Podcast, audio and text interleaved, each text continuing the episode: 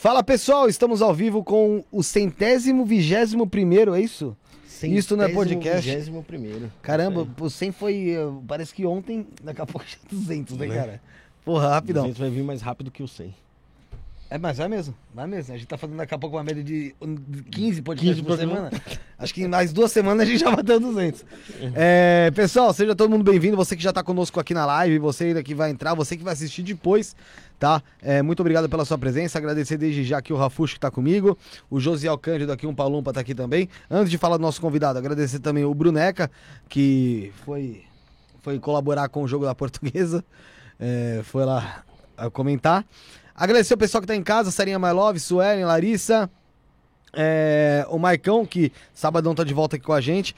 Pegou dois dias de folga aí que o Josiel vai botar ali na lomba dele pra sabadão. E antes eu quero falar pra você do estúdio da Rede Líder. Você tá procurando espaço pra fazer seu podcast, seu programa, é, para você apresentar o que for. Procure a Rede Líder lá no Instagram, arroba rede.líder, arroba rede.líder no Instagram. Lá você chama no direct o Josiel Cândido. Pode mandar mensagem lá que ele vai te responder, tá? Se ele não te responder lá, entra no arroba Felipe Underline das Torres, que eu respondo você, tá bom? É, falar também da Biovida Saúde, Rafael. Boa. Nesse momento de pandemia aí é muito importante você ter um plano de saúde pra você fazer seu check-up, ficar ok, certo? Não adianta só você querer recorrer às, às entidades se você também não cuida de você, tá? Tem que colaborar. tem que Já, colaborar. adia- já adiantamos isso aqui numa pré-conversa. Ou você colabora contigo também ou não dá. Então, faça o seu check-up, fique tudo ok. Entre no site biovidasaúde.com.br. Biovida, promovendo a saúde e prevenindo. Você. Rede Trevo de estacionamento, mais de 150 pontos em toda São Paulo para você poder parar o seu veículo com toda a praticidade e segurança que existe. Então não perde tempo. Entre no site redetrevodestacionamentos.com.br e evite deixar seu carro na rua pro flanelinha não roubar, não quebrar teu vidro, não riscar ele, não bater na sua avó. Flanelinha faz dessas coisas, o Bruno, é- flanelinha foi embora, a gente sabe disso. Fala também, dá o tapa, dá o tapa. Da Los Gringos Barbearia, pra você dar um tapa no visual, fazer seu cabelinho, barbinha lá, massaginha no rosto. Tem também sinuca, tem lá a Itubaína Retrô, tem cervejinha, tem lounge, tem narguilé, tem café, fliperama, tudo. Lazer completo. Lazer completo. Arroba Los Gringos Barbearia no Instagram ou na rua Joaquim Carlos 1380, tá certo? E pra finalizar, falar pra vocês da King of Print, você quer fazer seu copo personalizado, é, copo descartável, copo de acrílico, taça de acrílico, taça de gin, champanhe, caneca personalizada, balde de gelo, tudo tem lá na King of Print, então entre lá no Instagram, arroba King of Print underline, arroba King of Print underline, e você chama no direct o Renato, tá certo? Fechou? Certíssimo. Tava bebendo aguinha? É, hidrata, hidrata. Seja bem-vindo, Sandro Luiz. Tudo bom? Boa noite. Primeiro, obrigado pelo convite. E estamos aqui, estamos aqui para conversar bastante. É uma honra ter você aqui, Sandro, pra gente conversar um pouco mais sobre, sobre a Umbanda, falar um pouco sobre algo que acho que hoje começa a ter um pouco mais de, de voz, né? Por muito tempo ficou calada, ali meio que fechada, é, com muito preconceito em cima. E hoje em dia tem um pouco de voz, um pouco mais de voz, e a gente vai conseguir trabalhar um pouco em cima disso, o pessoal entender o que, que é a Umbanda. Então fica aberto já pro pessoal mandar sua pergunta aqui no chat. É, basta se inscrever no canal, você manda sua pergunta, tá? A gente vai estar lendo perguntas tanto de superchat, para fazer o superchat é clicando no cifrão aqui. Qualquer valor que você faz sua pergunta, ela fica em destaque, já ajuda o canal. No Pix, isto não é podcast.gmail.com também dá para fazer a pergunta, tá na descrição. Mas é só mandar sua pergunta no chat que a gente vai, vai tentar ler aqui. E o pessoal tem muita dúvida, né, o, o, o Sandro, em relação à, à Umbanda. Tem até uma pergunta já aqui do Iágaro Gaioso, que é: podemos considerar a Umbanda uma religião espírita ou são duas coisas diferentes?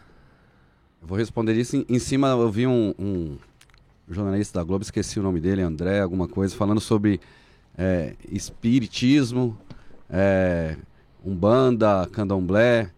Espírita já vem de espírito, né? Então, antigamente, muito, muito tempo atrás, existia vários nomes que a gente dava para terreiro. Né? Centro Espírita de Umbanda, Terreiro de Umbanda, né? Então, onde tem espírito, né? dentro da nossa Umbanda existe espírito, são as entidades, né? Então, é, a Umbanda também é uma corrente espírita, né? Corrente, corrente de médios. Então, para mim é a mesma coisa. O ser humano que ele, que ele divide tudo, né? Que, é, que, que, que acha que espíritos que estão dentro do kardecismo não está na Umbanda. Então, existe... Hoje em dia existe candom, é, Umbanda e centro kardecista que existem salas kardecistas com nome de, de entidade, de orixá. Então, tudo que, para mim, na minha visão, tá? É, que fala de espírito de luz, espiritismo, para mim, tá ligado é, Umbanda, Candomblé, Kardecismo, tudo que trabalha com espírito, né? E lógico, né? Que aí quando você entra dentro da ferramenta da, da Umbanda, aí o espírito a gente vai falar entidade, você vai falar um orixá, né? Divindades. Então, para mim, onde existe espiritualidade, tá, é, é, entra nessa corrente, entendeu? Entra nesse. E, e assim, Sandro, é uma religião afrodescendente, né? E a gente vive num, num um momento hoje que está muito sensível, né? Em relação ao racismo, em relação à propriedade é, da, da, da cultura negra. Você já sofreu alguma acusação de apropriação da cultura negra por conta de ser uma religião afrodescendente? Eu, eu nunca tive problema nenhum, né? Nem. é, nunca fui discriminado por ser negro, nunca sofri into- intolerância religiosa.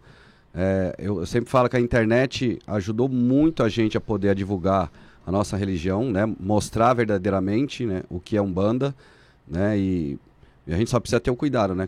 Como a gente aparece muito, graças a Deus hoje, tem as ferramentas que ajudam. Então, tem cuidado o que fala, o que faz, né? Mas Responsabilidade. é, tem que precisa ter muita Responsabilidade, responsabilidade, né? né? Tem coisa que a gente não mostra, tem coisa que mostra. Mas assim, eu nunca sofri e eu, eu, eu, eu quando eu tenho a oportunidade de falar, eu falo que se um dia eu sofrer, o meu terreiro, alguma discriminação, eu sempre eu falo que eu vou levar na justiça até as últimas consequências. Porque é muito fácil, né? A gente Sim. falar, ah, a gente perdoa, ah, deixa pra lá, vai ser humano, É. e a gente vai ficar tomando pancada a vida Não, inteira, não, né? Não dá. Eu falo isso porque eu já vi, por exemplo, um ca casos, por exemplo, uma moça loira e fez trancinha no cabelo, e aí o pessoal, não, isso aí é apropriação cultural e tal. Mas eu acho que, é- mas acho que é diferente, porque querendo ou não, é, apesar de eu achar uma baita de uma besteira, que você tá, querendo ou não, é, fazendo algo que, mesmo não sendo da sua etnia ali, é algo que, cara, você gostou e curtiu. Que- que Mas, a, mas a acabou. partir da hora que se trata de religião, eu acho que a religião ela não tem cor, né? Tipo, ela não tem. Ela não tem. Ah, ela foi criada. Ela pode ter, pode ter nascido em algum lugar tal. Mas ela é globalizada, né, cara? Não tem cor, Ape- né, Apesar do preconceito que de fato existe.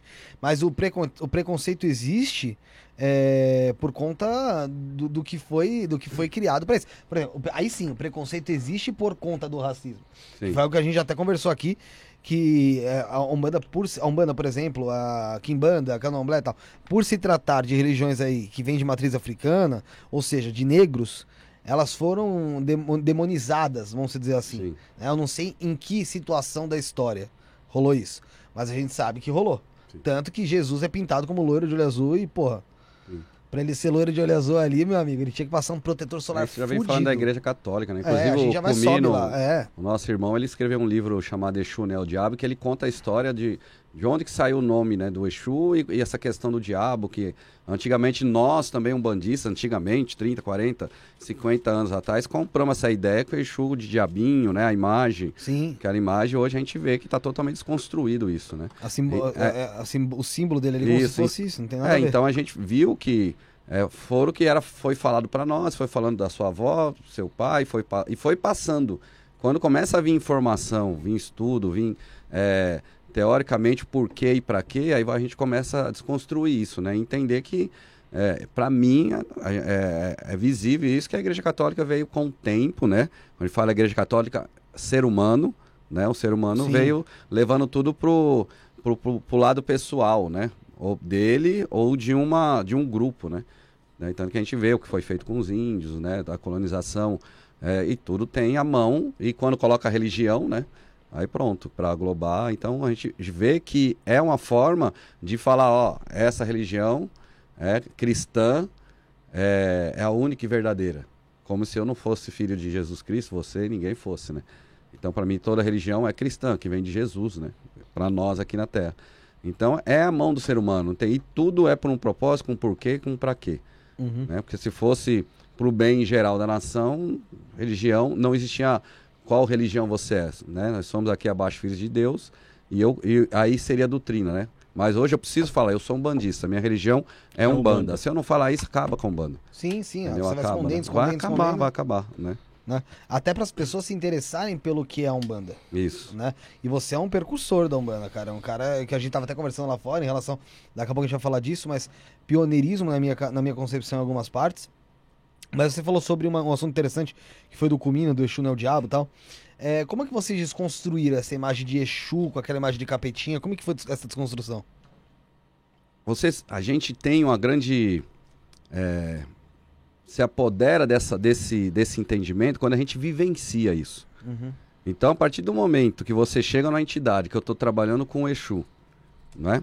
com, com nome qualquer, tem, existe tantos nomes, capa preta, tiriri, e ele fala quem ele foi em vida, né? se foi a maioria dos Exus tiveram a liga- ligação, uma vida igual nossa, né? É, como ser humano Vida terrena. não é terrena, né? Então a gente quer dizer, foi um espírito, não é um diabo.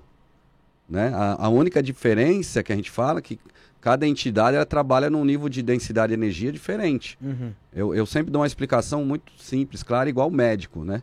É, se você está com problema na cabeça dor, você vai no neurologista, né? Então, você, vai no especialista ali. Então, o Sim. Exu trabalha numa densidade de energia mais baixa, mais pesada, mais forte. Para que que eu vou, um exemplo, um caboclo, um, um índio, né? Uhum. Trabalha no outro tipo de energia, de densidade, no outro, é, em, em em outro mundo, né? Então, se eu quero aquele tipo de energia, densidade que o Exu trabalha, né? E ele não é diabo, ele está lá na densidade mais baixa, né? Então a gente coloca ó, baixo, inferno, diabo. E a gente foi ver, não, a entidade, um exemplo, o Exu que eu trabalho, seu capa preta. A história dele em vida, ele foi um médico. E ele falava que ele, ele trabalha hoje como Exu, porque ele tem muitas coisas para fazer. Em vida, quando ele era médico, é, ele fazia eutanásia. Então ele via que a pessoa estava ali na cama já para morrer, não tinha o que fazer, ele não queria que a pessoa sofresse. Então a gente pode definir o Exu como uma entidade que ela precisa pagar uma dívida. não, não é, porque assim, É, é, eles tiveram ma- mais contato desse tipo de vida que a gente tem hoje. Então, o Exu é ligado muito, que a gente fala é, dinheiro, prosperidade, se fala Pombagira ligado à sexualidade, muitos falam Pombagira é, é, foi puta, é, esses termos que muitos viveram em cabaré, porque ou fazia aquilo ou não tinham o que comer, muitos eram obrigados pelos cafetão. Então, são histórias que o Exu está ligado àquela questão da força, da maturidade, da é, masculinidade, né, da sexualidade, do empoderamento, de prosperidade, que isso é Exu. Exu é caminho, né? Pés no chão é caminho, é prosperidade, é, é, é, é como a gente tem masculinidade e a mulher, o empoderamento dela feminino. Então ele não tem que pagar. Só que assim, teoricamente, eles falam, ó, eu tô aqui te ajudando, mas eu não fui santo na outra época, né? Lógico que ele tem um caminho para percorrer, para subir, para ascender, como nós, ser humano também. Então, quer dizer, eles estão aqui. A gente pode usar o termo pagando, mas eu acho muito pesado, Eu né? acho que seria uma Mas- evolução. Isso, né? isso, é isso daí. Né? Porque, um exemplo, é, isso eu vivenciei. Por isso que eu falo que a gente pode falar com propriedade, né? Que Exu não é o diabo, não é o inferninho, não é aquele diabinho de chifre que está lá. É um- uma entidade Exu, um Exu trabalhando, que ele falou, ó, a partir desse momento eu não vou vir mais como Exu, nessa linha de Exu, que eu vou trabalhar em outra... Em, o- em, Em outro exemplo. departamento. É isso daí. Bem secamente falando, É, né? de uma forma Eu mais- vou, porque eu já tinha que fazer o que eu tinha que fazer aqui, então agora eu vou para um, pra um, pra um, pra outra parte, né? E- Isso eu vivenciei, né? São histórias que a gente vivenciou isso. Como foi essa, essa vivência, pra entender? Então, para mim fo- foi primeiro foi triste porque era uma das entidades que eu trabalhava, Hum. né? E ela falou, "Ó, em determinado momento eu não vou vir mais porque eu já cumpri o que tinha que cumprir aqui, né? Então a Então gente de aviso vai- prévio. é, a gente vai trabalhar de- em, em outro local, em outra, nem outro local, né? Eu não posso falar que ele acendeu, que ele não falou, não venho mais como Exu, Dessa não vou forma. trabalhar dessa forma, né? Porque ele tinha algo para cumprir, cumpriu e, e, e trabalhou. Para mim foi triste porque eu não senti, nunca mais senti aquela energia. É, é, para nós Você Exu cria um apego com a a entidade. é, porque a gente tem, porque as entidades, para nós, é família, é como uma família. Meu pai de santo era meu pai de sangue. Ele tinha um caboclo dele chamado Tupinambá, meu pai já é falecido, que eu chamava esse caboclo de vô. Porque ele era o, a gente chamava o pai, era o pai do meu pai, né? A gente chamava de pai. Então eu chamava ele, se meu pai era meu pai, eu chamava ele de avô. Já vou, justo. Entendeu? Então é uma família, as entidades é família. Ela cria, a gente cria uma convivência, a gente cria uma afinidade, né? Então é para mim familiar, né? Então a gente é como se fosse uma perda que morreu não vem mais, né? Mas a gente sabe que está trabalhando por aí em outras esferas, né? Tá. an- antes de eu tentar entender um pouco melhor isso. Sim. É que é, complexo, né? É, bem- é bem com- é é complexo, é complexo. complexo. E a gente às vezes não tem essa oportunidade de fazer uma pergunta, e como eu disse pra você até lá fora, mais leiga. Como a gente É. falou, né? Você falou lá fora, para mim é tão simples e, explicar assim de uma forma é difícil de entender, né? É difícil. É, pra quem não vive, não vivencia, igual pelo que eu entendi, você nasceu dentro disso. Nasci dentro da Umbanda. Você falou agora do seu pai. Então Eu tenho você... 49 anos. Eu vivi meus 49 anos dentro da Umbanda. Eu tenho 20, esse ano eu faço 22 anos de, de sacerdócio, de pai de santo, né? Chamado pai de santo, 22 anos. Então vivi minha vida dentro da Umbanda. Eu tenho flash, lembrança de criança, 3 anos, é, dentro do terreiro. Meu pai tem foto no. no- a gente tem foto na, na- em Nossa Senhora Aparecida, eu no colo do meu pai. Entendeu? Então eu, eu, eu sou, eu trabalho dentro da Umbanda, vivo dentro da Umbanda, a Umbanda é minha vida, né? Então, pra- é, é, pra- quando você nasce dentro disso, pra você é tudo muito mais simples mesmo, até de você compreender. Mas deixa eu entender, na minha. Primeiro eu quero entender o seguinte: você falou que o Exu, e aí eu posso considerar também que Pombagira, qualquer outro tipo de entidade, foram pessoas Sim. que viveram aqui dentro desse, Isso. desse mundo. As entidades, sim. Entidades, diferente de orixá. Entidades, sim. Entidades vivi- viveram aqui, Isso, como isso, nós vivemos. Isso, isso. Então, assim, pode ser que nós se transformemos num Exu futuramente. Ou não. Então, a gente, falando secamente, né? É lógico que nós precisamos evoluir muito. Secamente, sim. Né? Teoricamente, foi isso que aconteceu. Né? A pessoa, ela teve uma vida aqui na Terra e depois ela tem uma oportunidade. Aí eu não sei, né? Por quê, pra quê, quem deu essa oportunidade. Ó, você vai trabalhar agora na falange de- do Exu Tiriri. Né? Vai ser o Felipe, seu nome não é mais Felipe, seu nome agora é Tiriri. Você vai trabalhar nas falanges e vai cumprir essa missão. Né? Então, isso existe, né? Agora, assim, a gente não sabe em que grau, o que, que eles fizeram naquele momento, naquela época, o que, que eles passaram, qual foi a história, que eles não, tipo, só matou, ó, você matou, agora você vai pagar, vai ser uma entidade aqui. Agora, você morreu, você vai voltar como uma entidade. Eu não acredito nisso. Eu acredito que todas essas entidades que viveram, que viveram, né, como, como ser humano, eles tiveram uma história é, forte. Eu acredito que fizeram algo aqui forte Bom, bom. Eu acredito nisso. Que, um exemplo, um exemplo seco. É, o caboclo que eu trabalho, seu Birajara. E na história dele, eles falam que eles tinham uma aldeia, né, do índio, uma aldeia de índio, e existiam outros índios que, tipo, colonizavam eles, né, que, que destruía tudo, matavam tudo eles. os caras. É, na verdade matava. com- Ia na, na- é igual os filmes aí, né, vou acabar com tudo de vocês aqui, não tenho mais nada, disseminava Fica um tempo, então. depois eles iam para o outro lado. E eles falaram que na, na, na- nessa época eles tinham que matar. Ou morria. Tinha que sobreviver. Sim, Era a sobreviver. lei da selva. Mas por isso eles eram ruins. Não, tá sobrevivendo. Então, ele ele sobrevivendo. Então, só que tem uma história aí por trás, né? Um porquê, um pra quê, que logicamente eles tiveram essa oportunidade de trabalhar. Aí eu não sei, não tenho cacife para falar sobre isso do plano espiritual, como que é a escolha. Mas é, falando secamente, é, bem, bem secamente, é, é isso. A gente tem uma vida aqui e depois, uma- quando a gente vai para o outro lado, a gente tem uma oportunidade de, de trabalhar ainda mais, né? Pela, pela evolução do ser humano, né? Para ensinar, pela nossa evolução. E eles, como é que eles são destinados? Vamos supor, igual você falou, o Exu que você trabalha é o capa preta. Sim, É, e ele foi médico. Sim. Como que, como é que ele é escolhido? Ó, esse aqui que foi, foi, foi médico vai ser Exu capa preta? Não, então, não- Esse- pelo não? que eu entendo, não, não, não, não, não existe, né? Existe um exemplo, Marabô, alguns, a gente escola, conhece que alguns Marabôs, Exu Marabô, muitos foram advogados, entendeu? Deve, então, a gente fala que são falanges, que são linhas de atuação de trabalho. Cada um tem uma característica a mais e determinadamente por um plano superior escolheram você para trabalhar naquela linha de atuação, entendeu? Então agora eu não sei porque eu nunca fiz entrevista, né? Ó, você tá bom isso, então você vai trabalhar aqui. Eu não, eu não sei, não posso falar que que sei, nunca estudei isso, né? Mas deve ter alguém que se apropria de, de- com, com estudo, né? Com sabedoria dessa situação. Eu não conheço mesmo. Você falou sobre esses espíritos terrenos que foram espíritos que pra você seriam bons. E dentro da Umbanda, o que, que acontece com os espíritos, na verdade, que aqui em vida terrena foram ruins? Vou dar um exemplo bem já foda aí, já pra uh, você entender bem. Vamos supor um Hitler da vida. Sim. Né? É, dentro da Umbanda, o que, que acontece após a morte de um, ser desse? Então, a, a gente pode dar várias explicações, né? Explicação kardecista. é, a gente tem uma vida. Por isso que eu falo que não, não tem como você desligar um banda do kardecismo de, de, de, de, de alguns ensinamentos, né? Pra, existe, já deve, deve ter ouvido falar no umbral, né? Que é Já. quando o espírito morre, aí vai lá para um lugar lá que tá. Você vai pagar seus pecados ali, vai ficar sofrendo. Não? Então, dentro do estudo, pode-se falar que Hitler foi para um umbral, umbral, né? Você iria para um umbral para pagar o seu pecado, até com o tempo ele verdadeiramente pedir perdão e vir um mentor de luz e buscar ele. Essa é a história que a gente ouve, né?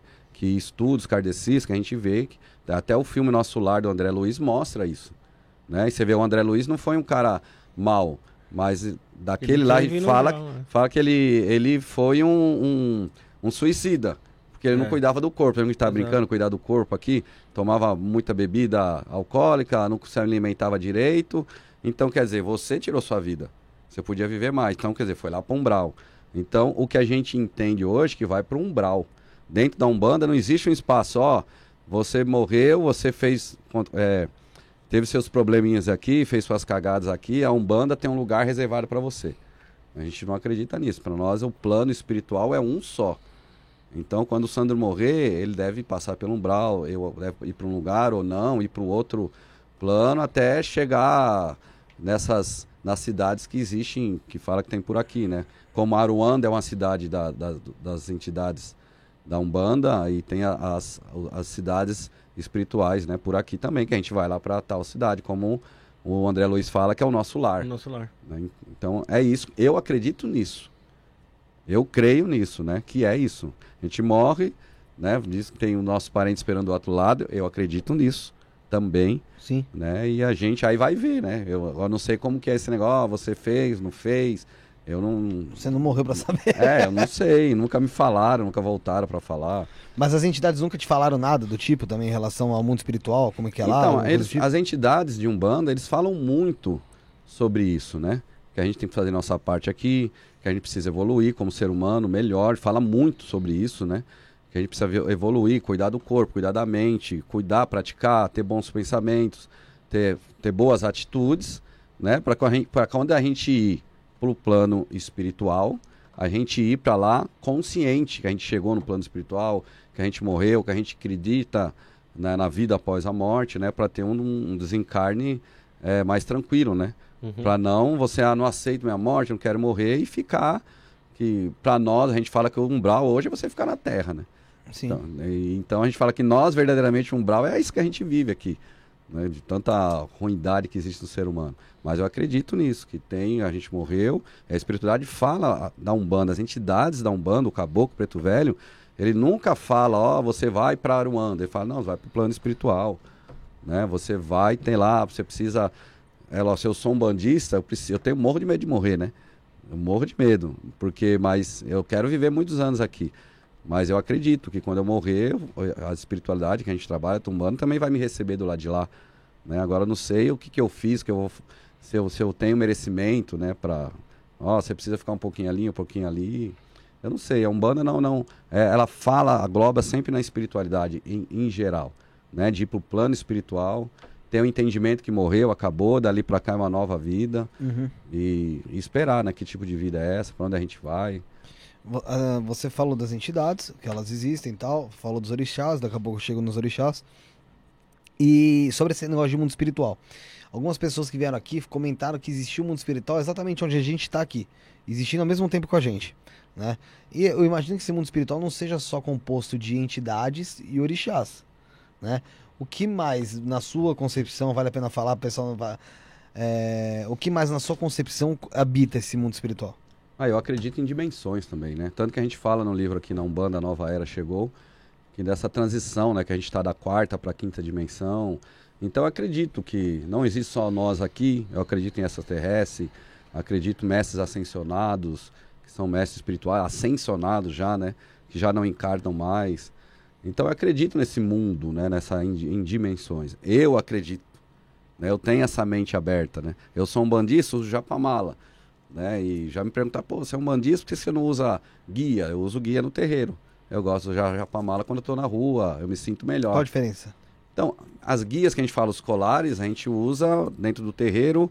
é, eu uso aqueles colar que, que tem a- o significado das entidades que eu trabalho, cor, tudo isso, né? Cada um mostra uma, uma, uma linha de atuação. Então, eu uso aquelas minhas ferramentas, as guias, para trabalhar lá. Não que eu não possa ter uma guia. Elas são energizadas. Isso. Não que eu Tá. não possa ter uma guia de proteção e usar ela aqui por baixo, por dentro, usar por fora. Não que eu não possa ter.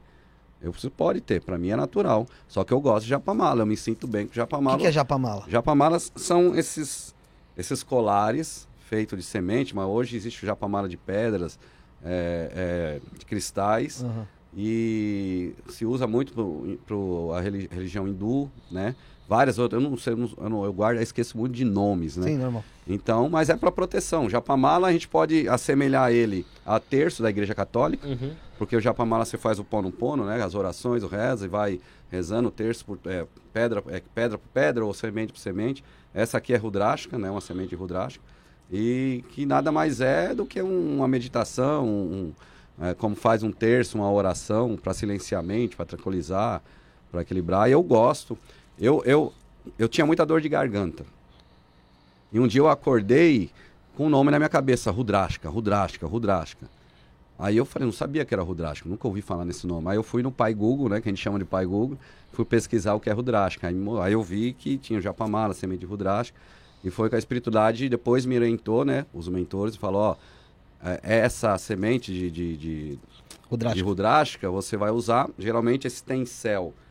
Ele usa aberto, né? Vai até o umbigo, que o umbigo é um dos chakras que tem aqui, é, chakras inferior- inferiores, só que eles pediram para eu usar ele, ele dobrado assim para ficar aqui no meu cardíaco, que faz parte do emocional e o laríngeo aqui, né? Que é emoção, tudo que a gente fala também mexe. Então, para me proteger.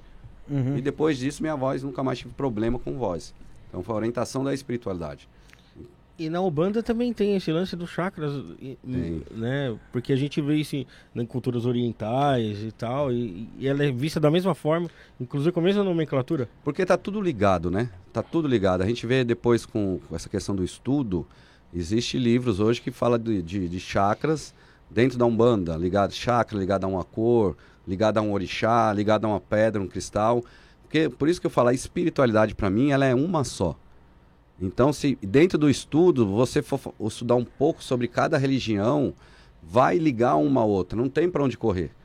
Né? Ligar, é, um exemplo, os 12 apóstolos com os 12 meses, com 12 cristais, com os 12 planetas. Então você vai ligar tudo isso, quando você vai ver, ele entra dentro do. Você só muda o nome, só muda termo. Então, o chakra, independente da religião que você tem, você tem no seu corpo.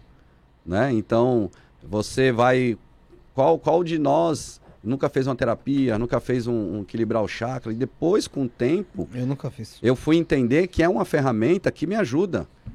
Né? Porque os guias estão lá dentro do terreiro, eles têm as ferramentas dele. E quando a gente começa a entender que equilibrar o chakra ajuda você saber depois até equilibrar o chakra, existe reiki, tantas coisas que só agloba dentro da, da Umbanda, dentro da espiritualidade. Só que chega dentro do terreiro de Umbanda, eu vou praticar o ritual de Umbanda. É, e hoje as coisas estão tão abertas que existe Umbanda esotérica, né? Existe é, que, que faz o, o- pai de santo, a mãe de santo estuda, faz uma mapa astral. E é tudo espiritualidade. O caboclo que eu trabalho, seu Birajara, tem momentos que na hora do terreiro da Umbanda, na gira, que a gente chama de gira, no trabalho, ele para para os médicos e fala, ó, agora não é mais Umbanda. Agora é espiritualidade.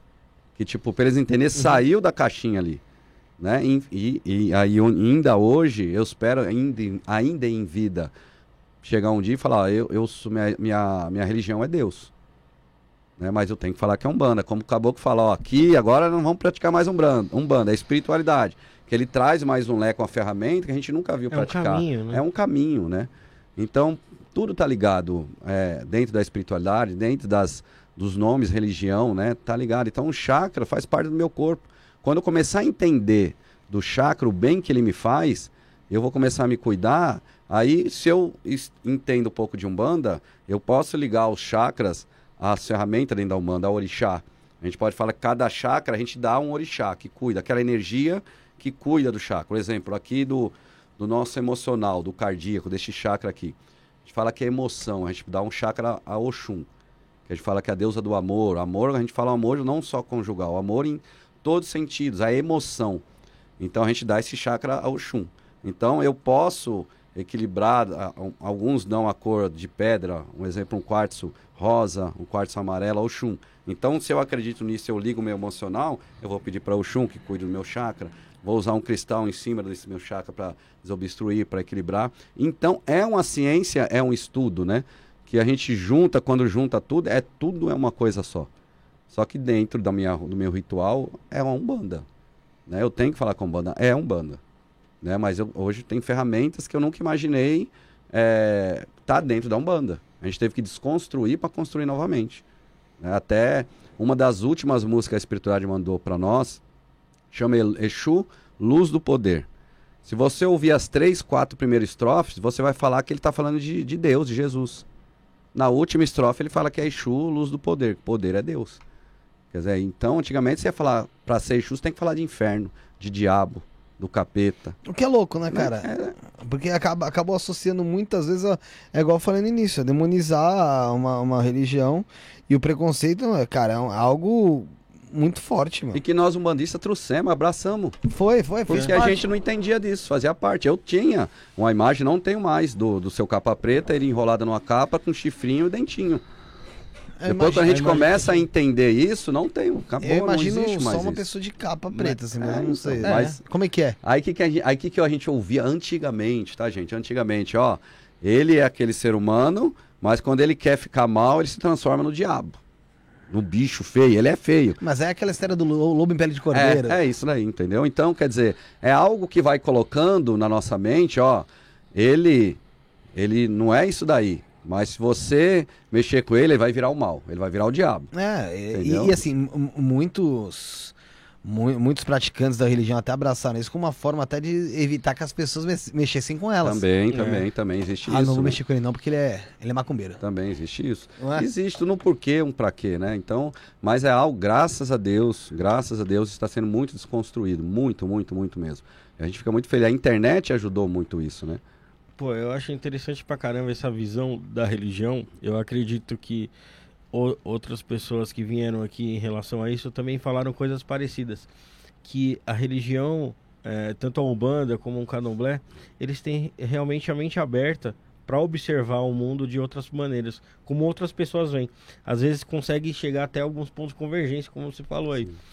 Como que a Umbanda, ela vê Jesus? Para nós, assim, a gente faz na Umbanda, existe muito sincretismo. A gente acredita que Jesus foi o mestre Jesus em vida que teve aqui, Jesus, Jesus. E a gente sincretiza Jesus, né? Que foi, na época foi os escravos, né? Que eles não podiam levar, louvar os orixás, então eles sincretizavam. Uhum. Então, para teoricamente, a gente chamava Jesus de Oxalá, que é um orixá chamado Oxalá, com as características de Jesus, da fé, né, que prega a fé o amor. Então, mas só que a gente vai aprendendo, vai evoluindo, e a gente sabe que Jesus é Jesus, né? Oxalá é um orixá, é Oxalá. Só que você vai dentro do nosso terreiro, tem lá a imagem de Jesus lá. Só que a gente chama de Oxalá, sincretiza. Mas é- a gente tem entendimento verdadeiramente hoje que Jesus foi uma pessoa, um ser humano que esteve aqui na Terra, né, que já virou um mestre, já transcendeu, e Oxalá é um orixá. Então são diferentes, né? A gente só sincretizava como é, Nossa Senhora da Conceição, a gente sincretizava no orixá Oxum. A gente sincretiza, na verdade, né? A gente tem as imagens lá. Porque a gente foi ver que isso veio do catolicismo, Uhum. que os negros tinham que fazer isso, né? Ou eles não podiam louvar os orixás. Então tava lá a imagem de Nossa Senhora da Conceição, ou Nossa Senhora Aparecida, né? Que a gente também sincretiza como Oxum. Tá lá, só que eles cantavam Nossa Senhora Aparecida e eu Oxum. Entendeu? Mas só que a gente entende que são diferentes. Santo é santo, orixá é orixá. É totalmente diferente. né? E vocês acreditam numa ressurreição de Jesus? A gente ouve muito isso falar, né? E- É, houve. Principalmente dentro da igreja evangélica, né? Sim. Então, eu, a gente escuta tanto, existe tantas É polêmico, teorias, né? né? É- é- tantas é. teorias, mas eu não acredito, assim, Jesus vai vir, que, que, que ele, se a gente não acredita em, a gente, né, teoricamente falando, ser humano, coitado, Jesus, chegar a Jesus de verdade aqui, se ele não vir do céu, Uhum. não aparecer do céu, voando, nem nada, né? E com, com os anjinhos de lado. Quem que- Causando. Quem que, vai acreditar?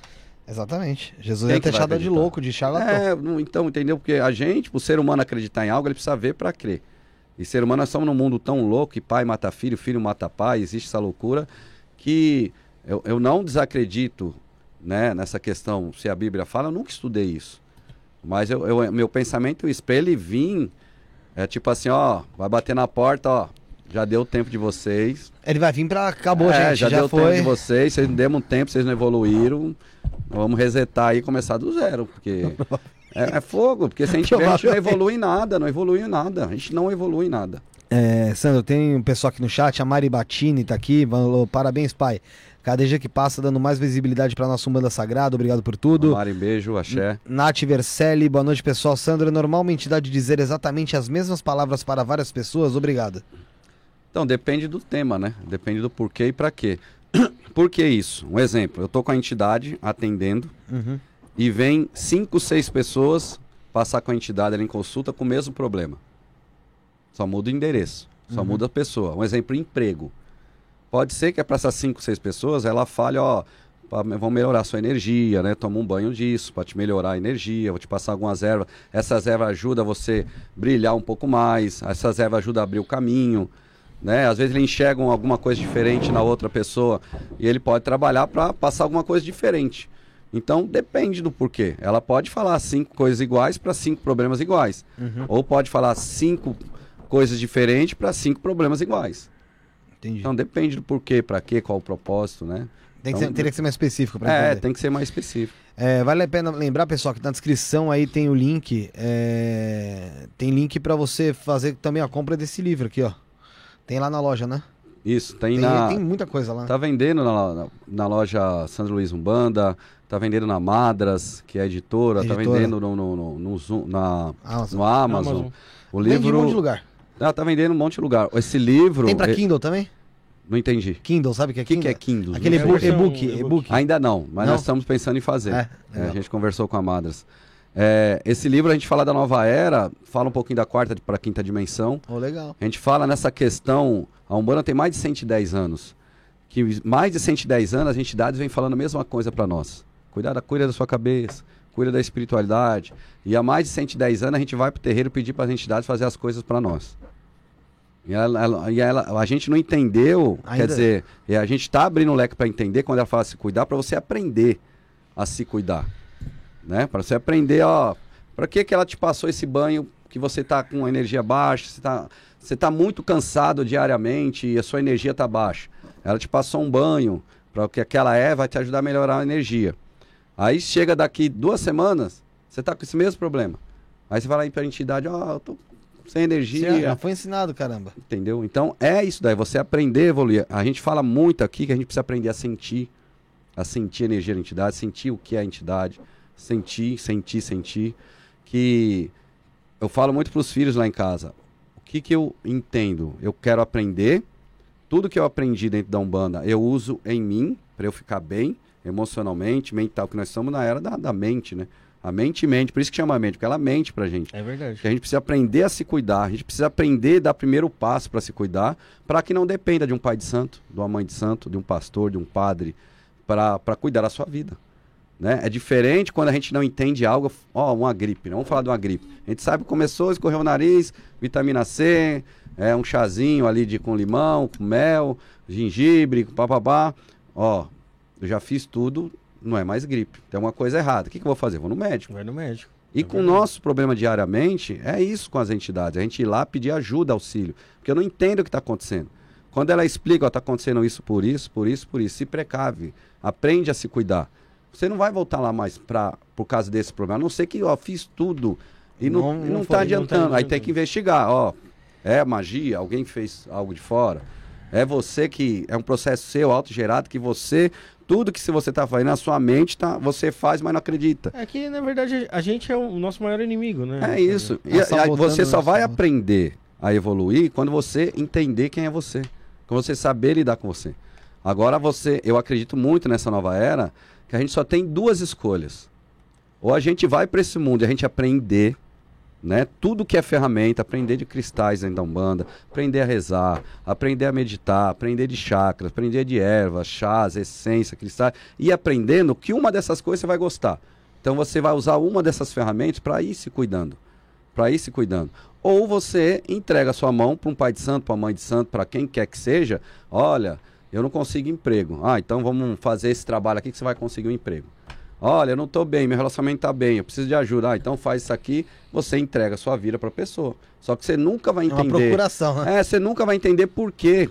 Algo está acontecendo errado que você está levando para esse caminho. Aí você morre e volta com os problemas que não você já tinha numa, numa vida para outra. Evoluir. Tanto que lá no terreiro, a gente, a gente tem assistência, né? Que é o pessoal que vai lá para tomar, ter, tomar sua consulta com o médio, né? No, no, um, todo sábado a gente faz os atendimentos. E só que eu falo, pessoal, a gente é a primeira assistência, nós somos a, o primeiro assistido. Se eu não sou, se eu não me cuidar, se eu não entender o que está acontecendo no mundo, se eu não souber cuidar da minha cabeça, como que eu vou cuidar dos outros? Então, primeiro é cuidar da gente, né? Sim. Uh, a Luciana Panitia está aqui também. Edson Sábio, Arre, Fabi Buoro, Poliana, Daniel Ribeiro, Patrick Uzertá, Todo mundo mandou mensagem no chat. Fabi Boura teve uma pergunta dela aqui mais para baixo, daqui a pouco eu vou fazer. O Patrick Cruzertá falou: pergunta aos convidados Sandro Luiz o que ele acha. Isso eu não vi, não sei se você soube. O que ele acha sobre os comentários que o Mário Schwartzman fez sobre ah, ele. Conheço, conheço o Mário. Ele morreu. Morreu. O Mário foi filho de santo meu, do terreiro. Tanto que eu vi num, num podcast que ele fez com, com um rapaz, né? Ele. Eu, eu, já, já tinha percebido, a primeira vez que eu vou comentar isso aqui, mas eu já tinha comentado com o pessoal como criança, e ele era um menino super inteligente e viu a inteligência dele incrível, né? Tanto naquela época ele, ele fez um site, fez, criou uma revistinha, um banda jovem, que a Umbanda, ah, nós fizemos a revistinha, o Mário que cuidava tudo disso, de, de, chamava de um banda jovem, que a Umbanda tem muitos jovens, né? E foi criando, e a gente criou uma revistinha, e ele naquela época, ó, eu vou chutar uns 20 anos atrás, naquela época ele já começou a mexer, fazer site, ele era incrível. Mas a gente já via que ele tinha um problema ali. Um problema familiar. Um psiquiatra, um psicólogo, em cinco minutos de conversa, dois minutos, ele. identificava isso. Então você conheceu ele pequeno? Conheci ele mais ou menos com 12 anos de idade. Conheceu a família dele? Não, só ele. Eu sabia que ele tinha problema com a avó, ele com a avó, a avó que cuidava aí. Foi, ele ficou no terreno uns 3, 4 anos. Ele incorporava tudo. Tanto que ele fala no podcast, ele não falou mais, ele não falou mal da religião, porque ele falou meu nome. Que ele falou, não posso falar mais porque eu falei o nome do, do do pai de santo lá. Porque ele ia lá, ele incorporava, fazia os trabalhos com a gente, obrigação, a gente brincava com ele, que ele era todo atrapalhado, sempre foi tratado com muito amor, com muito carinho. Lá a gente dá muito amor, muito respeito e muito carinho. E chegou um momento que ele viu que ele, ele tinha problema com o pai, eu acho que não sei de, de convívio, eu não sei da vida particular. Eu sei que ele vivia com a avó e cuidava do irmão. Eu dava muito conselho para ele, né? Muito conselho no sentido de, de estudar, que ele era muito inteligente para estudar e dava conselho, a gente estava sempre com ele, um menino super excelente. Mas ele sabia que ele tinha problemas. Né? Eu nunca soube mais do problema dele na casa dele. Eu vi que ele falou, mas eu vou falar o quê? O que, que ele falou especificamente? Não, ele falou que, tipo, que ele chegou. Primeira vez que ele chegou no terreiro, uma energia pegou ele e ele não tinha assim, não tinha controle mais. A entidade pegou ele. Né? Pegou ele assim, né? Ele tra trabalhou na gira de desenvolvimento e começou a trabalhar em corporação. E ele começava a incorporar. Ele incorporava. Né? Então, mas aí depois essa loucura dele de que é tudo diabo, que é tudo demônio. Mas ele já, né? ele, ele já demonstrava isso lá? Ele, é, ele, desmontava, um, ele mostrava um pouco de desequilíbrio, né? Mas a gente entendia que esse desequilíbrio, desequilíbrio que ele tinha é emocional. E também é algo dentro da família. Anos, imagina que é 13, 14, então, 15, 16 anos. Imagina depois. Quando eu vi, o pessoal mandou para mim um podcast falando dele. Sandro, fala alguma coisa. Eu falei, gente, eu vou falar o quê? O menino, ele falou, ele tem os problemas dele, acredita nas coisas. Não tem que falar. É, né? Deve falar, é a vida dele. Depois viu o final que deu na história dele. Pouquinho né? tempo depois. Pouco tempo depois. Eu, fei, eu, eu, fiquei, eu fiquei muito. Uns dois dias muito triste, porque. Chateado. A gente vê, é, ele era Você um ficou cara... sabendo de cara que ele tinha falecido? Porque eu fiquei sabendo só dois, três dias depois. Eu fiquei sabendo, acho que uns dois, três dias mesmo. Foi num podcast que eu vi, tipo, Mário, não sei o que. Eu falei, eu entrei lá pra ver. Porque assim, eu vi os podcasts dele, eu ficava muito. Eu, a gente sentia aquela angústia dele. Você vê que ele falava no olho dele, era angústia, ele pedindo ajuda, socorro. Ele era muito confuso, é. né? Na verdade, ele estava pedindo ajuda, socorro. Né? Ele não tinha na cabeça. É isso que ele falava: ajuda, me ajuda, socorro, me ajuda, socorro. O que, que é a ajuda dele, socorro? Dando tiro para tudo quanto é lado. Jesus, Jesus, Jesus é a verdade, Jesus é a verdade, ele está pedindo ajuda, está pedindo socorro. É muito simples, não precisa ser pai de santo, é um pouco de sensibilidade, você enxerga que o cara tá totalmente desequilibrado pedindo ajuda. O Pedindo pessoal socorro, tirando, né? debochando, né? Não, não, tá, não dá pra fazer isso. É né? porque levaram muito o Mário como uma piada, né? E deram, deram muita audiência pra ele como, como uma É piada. que tem desde a época do cara. pânico, que ele foi no pânico. E E, aí... você acredita que eu só fiquei sabendo que ele foi no pânico e nessa época ele morreu. Eu nunca tinha visto isso. Eu nunca tinha visto ele. Mas. Aí ele conviveu com alguns youtubers, igual o Blusão, que é um youtuber que só faz Pancada. atrocidade. É, eu não sabia disso. Eu vim e- saber nesses últimos tempos aí. E ele foi seguindo um caminho. Aí do nada, quando ele reapareceu, ele já reapareceu. Que assim, eu fiquei um tempão sem nenhuma notícia dele, né? E aí depois eu fui ver ele no. Quando eu fui ver ele na deriva, ele lá totalmente bilola, né? Ele tava realmente bem, bem descontrolado. Sim, sim. né? Ele, assim, a verdade era dele, acabou e dane-se. E, se não, e ele ofendia, se você não é sim. idiota, É isso mesmo. babaca e tal. E esse idiota, desde criança, ele já falava. Ele sempre é, foi assim, então. "Ah, esse é um idiota, esse aí é um idiota. Mas assim, ele sempre foi muito educado. Ele chegava em casa, a gente tomava café, às vezes chegava um pouquinho mais cedo, lá no terreiro, sempre tratou todo mundo com educação. Uma um- pena, né, cara? Um menino muito alegre. Você vê que é um menino carinhoso, um menino que, que tipo, era, era, era, é, na idade dele, ele vivia a idade dele. Só que a inteligência dele era muito à frente. É pra Muito você ver, né, Sandro, que é como você, como você falou. Não é questão nem da inteligência, é do saber se cuidar, se É o policiar, emocional. né? É o emocional. Você vê que ele era um menino que ele tinha algo nele, dentro dele, familiar. Isso é família, é emocional, é algo dentro da família dele que por isso que eu falo hoje em dia o ser humano, nós, ele- qualquer um de nós precisa ter uma religião. Porque se você não acreditar em nada, em nada, nada, em, em- não é em ninguém ser humano, meu, você vai se apegar aonde? Por isso que as religiões estão lotadas, igreja católica, igreja evangélica, os terreiros estão lotados. Depois da pandemia, os terreiros cada vez mais crescendo, porque o ser humano ele está buscando ajuda. Por isso que eu falo, se a gente não aprender a se cuidar, é perigoso você entregar sua vida para um cara xarope da vida. E você vai fazer tudo que aquele xarope falar. Mas tá perdido, né, Você cara? vai fazer, é, muito perigoso isso, É muito entendeu? fácil você, você pegar uma pessoa num momento de carência, né? É a mesma, é, é a mesma coisa Fácil. que- por onde a pessoa cai na droga. É, mesma coisa. Cai na droga. Não, tem, tem, e tem pastor pilantra, tem padre pilantra, tem pai de santo que engana. Tem, de também, todo lado, né? todo, todo lado. Então é muito. No momento de fraqueza ali, de, de carência mesmo. Você Você tá cai ali, suscetível. velho. Agora, eu falo pra você. Lógico, tudo é escolha do ser humano. Nós estamos no mundo de escolha. Um rapaz, com 12 anos, estava lá no nosso terreiro. Se ele segue, não a gente, mas se ele segue uma doutrina, uma religião, conscientemente, sem essa loucura dele, coitado. É, coitado no bom sentido, né? Ah, coitado. Eu tá imagina, né? é, porque então, mas dele, imagina hoje como que esse menino estaria. Bem, gerando emprego, Tanto que, trabalhando. tanto que ele fez muito dinheiro. Fez, mas ele falou que ficou rico. ele- mas imagina isso. E o que, que valeu essa andança pra ele? Pra onde ele foi? Por ignorância, por ignorância. Morreu tomou- cego. Morreu cego, era diabetes, só é isso. Subia a pressão, né? Subia a pressão. No... Não quis tratar. E ele falava, o médico viu, não tem nada. Não tem nada no olho dele. O problema é a diabetes. Que Se ele cuidava da diabetes. não tem jeito, é diabetes. Aí não quis tomar remédio e morreu. Porque, por quê? Escolha dele. Não, ele falava que era. Aquilo ali Ele é tinha que porque- viver Você chegou a aquilo, ver o né? último vídeo dele? Vi, eu fiquei, eu não consigo ver aquele vídeo. Aqui, é, uma- pesado, é um- porque. é, um- é- é é- angustiante aquilo ali. é- ele, ele tem uma energia estranha, aquele vídeo. Então, mas você vê que tudo tem energia? É. O que, que ele transmite ali? Tem hora que ele pede perdão, tem hora que ele fala Jesus, mim. ele pede desculpa e o olho dele é totalmente desesperador. Só que se você imaginar no olhar que com o olho fala, ele sempre teve aquele olhar. O que, o que aquele eu olhar via, que não para, né? Que Sim. fica mexendo o olho assim, ele sempre Pesado. teve esse olhar. Sempre teve. O que eu vi ali era como se ele se sentisse culpado por alguma coisa. Sim, parecia. Você vê que tem hora E que ele pedia tá perdão, de repente ele voltava. Pagar pelo que ele, pelo que ele se tinha ele fala, ele fala, agora entendi, agora entendi o que eu tenho que fazer. Não é só falar sobre, é, eu tenho que agir agora pra ele, Sim, tal. sim. Então assim, ele achou que aquilo, é, é, o que que ele fez? Ele tentou reverter a situação. Pô, eu já falo tanto sobre Jesus, eu tô seguindo tanto que ele falou, mas mesmo assim ele me mandou alguma coisa, tá pra eu aprender com isso, É, então eu tenho que fazer mais. Aquele Jesus que, que, O que te sofrimento. machuca, é o Deus que. Aquele E não Deus era nada punidor. disso. E não é nada disso, né? Não era Tanto- nada disso. Tanto que tem muitas coisas dentro da religião que existe, né? A, a energia, barra espiritualidade, físico e emocional.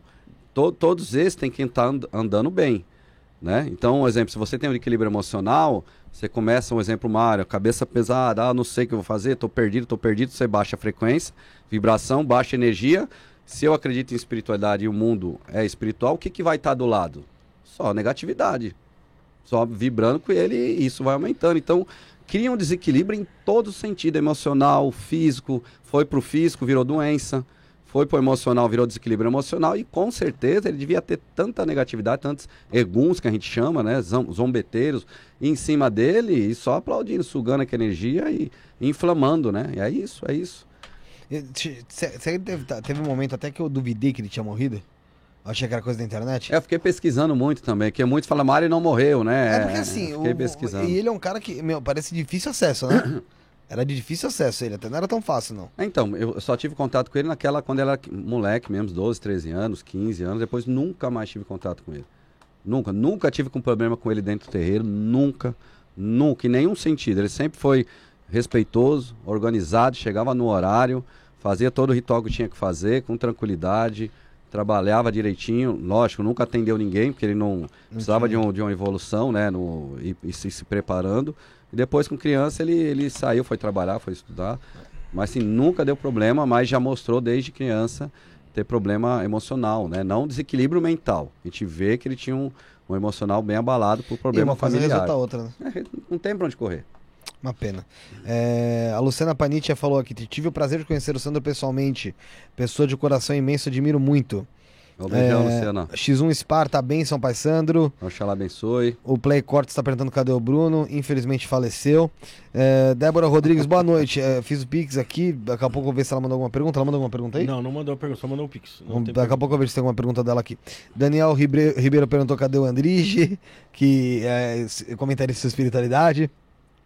A Fabi Buoro falou: pergunta para ele se somos nós que escolhemos a entidade ou ela que nos escolhe. Eu acredito que são elas que escolhem. Eu acredito que a gente já escolheu no plano espiritual, isso que eu acredito, é, já uma missão para vir para cá. A gente escolhe a missão. É, é tipo assim, ó, eu vou falar, eu sempre falo muito secamente, e a minha verdade não é verdade absoluta, tá? É o que eu sinto, é o que eu entendo, é, nunca ninguém me falar, eu sinto e vejo as entidades falando.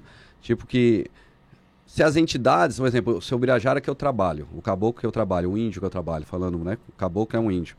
Ele já vem de um irmão de santo que era do meu pai, que faleceu também. Então, quando eu era criança, esse irmão de santo trabalhava com meu pai. Irmão de santo do meu pai, os dois trabalhavam juntos no uhum. terreiro. Ele incorporava o caboclo que eu trabalho. Então, antes dele morrer, meu pai falou quando eu era criança, ele me pegou pela orelha e falou assim: Eu já tenho meu herdeiro. Então, quando o meu cavalo, que a gente chama cavalo, né? Eles chamam nós de cavalo, que se imagina que sobe em cima, monta a gente, mas é muito coloquial isso, né? Que incorpora na gente, fala, eu já tenho herdeiro. Quando meu meu aparelho, meu médio morrer, eu tenho herdeiro que, que seria eu. Por que que eu acredito? Lembra daquela história da família? Que a gente, eles têm uma missão para seguir com a gente. Eu acredito muito nisso, tem uma missão. Então, Aquele momento, meu pai trabalhava com seu Tupi, o Paulo, que era o, o outro médio, trabalhava com seu Birajara. Tinha uma irmã do meu pai de sangue, trabalhava com seu Giramundo, e um outro filho de santo do meu pai trabalhava com seu Pena Branca. Esses, seu Pena Branca, seu Birajara, o caboclo trabalha, seu Giramundo, o, caboclo trabalha com a irmã do meu pai de sangue, e seu Tupinambá, que era o caboclo do meu pai, o chefe do terreiro, né? Que tomava conta. Essas quatro entidades sempre estão tá juntas. Sempre estão tá juntas é no nosso terreno, entendeu? Nossa casa. Então dá para entender que é aquele grupo familiar. Então, seu Birajara saiu desse. Quando esse médio morreu, eu começou a trabalhar comigo, eu com ele, e eu acredito porque a gente tem uma missão para seguir. É tipo, ó, vocês têm essa missão de seguir esse plano. Só que quando chega na Terra a gente começa a ter consciência, a escolha é minha, para qual caminho que eu vou. Tanto que, em vida, é, tanto que em vida meu pai não queria que eu fosse, que eu trabalhasse como na Umbanda. Ele falou, Sandra, é muita coisa para fazer. É, dá muito trabalho, na época é muito pesaroso, mas foi escolha minha. Foi escolha minha. Eu escolhi ir para Umbanda, eu escolhi isso. Então, quer dizer, se eu não tivesse hoje aqui, eu sou filho único, meu pai morreu, tinha acabado. É. Tinha acabado, né? A gente começa a ver a história, né? Aí eu não estou falando, olha o que o Sandro fez. Olha que através do terreiro que meu pai plantou, que a gente continuou, quantas coisas a gente já fez na Umbanda, quantas, quantos para quantos lugares a gente conseguiu levar o nome da Umbanda? Uma Umbanda de luz, de paz, de amor, de verdade, sem ser uma Umbanda que feia do diabo, do capeta, né? Então, quer dizer, há uma história para seguir ainda. O livro que a gente fala aqui, é, a gente teve que falar as primeiras 30, 40 páginas, um monte de umbanda. Porque quando ia para o órgão para classificar, ele ia ser um, li um livro de autoajuda. Porque esse livro eu escrevi com um irmão meu, um amigo, irmão, Murilo, que ele é psicólogo e é espiritualista. Então, quer dizer, na visão dele, espiritualista, na visão do sacerdote, um pai de santo, uma experiência ali. Entendeu? Então, quer dizer, olha quantas coisas a gente foi fazendo, vem fazendo, dentro do entendimento que é um plano maior. Eu conheço o Murilo mais de 8, 9 anos. Eu fui buscar ele como um, um paciente buscar um psicólogo. Eu tinha algumas coisas na minha cabeça, eu queria entender por quê. E depois, com o tempo, com ele falando, ó, a gente entendeu que tinha que falar, tinha algo para fazer no futuro, que seria grande. E a gente entendeu, depois de 8, 9 anos, que seria o livro. Seria o livro. Né? E esse livro vai ter uma continuação né, com um sentido. Então, é, eu acredito nessa questão da espiritualidade, que a gente acorda lá no plano espiritual, ó, a gente vai fazer isso. Fechou? Fechou, vamos fazer isso em vida. Agora vamos ver ele em vida para onde caminho que ele vai. O livre-arbítrio, qual a sua escolha? Eu quero, a minha escolha, claramente, é nascer dentro da Umbanda e morrer dentro da Umbanda. Essa é minha escolha. Essa é a minha escolha. Tanto que tem pessoas que saem da religião, vai para outra, e tá tudo certo, são escolhas. Né? E todo mundo tem entidade. Todo ser humano tem entidade. Só que para onde você vai, você aprende a cuidar dela não. Você é um você tem sua entidade, você tem entidade. Eu acredito nisso, eu creio nisso. Só que quando você entra para o mundo da Umbanda, aí essas entidades vão trabalhar porque elas se apresente. Você se identifique. Eu acredito ah, tá. Então, nisso. então assim, você, você, não, você não tem essa possibilidade, vamos supor, de olhar para a cara do Josiel, por exemplo, ali e falar, ó, uh, pela experiência que eu tenho, por tudo que eu já vivenciei, você tem, a entidade que anda com você é tal. Não. Ah, eu não, não sei falar isso. A é. não ser que eu sou um médio que vejo. Que eu vejo as entidades, que eu vejo espírito, que existe, existe isso. isso. Existe isso, pode ver. E, e quando o ser humano é médio, um exemplo, é, antes de meu pai falecer, e depois de falecido algumas vezes, eu incorporei já o caboclo que ele trabalhava, que era seu Tupinambá. Ele veio em mim para dar alguns recados, dar algumas orientações. Né? Mas não é o caboclo que de missão, de cumprir a missão comigo. Né? Então, um médio de, de, incorporação, ele pode incorporar numa mesa kardecista, um espírito morto, um, para dar um recado, entendeu? Então, todos nós somos médios. Eu acredito que todo ser humano, ele tem a sua família espiritual, entidade, orixá. Eu acredito nisso. Porque se a espiritualidade está por todos, você, eu acredito que todos têm um mentor de luz, ou um caboclo, ele pode não se apresentar como caboclo, um mentor de luz, e é o mesmo. Né? Um banda não foi criado assim do Zélio, né? Falando criado, a gente fala do Zélio Fernandinho de Moraes, lá no Rio de Janeiro. É, ele entrou dentro de um, de, um, de um, ritual kardecista e ele se apresentou como um caboclo. Né? Tanto que na hora, no momento lá, quando ele se apresentou o caboclo da Sete Cruzilhada, um dos, dos, dos, médios lá falou: oh, Você não, não pode estar aqui, que você é um índio, aqui é só entidades evoluídas. Né? E ele falou: Tá bom, um exemplo, né? Eu sou caboclo, mas em outra vida eu fui, tipo, fulano, jesuíta. Então é jesuíta, jesuíta pode? Então, essa questão, se ele é um mentor, ele pode se apresentar na Umbanda como caboclo, em outra religião, como um, um, outro mestre, um outro mentor, né? Eu acredito nisso também, né? Mas eu acredito que, assim, todos nós temos a nossa espiritualidade, a nossa mentoria espiritual. Para a religião que você vai, ela vai se apresentar com aquela egrégora, dentro daquela egrégora. Entendi. A Débora Rodrigues mandou aqui, ó, acho que essa aqui é a pergunta dela. Uhum. Pergunta: é, o que pensa Pai Sandro sobre filhos de fé que dão comida, ela botou entre aspas, para entidades quase que diariamente e que, se tudo dá certo, são elas que catalisam? Salve suas forças. Salve. A Débora, né? Débora. Existem rituais para fazer. E tudo tem limite. E tudo tem um porquê e tudo tem um para quê. Se eu vou dar um exemplo, lá no nosso terreiro todo ano a gente vai para a cachoeira, para mata, entregar oferendas para as entidades, para os orixás, que são as comidas. A gente vai uma vez por ano fazer a obrigação. Um exemplo, linha da direita e esquerda. Direita, todas as entidades que trabalham com energia, da, é, que a gente fala da linha da direita, e esquerda é o Exu e Pombagira. Então a gente entrega num período de um ano, para isso é nosso, nosso ritual, comidas para esses orixás, para essas linhas, para que eles se fortaleçam né, com aquela energia, pega aquele axé e transmite aquele axé para nós. É lógico, eu estou fazendo uma, uma entrega, né, eu estou dando um presente, né, eu estou pedindo um axé, né, me dê axé, né, uhum. é como se dou um presente, uma troca no bom sentido. Uhum. Não estou pagando, né? Diferente de você pagar para fazer algo. É, esse é o fundamento, né? Agora, se uma pessoa todo dia tem que fazer um, dar uma, uma comida para um orixá, para uma entidade, para receber, né? Para mim é loucura isso. Não tá fazendo sentido. Essa é né? não faz sentido. Você acha que a entidade que ela, que ela pensa, que ela é inteligente, todo dia ela fala, você me dá isso que eu te dou isso, você me dá isso que eu te dou isso, você me dá isso que eu te dou isso. Para mim, é, existe espírito que existe a troca, né? Espírito evoluído vai falar, olha minha filha, você não, precisa não disso precisa disso. né? Tem tanta maneira de trabalhar, teu pensamento, a tua energia, né? Um momento você pode me dar isso, que eu vou te retribuir essa energia, esse axé que você está me dando. Mas não precisa, é igual você ficar dependente de um remédio. É igual se eu jogo bus, se eu jogo kart, toda semana você tem que ir lá para pedir, ó, eu não sei se eu faço isso. Eu não sei se eu faço aquilo, eu quero que a kart fala, que o bus fala, você vai ficar louco. Vai ficar Você maluco. vai ficar né? Não bitolado. vai viver a sua É, os- vida. é- é as beatas que falam, beata de igreja é as beatas de terreiro. Porque Também tem. tudo é o guia, tudo é orixá. Né? Não tem, tudo tem limite, tudo tem que ter um porquê, para quê? Porque existe comida para fortalecer a gente. Existe comida, ferramenta, é, é, é, é, frutas, sementes, tudo para ajudar, que a gente acredita que aquelas ervas, aquela semente, aquela comida vai ajudar na minha mente, fortalecer minha mente, me acalmar, me tranquilizar, me dar força. Então existe tudo um porquê para quê. Já pensou todo dia, é como você tomar remédio todo dia. Não, aí vai ficar... Chega uma hora e isso não vai fazer efeito, porque Você vira tomar- automático. Você vai tomar um remédio pra dormir e depois você tem que tomar um É. pra acordar. Aí você tem que tomar um pra comer e depois um pra parar de comer. É loucura, Não, acaba, não acaba faz sentido mesmo. vira loucura. E, e cai naquilo que a gente está falando muito, né? Que a gente acredita, a gente vê muitas pessoas, em, não só da Umbanda, de outras religiões falando isso também. Que a gente está num momento de evolução. E tudo que a gente. E hoje nós estamos aptos a entender tudo. Se há 40 anos atrás o que as entidades falavam é, e hoje falar do mesmo jeito, e, e antigamente a gente não entendia, porque naquele tempo a gente não ia entender mesmo. Hoje a gente entende tudo. Dá para entender tudo. É se despir um pouco ali do orgulho, de. de... E, e se apegar no ponto de convergência Sim, ali, sim. né, Sandro? Ô, Sandro, é, eu, eu vejo que na, na religião da Umbanda tem muitas entidades em relação à natureza, né? Sim. Caboclo, índio, são, são coisas ligadas à natureza. Isso. Eu tô vendo que cada vez mais a gente está estragando a natureza.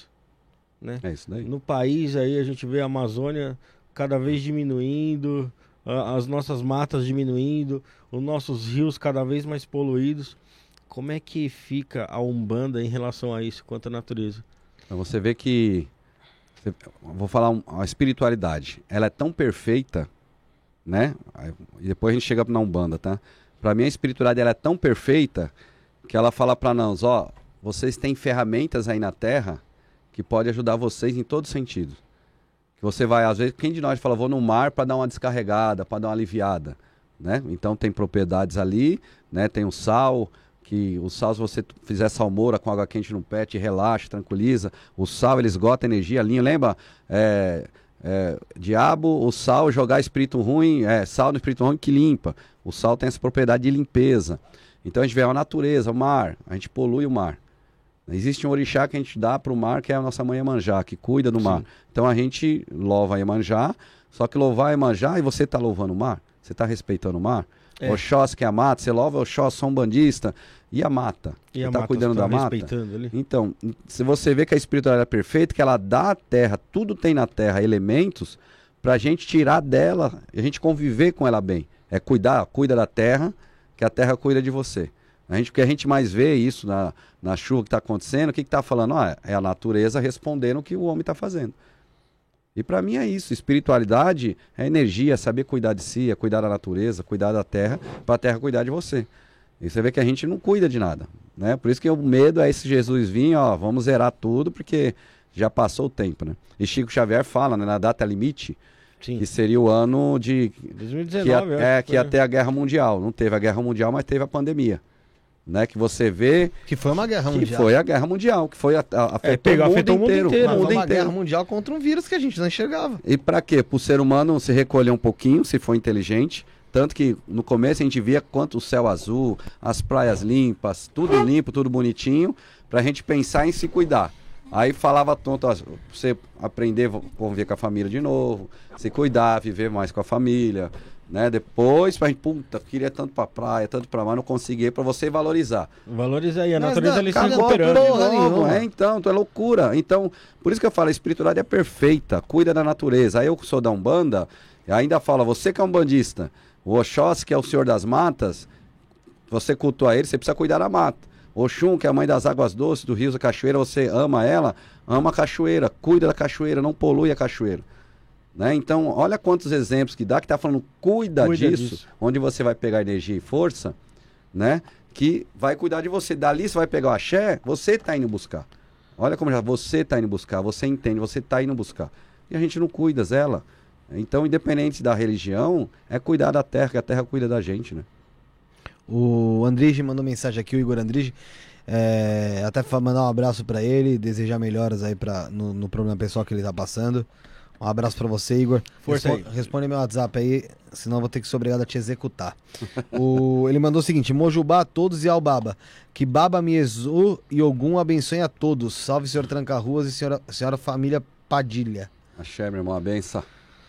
É, a Reta aqui mandou o termo espiritualidade aflorada. é, o campo está aberto também para incorporação. O que ele pode dizer a respeito?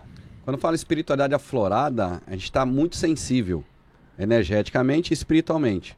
Energeticamente, a gente fica sensível a qualquer tipo de energia, né? Energia alta, baixa, frequência de bons pensamentos, pensamentos negativos. E espiritualidade aflorada também está aflorada a mediunidade. A questão de tudo que é espiritual e energético fica mais aflorada. Se você for para um terreiro, buscar um kardecismo, a gente vai en- entender o que, o que mais está aflorando nela. Porque espiritualidade pode ser que você precisa seguir uma religião, não seguir, não quer dizer que você cuidar da espiritualidade, você tem que entrar dentro da Umbanda, você tem que entrar dentro do, do- do- da corrente kardecista, um bandista, entrar dentro do candomblé e ser um médio lá. Né? A gente, quando está muito aflorada, é, por que que está aflorada? Né? O, o que, qual que é o histórico dela? É, é questão é, saber Não, cuidar é- da espiritualidade, porque precisa ver o histórico. Mas o que, que é ter ela florada? A florada é estar sensível. Você tem uma sensibilidade, a espiritualidade aflorada, você. Um exemplo, vamos falar secamente. Assim. Se- Tudo secamente. Você é começa a melhor ter muito arrepio, tô arrepiando. É uma coisa ruim. Ué, você pode estar com a sua espiritualidade tão aflorada, sua sensibilidade tão aflorada, que qualquer tipo de energia que passa, ou de espíritos que passa, você sentir. Entendeu? Você sentir. Aí a gente vai, vamos pensar mais, a gente precisa analisar. Você sente aquela, aquele arrepio, aí pode ser a sua mente, o que, que é isso? Tem alguma coisa ruim na minha cabeça. Tem alguma coisa ruim perto de mim. Tem algo ruim, fizeram Você já algo pra mim. negativa ali. Sua cabeça começa a baixar. Isso gestiona... Se você está com a sensibilidade aflorada, a espiritualidade aflorada, se você baixa a sua vibração, o, qual o tipo de energia que você está É atraindo? negativa mesmo. Na mesma frequência que a sua. Né? Aí o que acontece? Vamos, vamos analisar. A pessoa começa a ter pensamentos negativos, perturbação, perturbação. Aí vai pro terreiro de um bando. Vai pro candomblé. Aí, às vezes, o pai e a mãe tá do lado lá, não analisa direito. Tá perturbado, tem que fazer limpeza, é bom, fizeram macumba, fizeram magia para você. Olha, olha quanta coisa a gente pode analisar isso. Espiritualidade aflorada, você está no momento que você está, sua sensibilidade está alta, sua frequência está alta, você está captando tudo. Uma teia que você abriu aqui, é? aquelas teias de, de, de satélite, você está captando tudo. Agora, o, agora precisa saber que tipo de, como está a mediunidade dele, o que, que ele está captando, por quê, para quê, o que, qual que é o momento da vida dele, que, que ele está passando para estar assim. Pode ser espiritual, pode ser que ele tenha que trabalhar, pode ser tudo. Só que tem que analisar direito. Gente precisa analisar. Então pode ser tudo, como pode ser nada, é o momento dele. Um arrepio do lado direito do corpo ali. Tem alguma coisa específica? Quem mandou a pergunta foi ele. ó. Sim, é, então, é que fala, é que tudo que a gente fala, do esquerdo é negativo, porque é negativo. Do direito, eu sempre quando tenho um arrepio aqui, eu já sinto aqui na, na, na coluna, né? Fala que é espírito, pode ser bom, pode ser ruim. É a sensibilidade, é a energia. Né? Lógico que fala, tá muito arrepiado, a gente fala, pô, tem alguma coisa de baixa frequência. Que se é bom, lógico, se é bom, a gente vai sentir um calor, vai sentir um conforto. Então pode ser só uma energia, como pode ser um espírito. Mas não quer dizer que seja do lado esquerdo, do lado direito Não faz diferença. para você- um ser humano comum que não vive a Umbanda.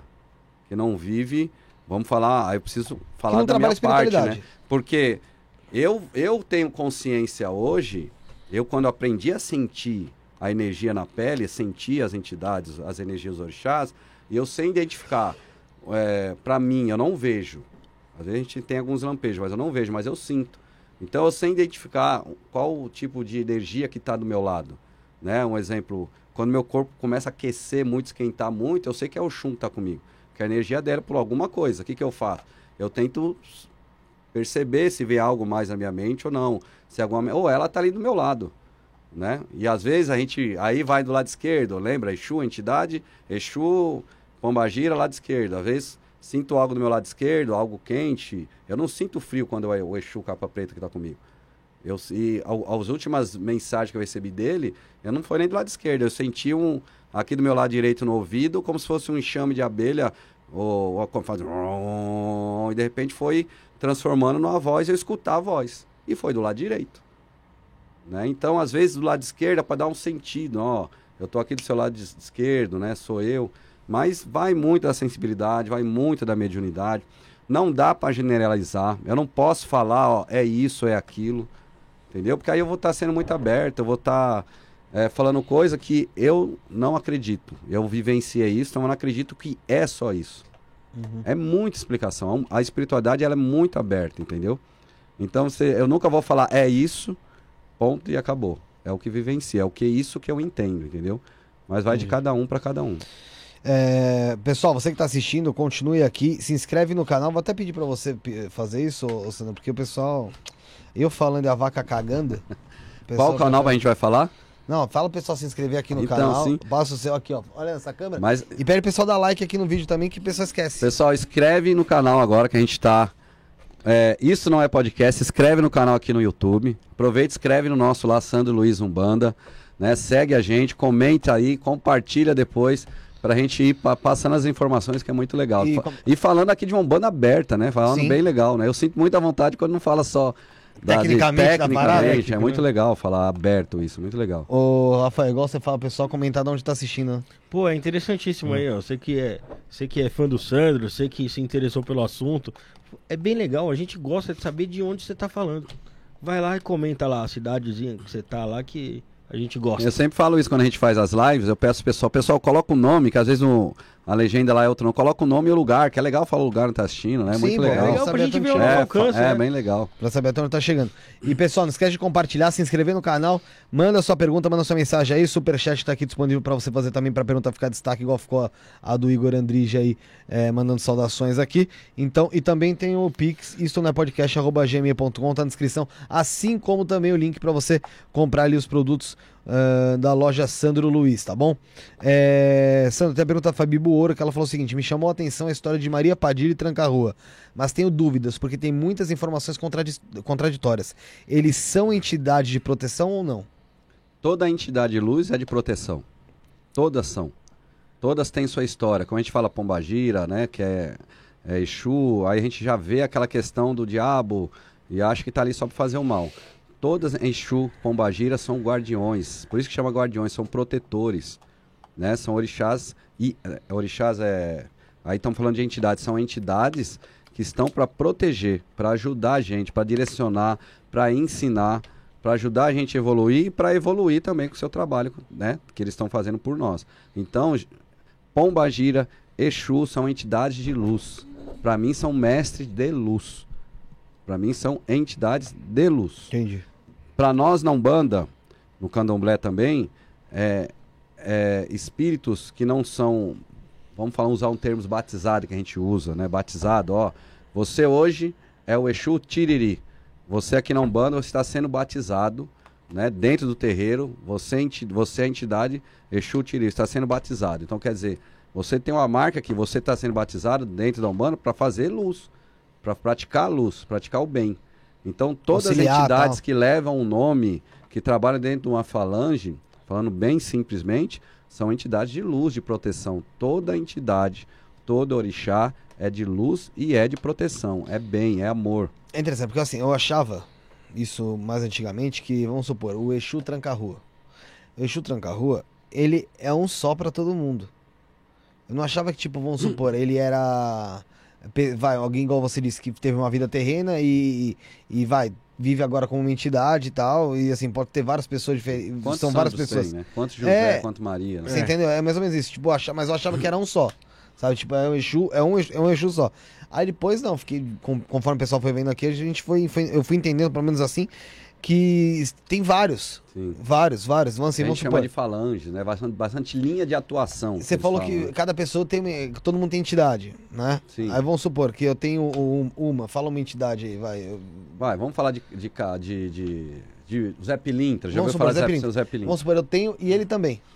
Só que o meu é diferente do mesmo, dele. é eu não achava que era assim, eu achava que era o mesmo. Não, é diferente. Você entendeu? Usa o mesmo nome, mas são entidades diferentes. Mas isso é por conta do que a gente tem o quê? Na, so- na- que a sociedade nos coloca, como Jesus ali e tal. Aí tem Nossa Senhora, tal, Nossa Senhora é uma só, Jesus é um só. A gente achava que, achava que era isso.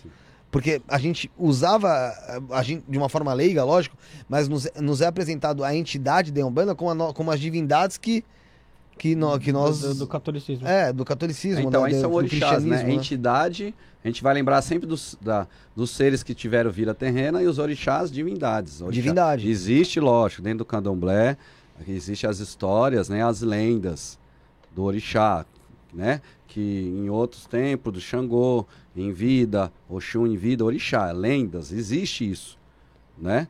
E, lógico, quem vivencia isso tem que acreditar nessas histórias, essas lendas, para trazer alguma mensagem, entendeu? Eu não gosto de lendas, eu não, tipo, eu não gosto, eu não vejo minha mãe Oxum tendo um, um eu não vejo, eu, Sandro Luiz, dentro do meu amor aqui por Oxum, eu não vejo Oxum tendo um caso com Xangô, tendo um caso com Oxum, não vejo isso, minha mãe, divindade, orixá, eu não vejo isso, entendeu? Eu, eu posso ser que eu esteja enganado, Sim, normal. mas sou eu, é minha visão, entendeu? Eu, sabe aquele, aquele filho que, não, meu pai e minha mãe são meus heróis. Né? Eu não vejo isso, não vejo isso. Então não, eu não eu não acredito, mas eu entendo que as lendas, ela traz alguma mensagem muito clara, como foi a Bíblia, né? Só que tem a mão do homem escrevendo ali em cima. E eu vou pelo lado, o que essa história quer dizer? Entendeu? O que fala ali? Que mensagem traz para mim? É, é isso que eu acredito. Entendi, Tá bom? Agora as entidades elas viveram aqui na Terra, né? entendi. É, a Tati Lima falou, boa noite, como saber se a casa faz um trabalho sério, o terreiro, né? Se faz um trabalho sério ou não, para quem não tem muita informação. Vivenciar. E assim, é ser claro, ouvir o pai de santo e a mãe de santo falar. Sim. Ouvir o que, que eles falam. É igual o médico, né? A gente vai no médico a gente tem que se identificar com o médico. O médico bom ou ruim é aquele que resolve o problema. Então a casa boa, aquilo que você vê, as pessoas. Primeiro, limpeza, né? É tudo limpinho, tudo bonitinho, respeito, amor, o jeito que te trata com carinho. E sempre uns toques que eu dou. Eu faço isso, eu faço aquilo. Corre pro outro lado, vai pro outro lado. Porque quando é eu que faço, eu que faço, eu sou foda, só eu que vou fazer, eu vou resolver sua vida. Então olhar o que, que o pai de santo fala, o que a mãe de santo fala. O que que prega ali? As coisas não são tão simples, Não tão é. fáceis. Nada, Não. A tua, tua vida não, degri, não foi pra merda de uma hora pra outra, não vai subir Não. de uma hora pra então, outra. se pratica o amor ali, o respeito, a união, a integridade, é uma casa boa. Mas quem vai praticar não é a sua casa, é as pessoas lá, né? E quando a entidade está lá, o que, que ela fala? O que, que ela pratica ali? Para mim não existe mais isso, ó. O Sandro estava incorporado, atendeu o Felipe, falou uma coisa que não é legal. Aí você vem reclamar comigo, ó, Sandro, eu tava lá com sua entidade, falou uma coisa que não foi legal. Aí eu vou falar, ah, foi ela que falou, se vira com ela lá. Para mim também isso não existe mais. É Entendeu? porque existem algumas formas de incorporação. Existe a incorporação. É, Consciente, inconsciente, consciente e semiconsciente. semi- É isso. Para mim, hoje, 99,9% das pessoas não tem mais incorporação inconsciente. Para mim. Porque nós somos no momento de aprender, de evoluir. Quanto eu estou trabalhando da Umbanda desde que eu nasci, mais de 20 anos aqui trabalhando e atendendo. Você acha que momento da sua vida, um problema seu que você vai falar com a entidade, tudo que eu vivenciei, que eu experienciei na minha vida, tudo que eu já vi de problema, de pessoas, mais pessoas, que eu ouvi, eu sou um médium semiconsciente. Eu Semiconsciente. vejo você. Eu, eu escuto o que você está falando. Lógico, tem hora quando a entidade vai embora, eu não lembro de tudo. Mas se você vir falar assim, eu passei com a entidade, ela começou a falar isso, eu vou lembrar. Você acha que tem coisa, a entidade precisa falar?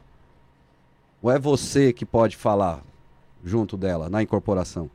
Porque quando a entidade quer de verdade, você é um médico que incorpora, ela vai tirar sua visão, sua audição, você não vai ouvir mais nada. E ela que vai falar. Você pode até ver ali, mas não consegue ter controle. Ela vai falar. Esse é semi-consciente. É, semi-consciente. Você, todo consciente você tem um pouco de consciência. É que, né? na Você verdade, pode você tá- ver. é como se fosse uma câmera ali olhando. Como que se fosse um acontecendo. transe, isso. Um transe, mas não é transe, né? Transe é uma coisa, incorporação Uhum. é outra. Você tá ali, mas não tem controle da ação. Você ouve e não consegue falar, eu quero falar água, tô falando assim, ó, açúcar, ovo, eu quero, mas é água, eu quero falar, não, não consigo falar. Elas estão tomando conta, ela está falando. Mas eu acredito muito nisso, que a maioria dos nossos problemas é, meu, é, é- é tudo igual. É, é falta de emprego, né? É problema conjugal, e não é nem em casamento. É problema a pessoa ela tem um desequilíbrio emocional, que as entidades que a gente já aprendeu muito. A entidade não precisa estar ali falando. E é lógico, eu estou numa, numa incorporação semi-consciente, vai chegar um momento que a entidade vai ver coisa a mais que eu não vou enxergar. Eu vou dar, eu vou Já não é permitido não é, você. Eu não vou enxergar, não consigo ver, eu não tenho evidência, não sou um médico que tem evidência, que vê. Né? Então, só que a gente sente, a entidade fala na nossa mente, a gente transmite. Ou ela toma conta e fala disso. Né? Então, eu acredito nessa questão de a gente tem essa consciência hoje, porque. E aí, o que, que você aprendeu até hoje? Né? É difícil, é uma pergunta boa, porque É. você, a gente vai vivendo, vivendo, vivendo. Eu acho que a gente não faz um resumo do que a gente já vem aprendendo. É isso daí. Porque, porque fica muito fácil, fica muito fácil. Olha, eu vou falar pra você. Os tops de problemas. Tops. Isso é geral. Antigamente, emprego, problema conjugal. Primeiro, emprego. Segundo, conjugal. Pessoa atrás de homem, mulher atrás de.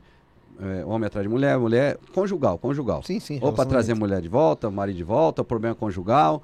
E a pessoa geralmente ia buscar eh, fazer alguma coisa para resolver. Hoje, o problema emprego sempre vai ter. Né? Problema de relacionamento sempre vai ter. O maior problema hoje é a mente. Pessoa que tentou suicídio, tentou se matar, pânico, depressão.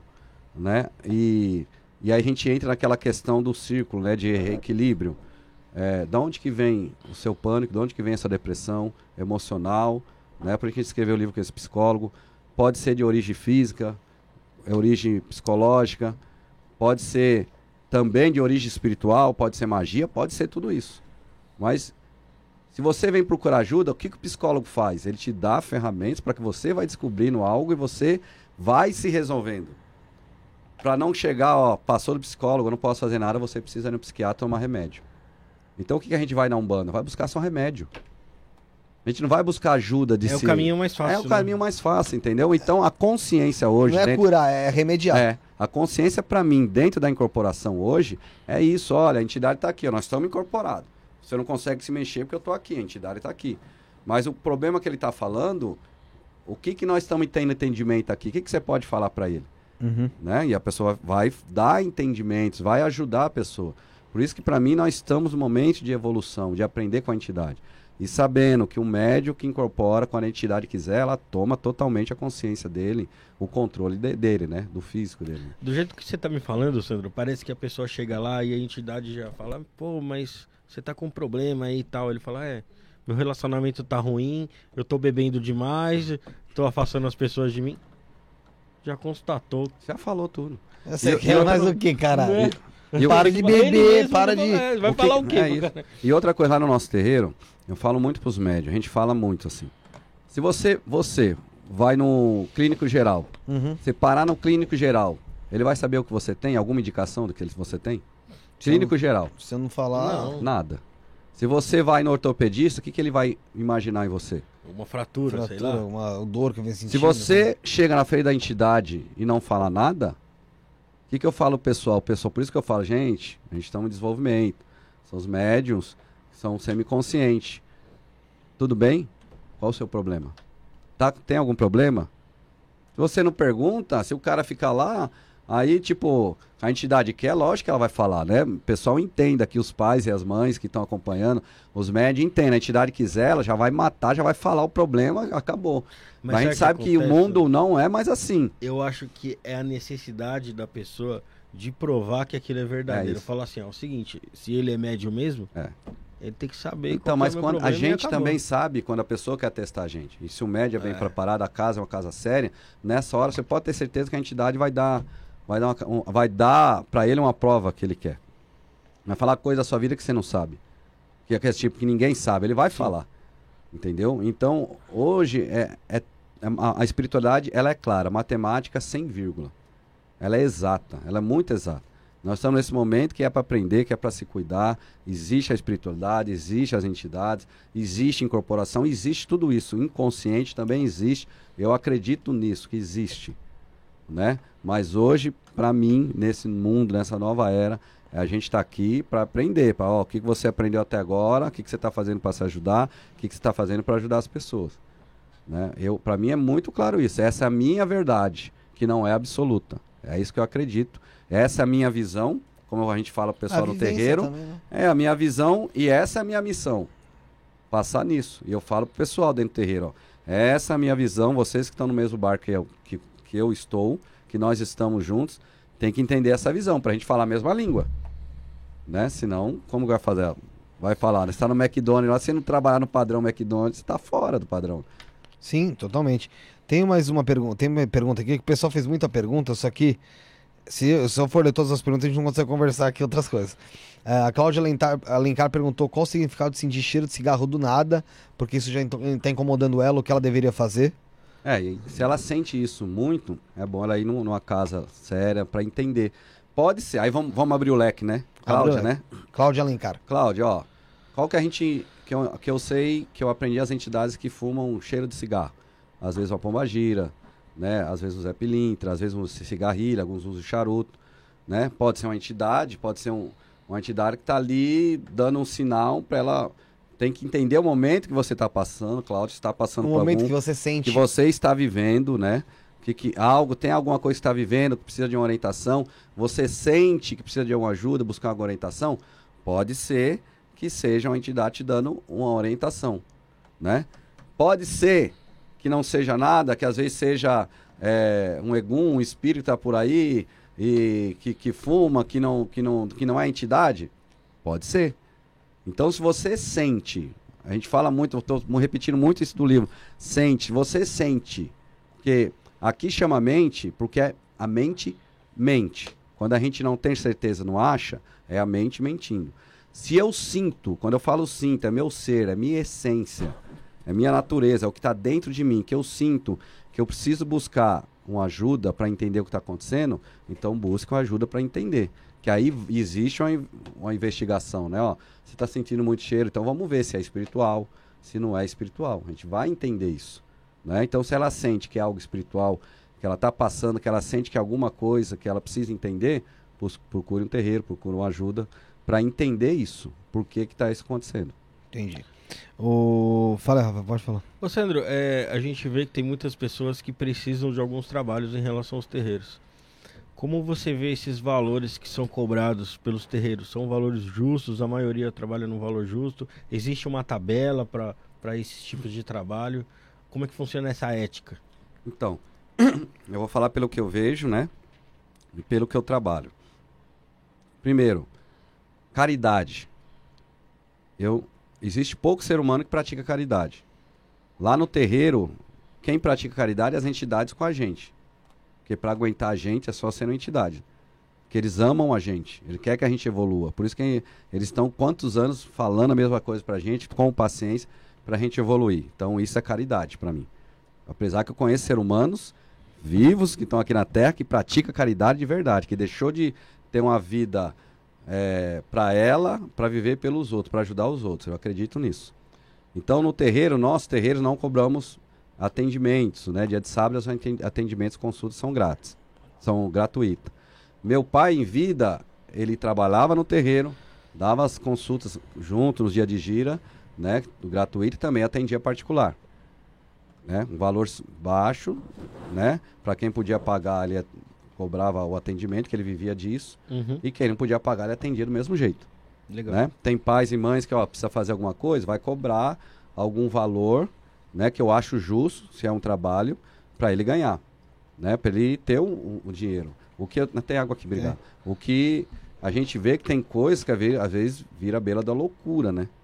Porque o que, que a gente precisa ter a sensibilidade, né? É, é, a gente estava falando um pouquinho do candomblé, né? Que a pessoa joga o búzio, tem que pagar. É a mão, eu, é trabalho. Tem que pagar. A pessoa estudou, ela aprendeu, né? E ela está vendendo um serviço, né? Então é um oráculo ali. Então a pessoa precisa pagar um valor. E quem vai jogar lá, ela sabe que no jogo, né? Vou falar um pouquinho de Fá, mas eu não sei, que eu vejo, conheço alguns pais que são do IFA, né? Que são iniciados.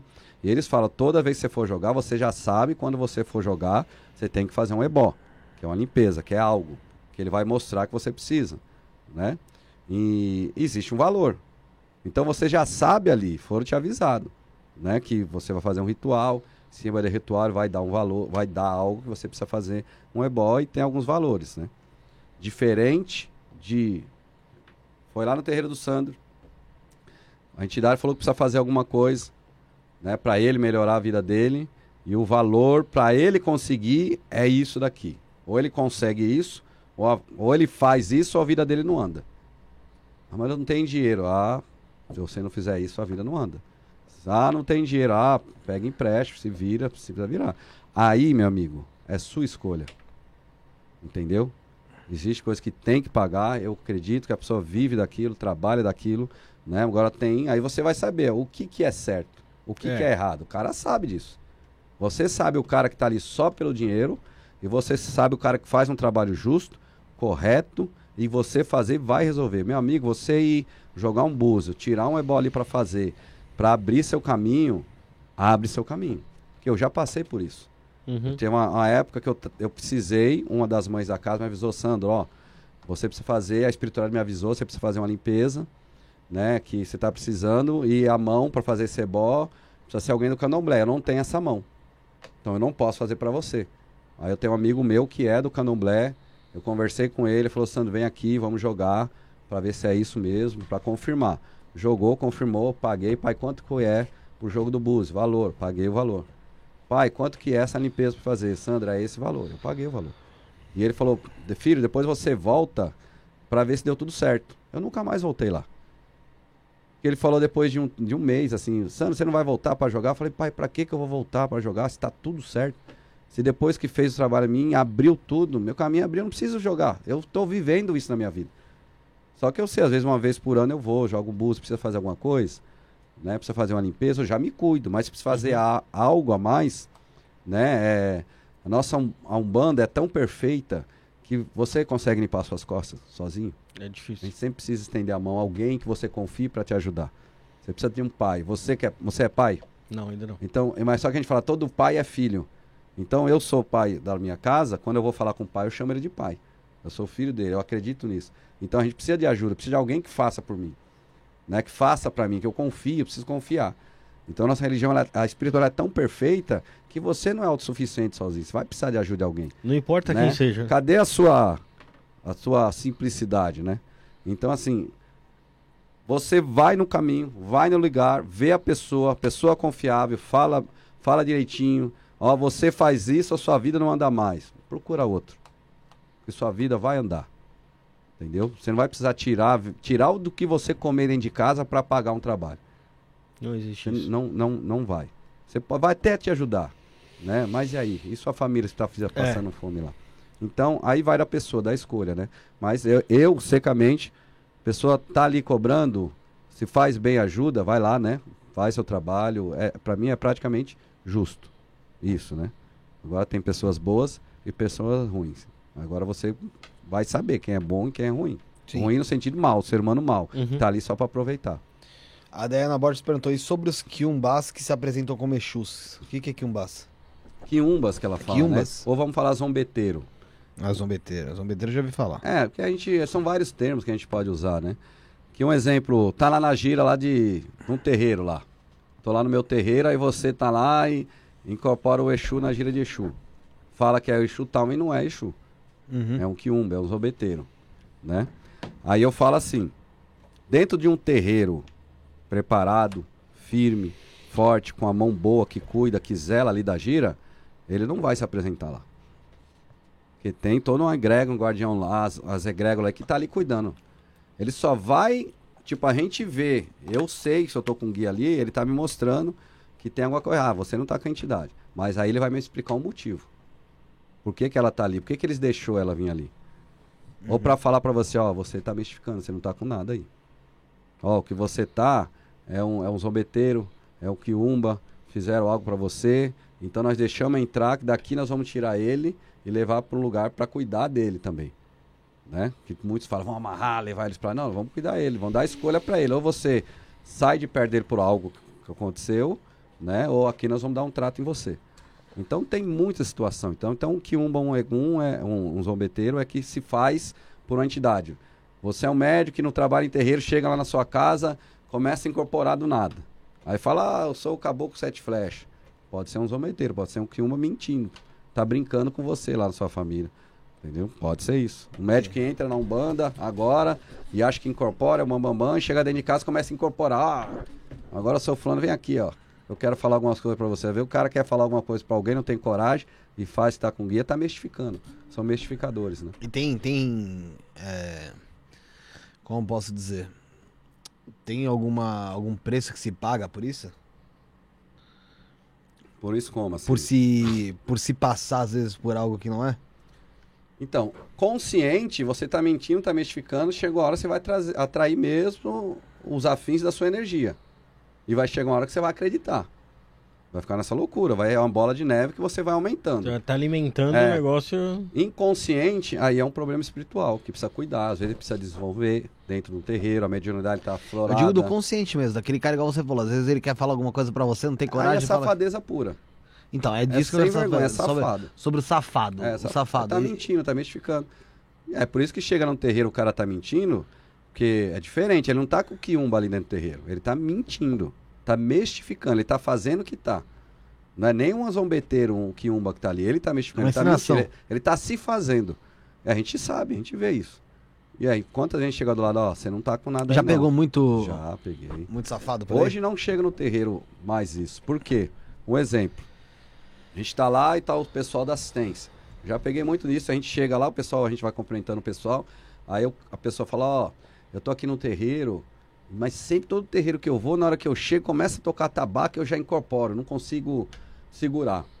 Aí eu falo para a pessoa, ó, pode ficar sossegado que aqui não tem isso. Porque a sua entidade é uma entidade inteligente, como todas as entidades, elas são inteligentes, ela pensa. Então, se ela é inteligente, quando ela vai chegar num momento no terreiro que ela precisa chegar para falar algo. Então ela não vai incorporar ali fora no terreiro porque ela escutou a tabaco, porque ela é inteligente, ninguém chamou ela. Ninguém falou, Felipe, vem aqui, é o que eu tô te chamando. Essa música que eu tô cantando é para chamar o caboclo Felipe, vem aqui que para você trabalhar. Então, se acontecer isso, está errado, você está mestificando. Aqui não vai acontecer. E não acontece. E não acontece. Não acontece. Porque a pessoa é diferente, você, na hora que estiver tocando, você vai sentir energia ali no terreiro. É energia, está movimentando energia. Então, tem pessoas que confundem energia com a energia da incorporação. Tem médios que dentro da gira está radiado. O que, é radiado? A entidade está do lado ali, jogando energia para ele, equilibrando ele, já preparando ele ali. Ele está concentrado, mas não é incorporação. Você está sentindo aquela energia, mas não é incorporação. E às vezes a pessoa que está na assistência está começando a ouvir o toque da tabaco e, meu amigo, é energia aquele ali. E vai chegar até você aquela energia, mas não é para incorporar. Aí fica lá é, se mestificando.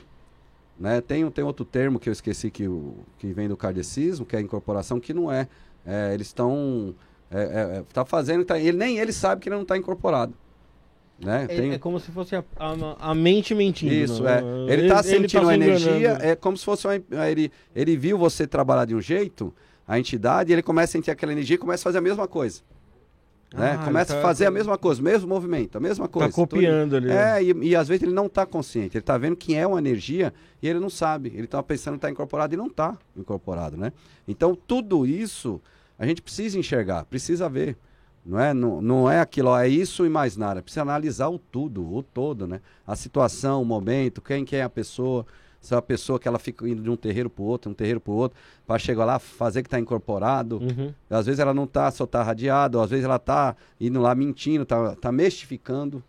Né? Ou às vezes está com um zameteiro, vai em um lugar para um, vai em um lugar para o outro. E se a casa não é preparada, né? Se os pais não são preparados, acaba dando trabalho até na gira. Porque faz, tá com a entidade, né? faz, vai embora. Tem que, tem que tirar e não, não tá, mas não fiz tudo e não desincorpora, não é, tá mentindo. Tá mentindo, entendeu? Então a gente sabe algumas maneiras, ó, se tiver com alguns uhum. zombeteiros, um egum ali, que foi no terreiro, terreiro para a gente trabalhar, a gente já sabe o que tem que fazer. Então a gente identifica algumas maneiras de agir. Quando a gente fez alguma coisa não tem nada, pode ter certeza que a gente vai soprar ali no ouvidinho. Ou você vai embora, some, né? Mesmo dá aquela mensagem subliminar. Se você não ir embora agora, tipo, eu vou botar você daqui pra fora, com cavalo e tudo. Aí na hora, ah, foi embora, vai embora. Com cavalo, com a pessoa e tudo, vai embora. Na hora. A pessoa não é Já boba, aconteceu né? de mandar embora? Já aconteceu. É? Eu já peguei uma pessoa pelo braço, um médio da casa, levei lá pra rua. Levei lá pra rua. Porque tá, bebeu, uma gira de esquerda, né? A gente deixa beber, tem gira que não bebe, né? Porque a entidade. É a entidade que tá bebendo, não é a pessoa. Se for a entidade mesmo, ela toma, a gente fala, toma uma garrafa de uísque e, e a rota Guaraná. Né? E não, não, não vai ficar bêbado, não fazer nada. Então chegou no final da gira, começou ela ir embora se trocar e quis arrumar uma confusão com, com o médico que tava trocando lá. Na época eu tava tocando a tabaco, eu tocava, meu pai tocando a gira. E eu ouvi um barulho, fui lá dentro do vestiário, o que tá acontecendo, né? E a menina falando alto com outra menina, eu falei, não senhora, vem aqui, ó. Peguei ela pelo braço, daqui pra baixo você não volta mais. Levei pra fora de casa. Que Nunca tem, mais tem... voltou? Hã? Nunca mais voltou? Nunca mais voltou. E se voltasse, eu não ia aceitar entrar dentro de casa. Porque lá no meu terreiro não tem placa. Já- meu pai falou, Sandro, você nunca põe placa aqui no terreiro.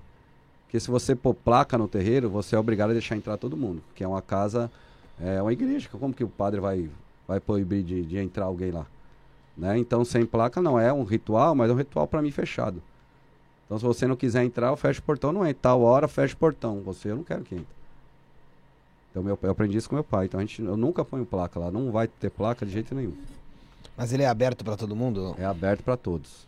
Tem pessoas hoje que já foram do terreiro que hoje eu não quero mais dentro do terreiro. Certo. E eu falo por quê e eu falo para quê.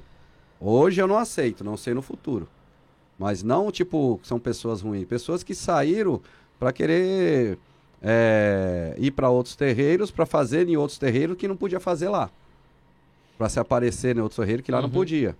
Entendeu? E saiu de um mês, foi para acompanhar outras pessoas, aí não deu certo, quer voltar. Aí não. Aí não, né? Vai, fica um tempo lá fora. Geladeirinha. É, fica lá. No dia que a gente vê que mudou, amadureceu, aí vamos conversar. Senão fica muito fácil, né? A gente tem um coração muito aberto. Tem médico já saiu da casa uma, duas, três, quatro vezes. Aí precisa conversar com a gente. A gente é justo, eles têm que ser justos com a gente. E a gente dá oportunidade. Não, não tem problema. Você fez o que tinha que fazer, não aprendeu lá, não tem problema. As portas estão abertas. Desde que você saia como ser humano, né? Saia honesto com a gente. Agora, se, porque uma laranja podre, ela apodrece todo sim, mesmo. sim, sim, sim. Então eu não posso pegar hoje, numa casa nossa, que a gente está com o mesmo pensamento, que todo mundo está trabalhando no mesmo pensamento, pegar uma pessoa que saiu de lá, porque não estava com o mesmo pensamento, e do nada, não dá um mês, ela quer voltar, como que eu vou fazer? Ela não vai mudar agora. Não, não vai ser. Não vai mudar. Eu vou, não quero, eu não quero perder tempo com pessoa que não quer ajuda. Entendeu? Eu não Sim. posso perder tempo com isso, né? A espiritualidade hoje ela é muito rápida e é muito fácil de entender. Não tem hoje, Felipe, não tem ninguém leigo de saber o que é certo e o que é errado. Não estou falando leigo de entender que é um banda, que saber que você vai no terreiro, aquele terreiro, ah, não é o terreiro que é ruim, porque todo terreiro, mesmo que o pai ou mãe de santo é cabeça dura, as entidades estão lá. Porque quem faz coisa errada é a entidade, né? João de Deus, quantas coisas boas não fez? Depois foi descobrir, sobe. Eu falo que a entidade é igual ao dinheiro, quando sobe a cabeça, pronto, né? O cara saiu da caixinha, né? Porque ele acha que é Deus, né? Enlouquece. Deus. Então, Uhum. e é a mesma coisa, qualquer que seja a religião.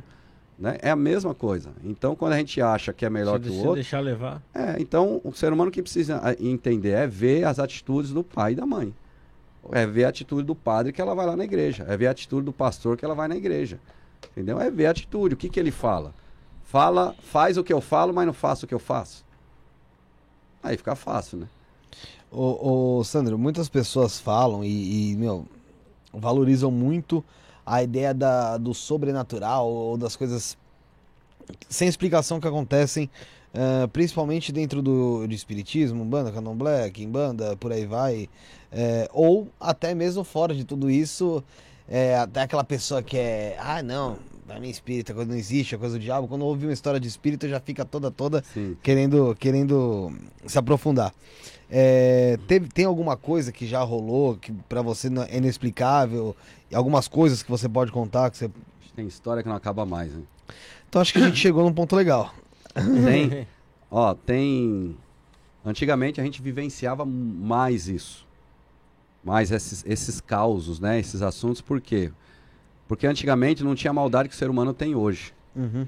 E antigamente, a espiritualidade, né, que hoje, graças a Deus, está melhorando, não a espiritualidade, a gente, a gente via como uma família. Mesmo. Sim. Vou contar um caso antigamente. Lá no terreiro do meu pai era meu pai que tomava conta, a irmã dele, irmã de sangue. Meu pai era o pai de santo, ela era mãe pequena, mãe pequena é um grau abaixo do pai de santo, né? Depois ela ia ser mãe da casa também.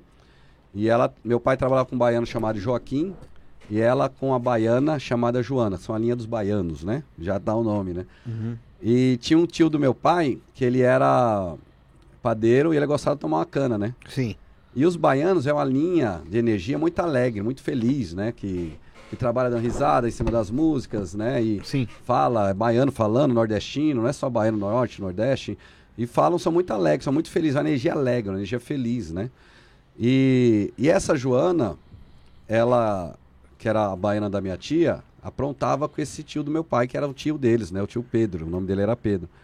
Então, ele saía da padaria que ele trabalhava ali na Vila Santa Caterina, lá na Zona Sul. Perto da Vila Mariana, né? É, é, e, ah, perto de Jabaquara ali. É, desculpa. Já viu falar tá, na favela da Alba, que desce ali? Já ouvi falar, mas. E, e ainda existe ali, e, e ele morava ali perto. E tinha uma ponte para atravessar, tipo um R, um corguinho, né? De um pro outro.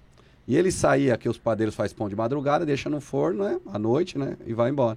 Ele tomava manguás. Aí quando chegava lá perto da ponte, é, a Joana aparecia para ele, a baiana. Caralho. Aparecia para ele. E falava, ô Pedrão, vem aqui, ó, vem por aqui, vem por aqui. E chamava ele para ele fazer ele cair lá no corgo. Pra zoar com ele, pra brincar com ele. Não é Caramba. maldade, é que é a maldade, tipo, brincando. Tanto que tem, tem um- uma música que fala, baiano é bom, povo trabalhador, canga, mexe com ele, canga, baiano manga, ou baiano zanga. A gente fala que baiano manga. Manga é da dar risada, né? Mexe com ele que eu tô brincando com você e pra trás é, você tá bom, você me faz aqui, faz aqui, paga Vai pagar. né? No bom sentido, né? E ela fazia isso, e um dia, meu pai contava essa história, que chegou na gira de baiano, tá todo mundo lá, e tava o Joaquim e a Joana dando risada, dando risada, e falando, e dando risada, e fazendo brincadeira, dando risada, dando risada. Quando for ver, daqui a pouco, o tio, o tio deles apareceu lá na gira, foi lá brigar com ela. Foi lá Xingando ela, filha da satisfação." mãe, você derrubou lá, Joana, não sei o que, foi lá brigar com ela, né? Que ele aparecia lá, né? ela, ela aparecia pra ele, né? A entidade tá aparecendo. Aparecia ele- pra ele, ele só- via, ele, ele via via. ela e ela fazia ele ver ele, ver ela, fa- fazia ele ver ela só pra derrubar ele no cargo, no corgo lá no pra zoar com ele. Que ele vinha manguaçado, ela aproveitava pra zoar com ele. Mas tipo assim, era uma maneira de cuidar, sabe? Aquela família alegre que brincava. Uhum. É, a minha mãe e minha tia, elas trabalhavam antigamente em, em fazia limpeza em banco. E tinha um, o era, o era o meu pai, era o seu Tiriri, que era o Exu do, do meu pai. E tinha o Joaquim também, o baiano do meu pai, sempre falava, ela chamava eles para proteger. Uhum. E teve um dia que eles estavam lá no, no, no- banco, elas fazendo uma limpeza, e era, era aqueles carpete antigo no chão, né? E elas começou a fazer a limpeza lá e, e olhava para trás e via no chão as marcas de, de pé. No chão, marcando. falava- aí ela falou. é, minha tia falava para minha mãe, o, nome, o apelido da minha mãe é Gera, né? Falou, Gera, tem gente aqui, ó, as marcas de pé lá. Aí eles corriam para ver lá e não tinha ninguém. Aí falava assim, de repente ela ia para outro lugar, quando ela voltava tinha marca de pé, no, tipo no carpete, como se tivesse acabado de passar lá. Até que um dia, e ela não tinha ninguém. Até que um dia eles foram na gira, aí eu não lembro se foi na gira do Baiano, que tava Joaquim, ou de Exu, que tava o Tiriri, que falou pra ela, ó, Dócia, vocês não pedem pra gente proteger? Eu tava mostrando que eu tava lá com vocês lá. Eu deixei minha marca pra você ver que nós estamos lá do seu lado, que estamos lá com vocês. Então deixava a marca do piso, né? Aí mais uma, Caraca. mais uma vez a gente vê, olha a família aí. Olha a proteção. Olha a família. Ele está fazendo simplesmente tá lá, ó, vocês estão pedindo ajuda, sua proteção, nós estamos aqui, ó. Estamos mostrando. Né? Não precisa um Exu, ah, tá bebendo cachaça, falar, eu sou Exu. Tá aqui não fiquei bêbado, entendeu? Por isso que eu falo, hoje em dia vai perdendo essa sensibilidade que a gente deixou de ter. Né? Se eu vou falar aqui uma vez, quando a gente vai trabalhar em, em casa, um exemplo, eu preciso, acontece alguma emergência na minha casa, não no terreiro, eu moro longe do terreiro. E a gente precisa incorporar lá para, às vezes minha mãe está passando mal, alguém vai, está com algum problema. A gente vê que dá para ajudar. A gente acende uma vela, né, uma vela branca lá para clarear, né, para o espírito, para caminhar, para clarear o momento, acender uma vela para escuro? Não, acende a luz, tem nada no escuro. A gente Tipo, tipo aqui assim. é, a Assim, luz, tá. eu, eu vou, preciso atender aqui. Nós estamos em casa, está com algum problema. Você não Tá. tá, legal, tá passando mal, a gente viu que, que não é físico. Aí eu vou pegar minha velinha branca, que a gente fala que é ponte da guarda, pego a senha da vela, coloco a vela branca ali, põe um copo d'água, copo de vidro com água, que a água a gente fala que é nega- puxa toda a negatividade ali para a água do ambiente também, né? E nesse dia, eu não eu era moleque, eu nem incorporava ainda, minha mãe estava ruim, minha mãe é uma médium que pega muito sensível, Sim, sim. que ela pega, ela sente muito. Então você tem aqueles os, os zombeteiros hoje, mas não assim, né? Porque era era um momento que ela estava passando, ela sentia muito esses espíritos e ficava do lado dela e ficava incomodando ela. E nesse dia a gente não tinha uma vela para acender, Puta. não tinha nenhuma vela. Mas aí como não tem vela, a entidade não vem. Meu pai incorporou seu tupi, foi lá, cuidou da minha mãe, né? Limpou ela, era um zombeteiro, um, um egum, que fazendo um espírito perdido ali, falando bem claramente, simples, né? Que tava por ali e minha mãe. e- e- eles foram ali para pedir ajuda para minha mãe, que ele sente, né? Aquele médio, tá do lado uma energia que puxa, e através dele seu tupi pegou e encaminhou esse espírito, né? Para ajudar. Só que não tinha vela. De repente, meu pai estava atendendo lá com seu tupi, minha mãe, cuidando da minha mãe, um cheiro de vela. E a gente falou, que cheiro de vela é esse? Se não tem vela aqui, que cheiro de vela é esse? Aí seu tupi falou, não tem vela aqui, mas eu mandei acender uma vela lá, para clarear o caminho de todos nós aqui. Entendeu? E o cheiro de vela insuportável. Quando acaba a vela, vai aquele cheiro, né? É mais E- forte. Mais forte, igualzinho, igualzinho. Ele falou, não, não tem vela aqui, mas eu mandei eu acender uma vela lá para clarear o caminho e tipo para levar aquele algum para encaminhar ele para aquela luz, né? É Caraca. disso para histórias e histórias que a gente fica. Tinha o, o, o Paulo, que era o, o cavalo, né? O médico que incorporava o seu Birajara, que eu trabalho hoje, né? Que ficou para mim como, como herança Ele faleceu. faleceu, já muitos anos atrás.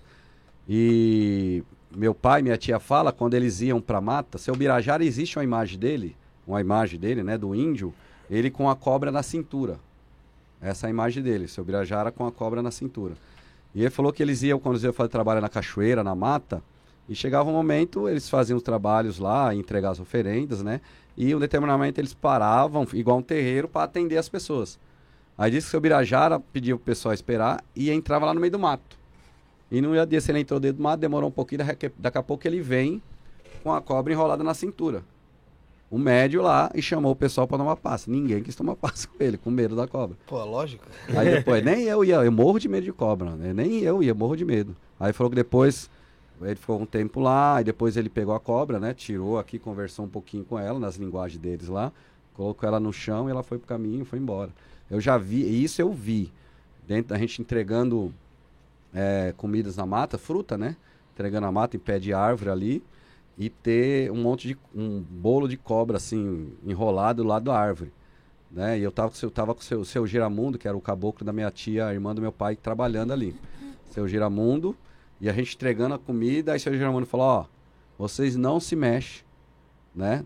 Dá a comida aqui pra mim, que eu vou colocar ela aqui onde vocês estão, vai dar uns 3, 4, 5 passos para trás, e deixa que eu termino. Aí colocou ali, aí depois que colocou tudo, né? Falou algumas coisinhas, ela falou assim, ó, agora olha pro seu lado, ali mais pra frente, já tá aquele rolo assim, e era uma cascavel que tava enrolada ali, Aí seu Giramundo colocou as comidas ali, começou a falar na linguagem dela, a dele, a cobrinha tipo olhou assim para ela, pra minha tia, né, mas seu Giramundo, pegou, desenrolou, saiu, entrou na mata e foi embora de novo. Que isso coisa. eu vi, isso eu vivenciei, coisa incrível. Minha tia, é, minha tia Inaura, é, que é a irmã do meu pai, ela não sabe ler e não sabe escrever. Ela trabalha com o seu tranca-ruas, meu pai com o Tiriri. Por isso fala muito seus tranca-ruas, fala seu tranca-rua seja meu advogado, né? Fala que seu tranca-ruas muitos foram advogado. E eu lembro, eu era moleque, tava começando a aprender a tocar tabaco. É, eu tava do lado, assim, mais o Ogan do meu pai, e ele sentado, e minha tia com seu tranca-rua atendendo uma mulher. E a mulher levou um papel de um processo que ela estava tendo, não sei se era separação, alguma coisa. E entregou pro seu, seu tranca-ruas. E a, a pessoa que estava camboneando, a minha tia, o seu tranca-ruas, né? O cambone é aquele que cuida da entidade, ajuda, ó, preciso disso, aquilo. Ele traz na hora. Falou pro médico, não, ó, o, o- a dona Inaura não sabe ler. Aí ele pegou e falou, ah, meu, meu burro chama, eles chamam de burro, no, os Exus chamam a, a gente de burro, né? Que as entidades direitas chamam de cavalo, eles chamam de burro. Na brincadeira, né? Aí falou, ó, meu burro não sabe ler, mas eu sei ler. Aí pegou o papel, leu o processo inteirinho pra mulher. Quer dizer, é, você vê como que você fala que a mulher não tá incorporada ali desse jeito. É foda, Não né? era uma corporação É inconsciente. inexplicável, não tem como falar minha que tia, eu vivenciei isso. Às vezes falou, tia, eu precisava de, um- de fazer uma comida pra. Quando, minha tia que me desenvolveu no começo. Eu precisava entregar uma comida pra, pra o Chum, assim. E ela falava, ela, ela é das antigas. Eu falava, Sandra, eu não sei.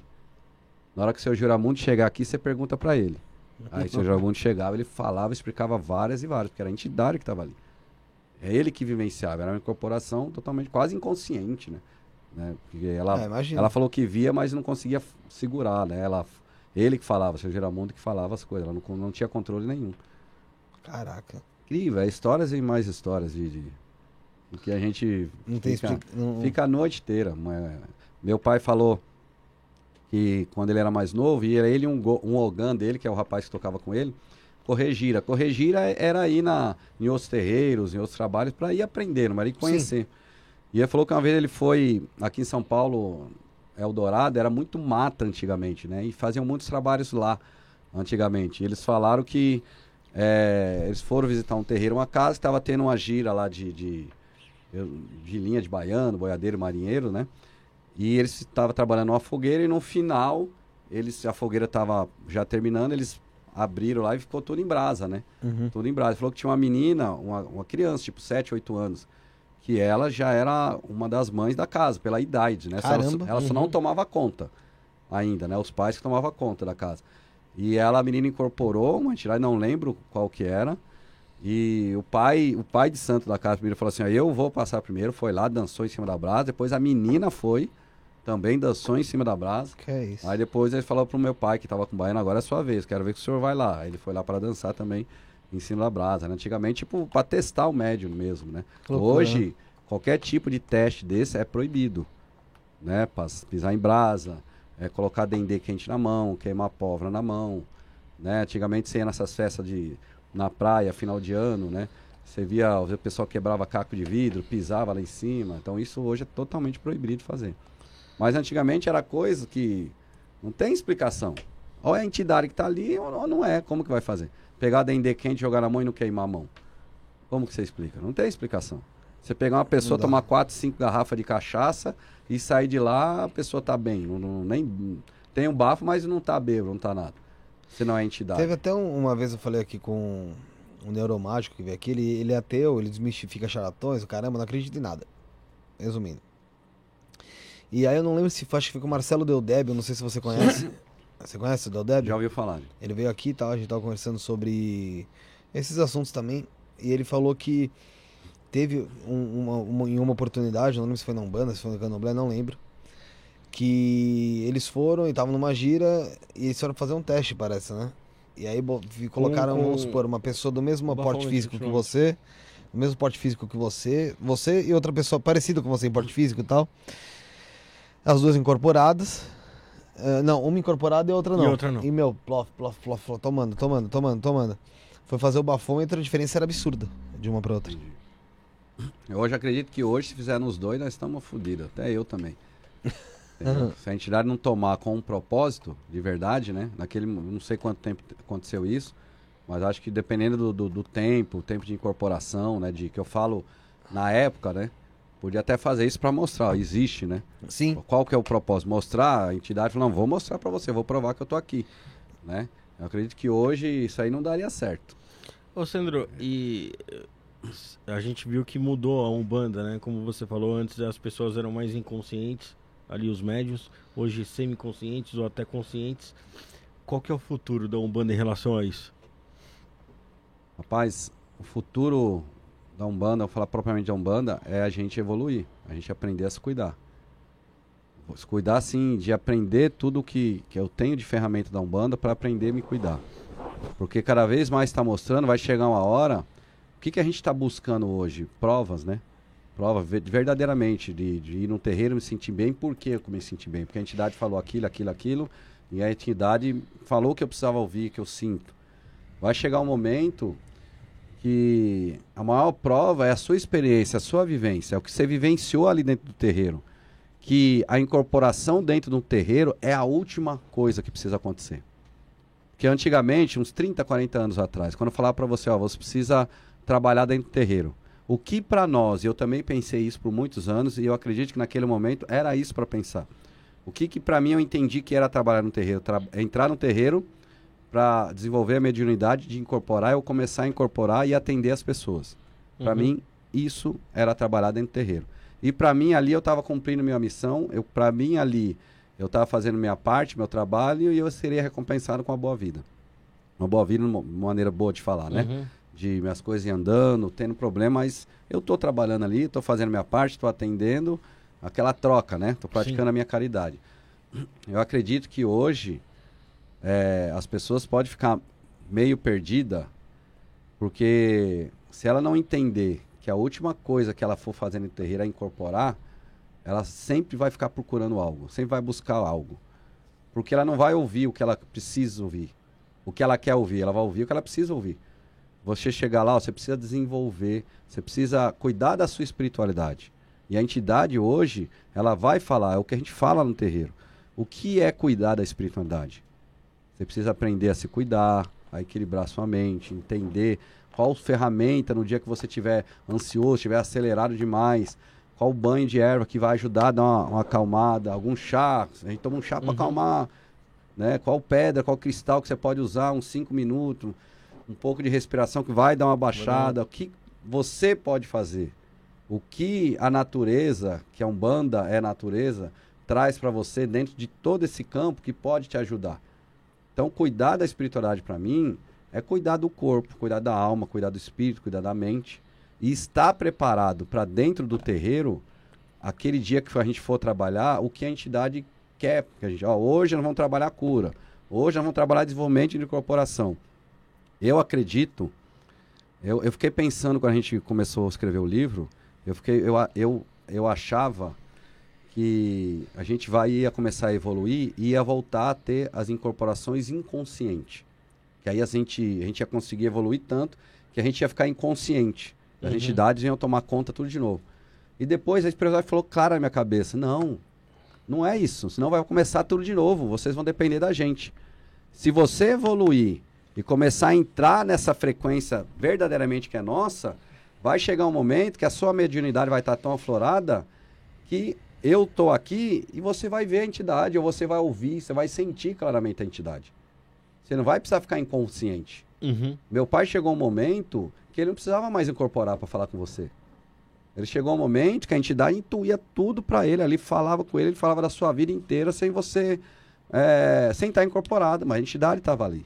Então eu acredito que conscientemente, né, muitos umbandistas, muitos terreiros, muitos, muitas pessoas que trabalham com espiritualidade, né, terapêuticos, né, que trabalham com espiritualidade em geral, está com essa visão da nova era, da, da- dessa transição da quarta para a quinta dimensão, de a gente ter a autorresponsabilidade de se cuidar, que quanto mais a gente começar a evoluir, em vez da gente ficar inconsciente, mais consciente a gente vai ficar, e a gente vai mais clareira sentir, ver ou ouvir a entidade claramente.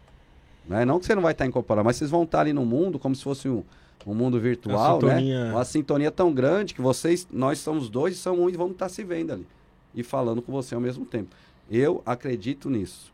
Eu espero, é, eu também evoluir, né? Que eu falo com o pessoal, eu não sou aqui, faz isso que vocês vão evolu- evoluir. Não, nós, estamos evoluindo juntos. Que a gente vai chegar no momento que eu acredito que a gente vai chegar aí. Uhum. A gente ter a consciência no momento, ter uma concentração plena, ter no, estar numa frequência plena, que a gente vai con- conseguir trabalhar essa mediunidade, de uma mediunidade de ouvir, de ver, né, de sentir verdadeiramente a espiritualidade falando com você para você transmitir para uma pessoa naquele momento. Mas não ser mais inconsciente. Senão volta tudo para o princípio, né? Uhum. Se você é inconsciente, você não está vendo o que a pessoa está tendo de problema. O que a entidade está falando para aquela pessoa do problema, vai chegar um momento que você vai precisar. Você Entendeu? não tá tomando nenhum aprendizado com aquilo. É isso daí. Um exemplo. Aquela que a menina falou.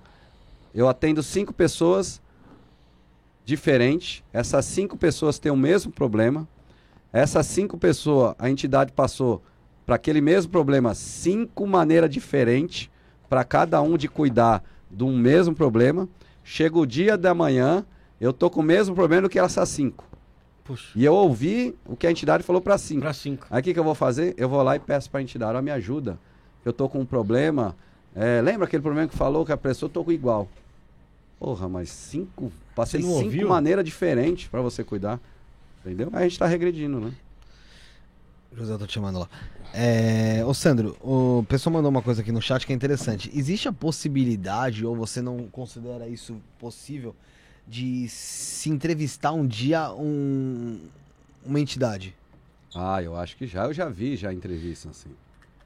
Já vi. Isso dentro do terreiro. Já, já vi. Tá, isso a gente já entra em outro ponto. É. Qual que é o risco que existe de você incorporar fora do terreiro? Um médium consciente, um médico que trabalha, incorporar assim, sem, sem segurar, ou, ou, Não, igual- dar- não, não. ou chegar aqui, eu vou incorporar pra dar uma entrevista. Vamos supor, igual a gente tá aqui, não É. tá- a gente tá aqui, né? É, imagina só. Aí você falou, Sandro, incorpora rapidinho pra mim. Sim. Aí você, porra. Aí você vai lá, Rafa, traz a, a Divilzinho, dois, dois só. É. Tipo, você por fim. Ah, tá bom, vou incorporar. Qual o risco disso? Zero. Pra você é Pra zero. mim, zero. Qual o propósito da entidade vir aqui? Aí sim, aí teria o propósito pra entidade Sim, vir. Isso. Se tivesse um propósito, se ela precisasse dentro do momento, falar, mas a gente não viu lá no Chico Xavier, ele no 1900 e bolinha, ele não ficou lá com o mentor num programa inteiro lá, falando e o, e o Manuel transmitindo para ele as mensagens, psicografando, que eu entendi que naquela época ele precisa mostrar que ele era um, um, um, um médium, né, que recebia as mensagens do Emanuel, e eu não lembro o nome da, era da, inter- da, da É, o programa, Pinga assim. Fogo. o Pinga Fogo, lembra? Passou mais de hora ali. Ali tinha um porquê e um pra quê. Né? Hoje, qual o propósito? A não ser que, um exemplo, que a entidade fale pra mim, um exemplo. Quero entrar. É, eu preciso por algum motivo, mas aí tem que ter, não é por causa do podcast. Sim. Vai sim, ter alguma sim. coisa maior, eu acredito E provavelmente mais nisso. privada, talvez. E- não, e às vezes por uma coisa maior, para atingir algo maior. Não, não com propósito meu e seu. A gente pode até pensar que é um propósito meu e seu. Mas eles falou que é um além. propósito meu e seu, é muito além. Entendeu? Precisa ter algo muito além. Senão não tem um propósito. Por que, que ela precisa falar? É, eu vim incorporar para falar algumas coisas. Porque ela, você quer dizer o seguinte, ela não precisa se provar, Não, eu acredito que não. certo? A não ser que tenha dentro dessa, desse trabalho nosso uma Sim. missão que a gente não viu ainda. Aí Que ela, aí, aí- entendeu, aí é ela já sabe. Ela compreende. Elas já sabem. Aí elas vêm aqui com o propósito. Ó, nó- nós vamos. Depois a gente vai entender. Puta que pariu. Então foi por isso que naquele dia a gente sentiu que ela ia que- incorporar. Não entendi agora, mas agora tô entendendo. Ó, ó, ó onde foi parar aquela entrevista. Ó quantas pessoas atingiram a fala daquele mentor, É, qual a daquela porcentagem entidade. das pessoas aqui que acabaram sendo atingidas e, e, e vamos dizer Um assim... propósito maior, não o meu e o seu. Sim. Entendeu? Um propósito muito maior. E isso eu acredito. Entendeu? Isso eu acredito. Que poderia acontecer, não comigo, com alguém. Ah, eu tenho vontade um de um dia, de um maior. dia trazer alguém aqui. Eu não, eu não tô nem, quando eu comentei isso aí, eu vou, já vou chegar no, no ponto, Sim. tá? É, eu tenho vontade de trazer algum dia algum médico que se disponha a vir aqui e falar que vai incorporar ao vivo e a gente conversar, sabe?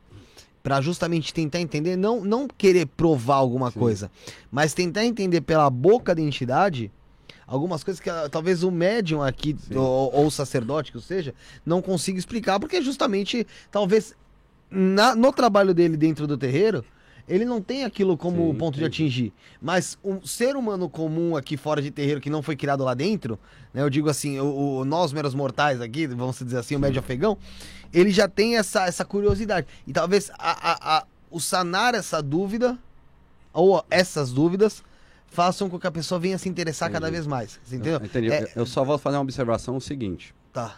É, essa exposição, né, é um, é um grande risco para o médio. Perigosa. Eu, É. empe- eu compreendo também. Porque assim, vão questionar, mas por que, que o entidade está ali no podcast? Sim. né? A gente colocar um exemplo, um Zé Pilintra aqui, o pessoal não vai falar muito, vai achar legal, vai achar engraçado, vai achar, ah, o seu Zé é foda, né? O seu Zé Pilintra, a história dele é foda.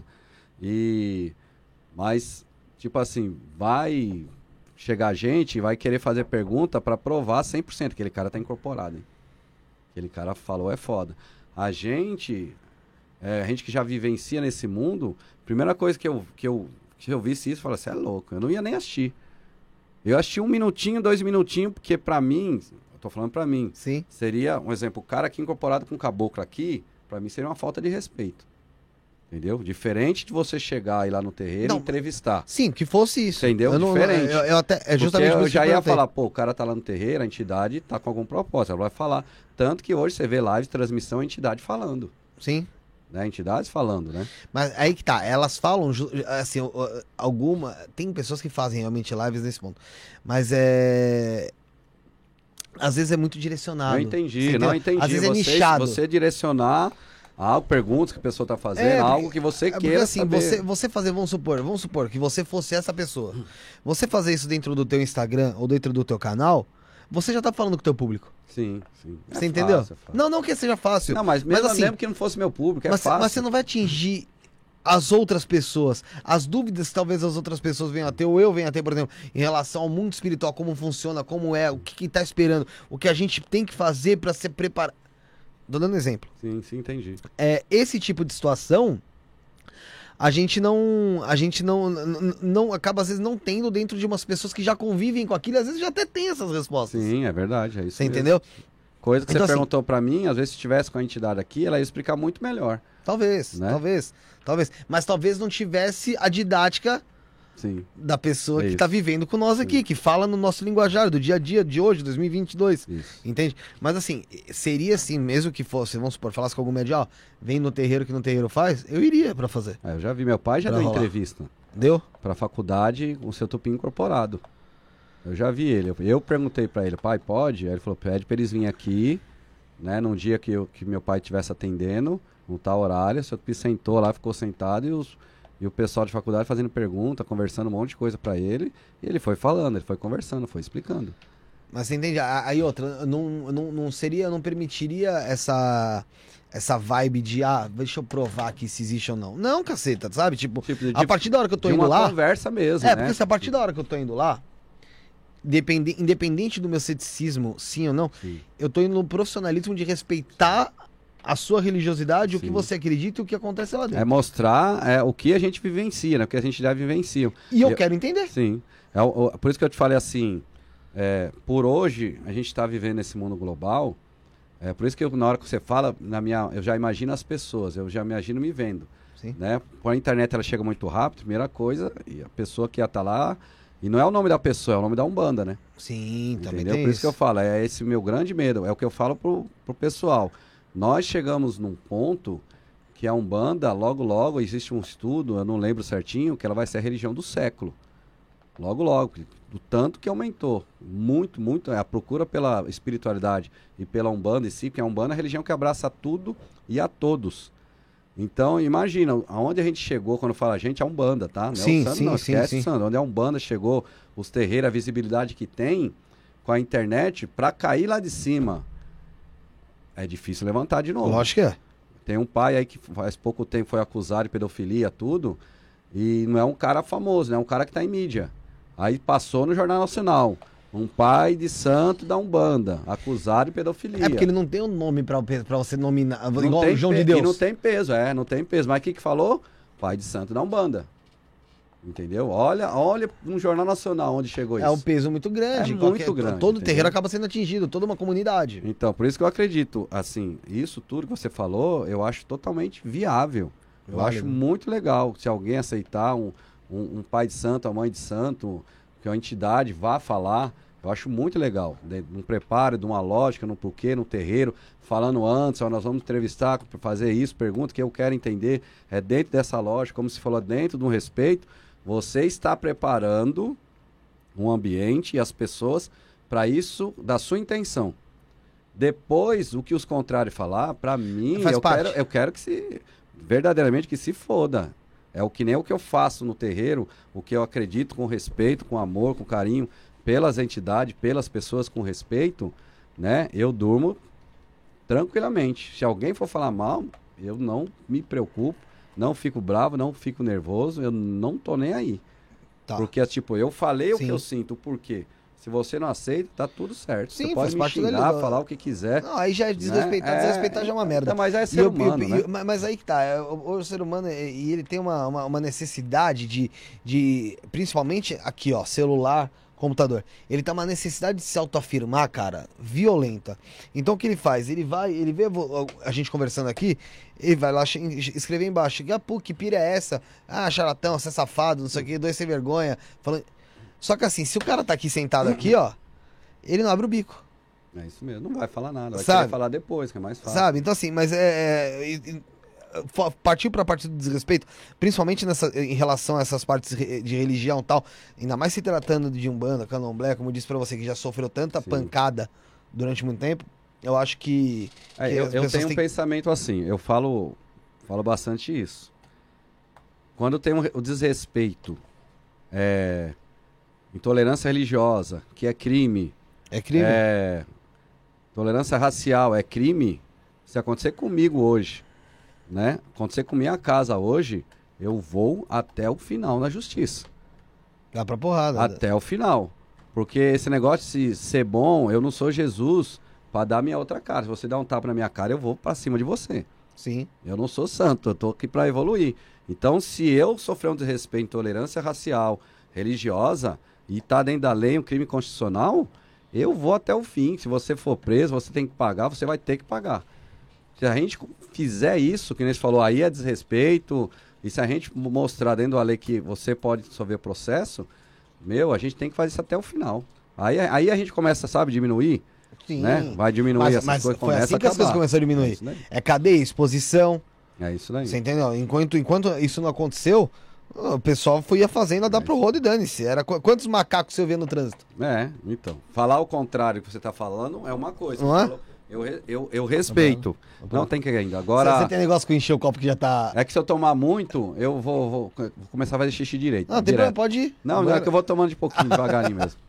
Então, assim, é.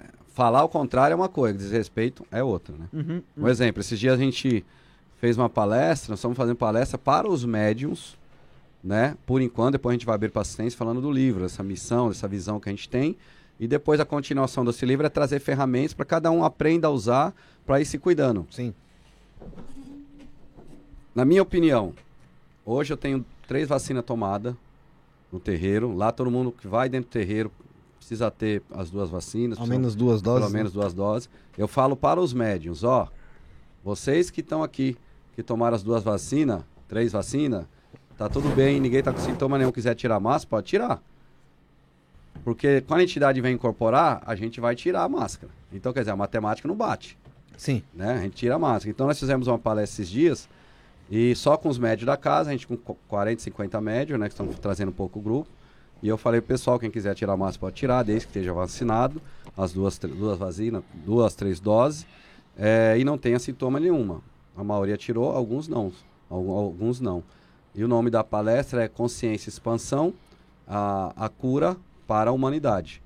É, consciência e espiritualidade, a cura para a humanidade. Nós tiramos foto colocamos lá, distribuímos, colocamos no Facebook, no Instagram, né, primeiro dia de palestra, e uma pessoa falou lá, primeiro consciência você tinha que ter em estar todo mundo sem máscara.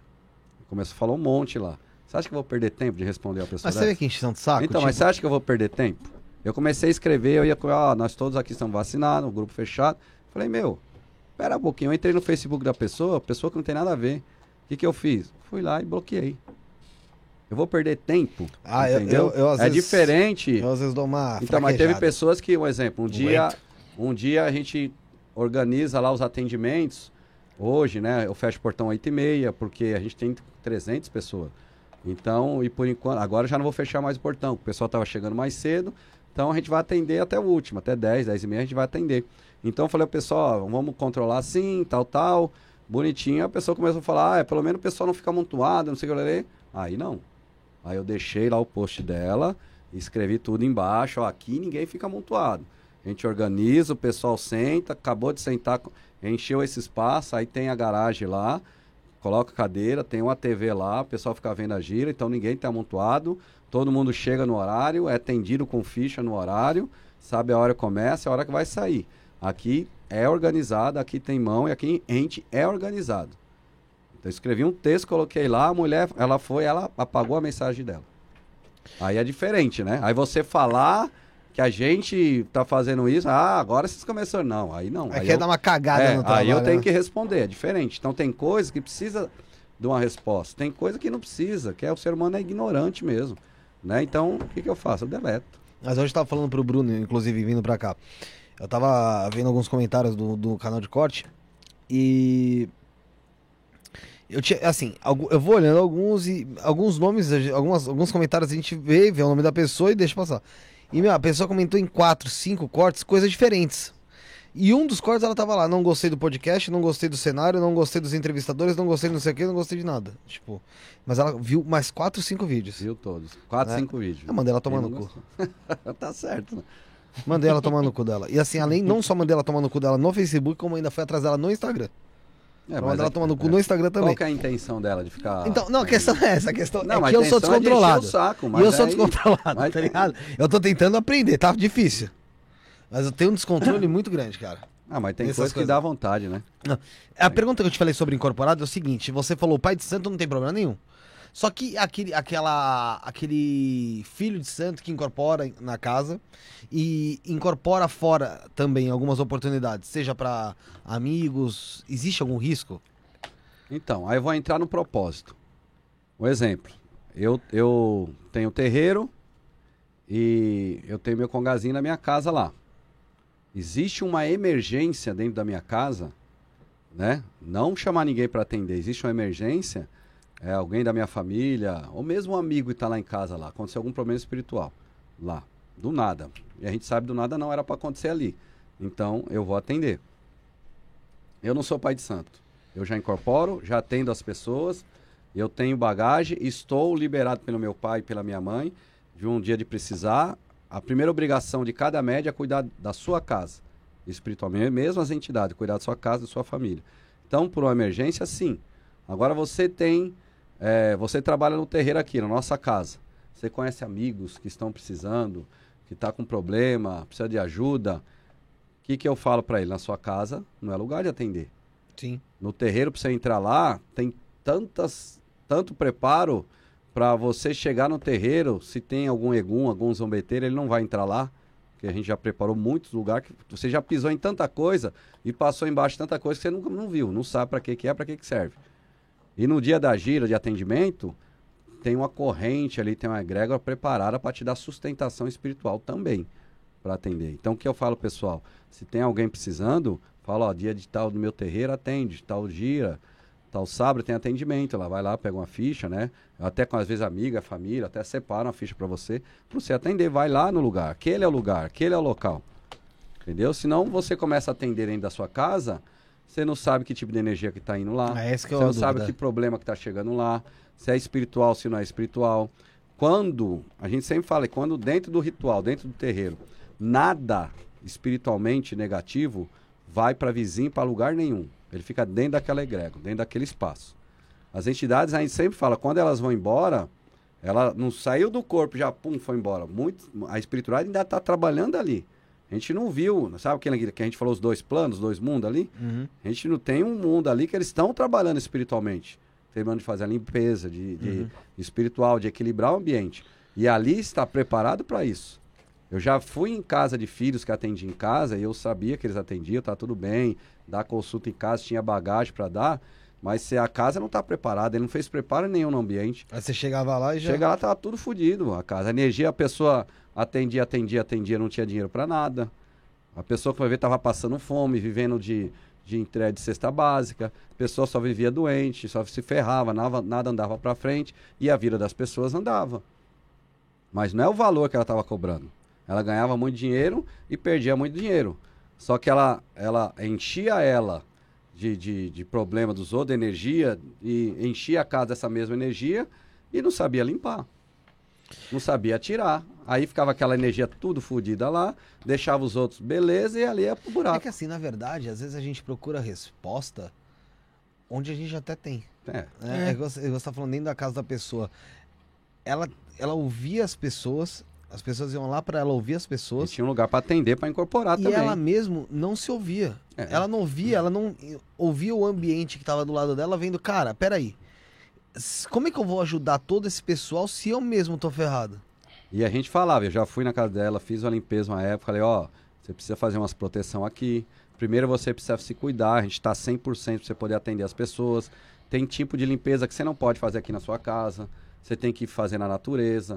Você tem que hoje tem santuários aqui em São Bernardo, santuários perto para fazer limpeza propriamente ali. E como é que foi? Mudou a vida dela depois disso? Mudou.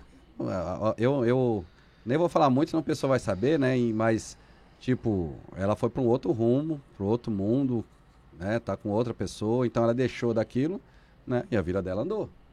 Ia pro buraco, ia ficar doente, ia acontecer muita coisa ruim com ela. E é uma senhora médio incrível. Só que sim, qual Fal, o propósito? Falta sabedoria. É, faltou sabedoria. Você pode atender, eu falei para ela, pode atender, mas você precisa ter segurança. Você precisa ter coisas que você não pode fazer aqui, ó. Você tem que fazer em outro lugar. Aí às vezes, ah, não, vou fazer aqui que é mais fácil. Sabe o mais fácil? É mais rápido e mais fácil. Não vou perder tempo de ir para outro lugar. E tem gente que quer incorporar por entretenimento, Sandro? Ah, mas não incorpora, é loucura. Aí entra zambeteiro, entra egum, entra mistificador. Hum. No terreiro não, no terreiro sério não, não tem jeito. O pai vê lá e já analisa, ó. A linha, tanto que a gente fala, quando entra um médio, a gente, a gente usa um termo lá no terreiro, né? O seu Birajara que falava para mim. Quando entrava um médio novo pro terreiro, ele falava, ó, esse veio ou, veio para caboclo ou veio para cacique. Ou veio para índio ou veio para cacique. Aí eu falava, mas por que caboclo? Ele falou, caboclo ele vem, o índio vem, dá uma dançadinha aqui, uma dançadinha aqui, mas não vai ficar. Esse aqui, na hora que ele for ver que um negócio aqui é diferente, rapidinho ele vai embora. Aí fala, não, esse médio veio para cacique, veio para aprender, para crescer, para evoluir. Esse aqui ele veio para aprender, nem que depois ele vá embora com o tempo, né? Vai Sim, seguir o vai caminho dele, e... mas ele veio para preparar. Então, hoje é, é, difícil a gente errar. Vai chegar você no terreiro, ó, quer entrar, vai falar, não, pode entrar, né? Tem, lógico, tem, ó, vou te ensinar a você se preparar, pra você entrar na mesma energia, para você começar a aprender. Mas a gente fala, esse não dura dois meses, três meses, a gente sabe, isso é batata. Batata. Sandro, seu pai foi o seu pai de santo, você já cresceu dentro dessa doutrina, quando incorporou pela primeira vez, te surpreendeu ou você já esperava como que, que, era, como que era? Ah, não, é incrível, né? É algo que só você vivenciando pra você sentir. É incrível no sentido, eu não tive uma incorporação inconsciente, a minha primeira, mas eu não conseguia me movimentar. Né? O controle era totalmente da entidade. Logo em seguida, depois das outras incorporações, eu nunca mais perdi o controle. Eu sempre. E, e tem sempre uma, um, um, um questionamento no começo Pode, você pode entrevistar 10 é, umbandistas, os 9 e meio vai falar a mesma coisa.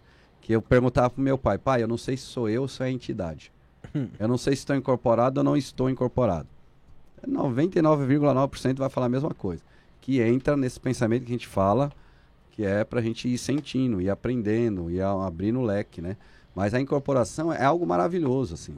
É. Não é pesado, é lógico, né? Tem orixás, que o peso dele tem entidades que é muito forte, né? Que eles é faz você sentir isso, que é para você falar, ó, eu tenho, é isso, é essa energia incrível, é forte, é diferente da outra, né? Te deixar cansado, derrubado mesmo, mas aquela, sabe aquela canseira prazerosa, incrível, que te deixa bem, feliz, né? E chega no outro dia você tá com a energia lá em cima. Então assim, a Umbanda para mim é uma religião maravilhosa, uma religião perfeita, perfeita.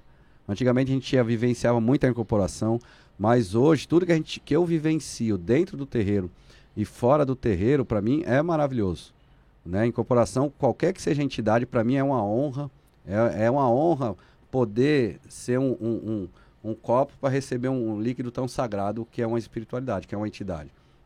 Por isso que a gente fala muito para os médios que a gente precisa cantar muito, cantar com o coração dentro do terreiro, porque é, nem a gente a gira não é todo dia.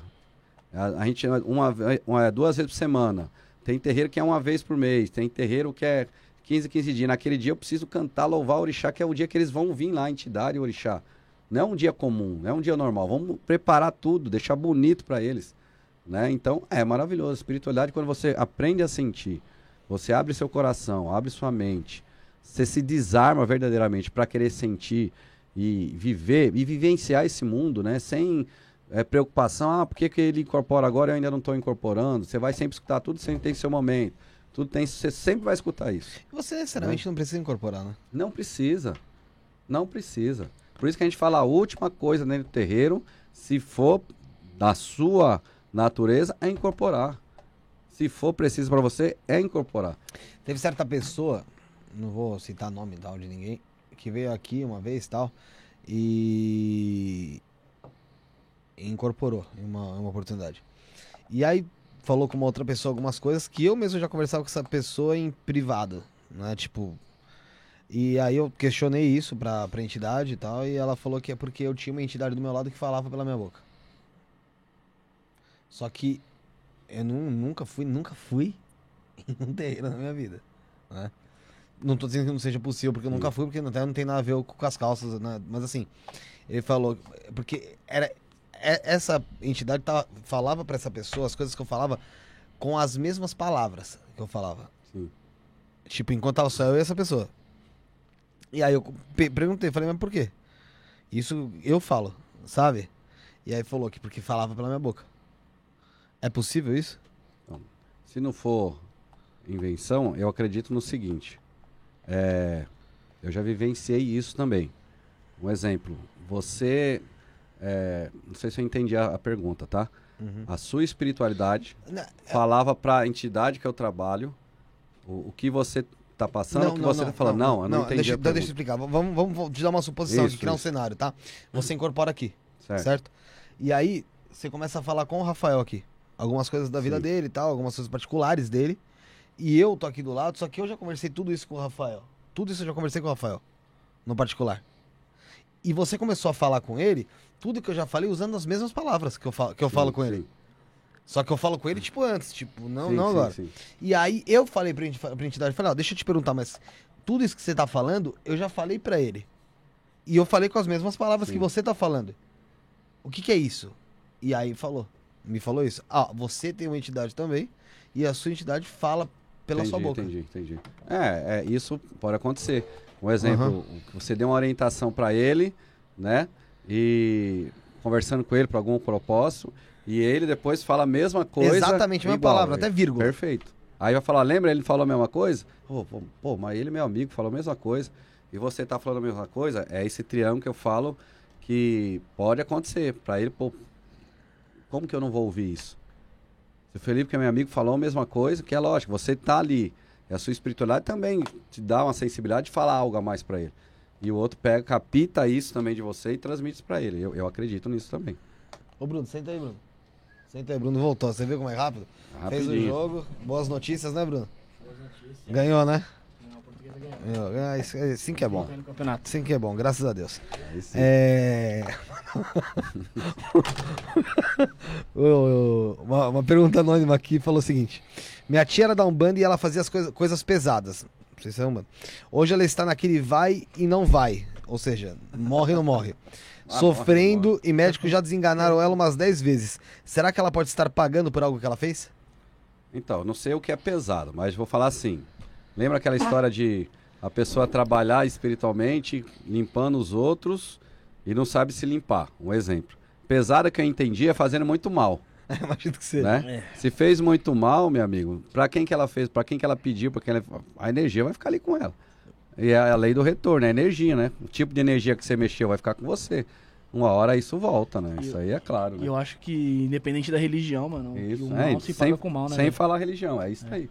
Aqui a gente acredita que nós, nós somos células de Deus aqui na Terra, né? Nós somos ligados pelo cordão, somos filhos dele. Tanto que Deus, no meio da palavra Deus, está escrito o quê? Eu. Somos, somos Deus aqui na Terra, somos células dele. Então, existe até, é, fala, a ciência prova que existe uma teia universalista espiritual. É, Você já viu um filme do Homem-Aranha lá que ele que tem o do, lag- do lagarto, que a aranha, ele joga a teia por tudo quanto é la- lado no esgoto, e a, e a aranha mexe lá e ele vê, quilômetros de distância, eles vê a teia que está mexendo Qual que tá mexendo? né?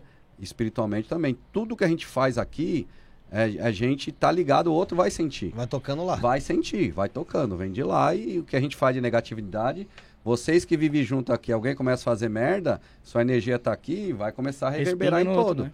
Então imagina, ela tá assim, se ela fez algo mal, ela pegou, pode ter certeza que alguém deve estar no buraco junto com ela também.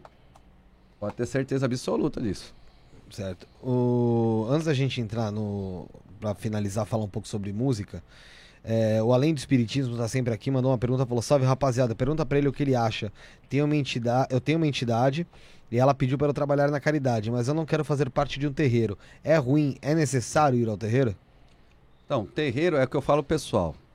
É...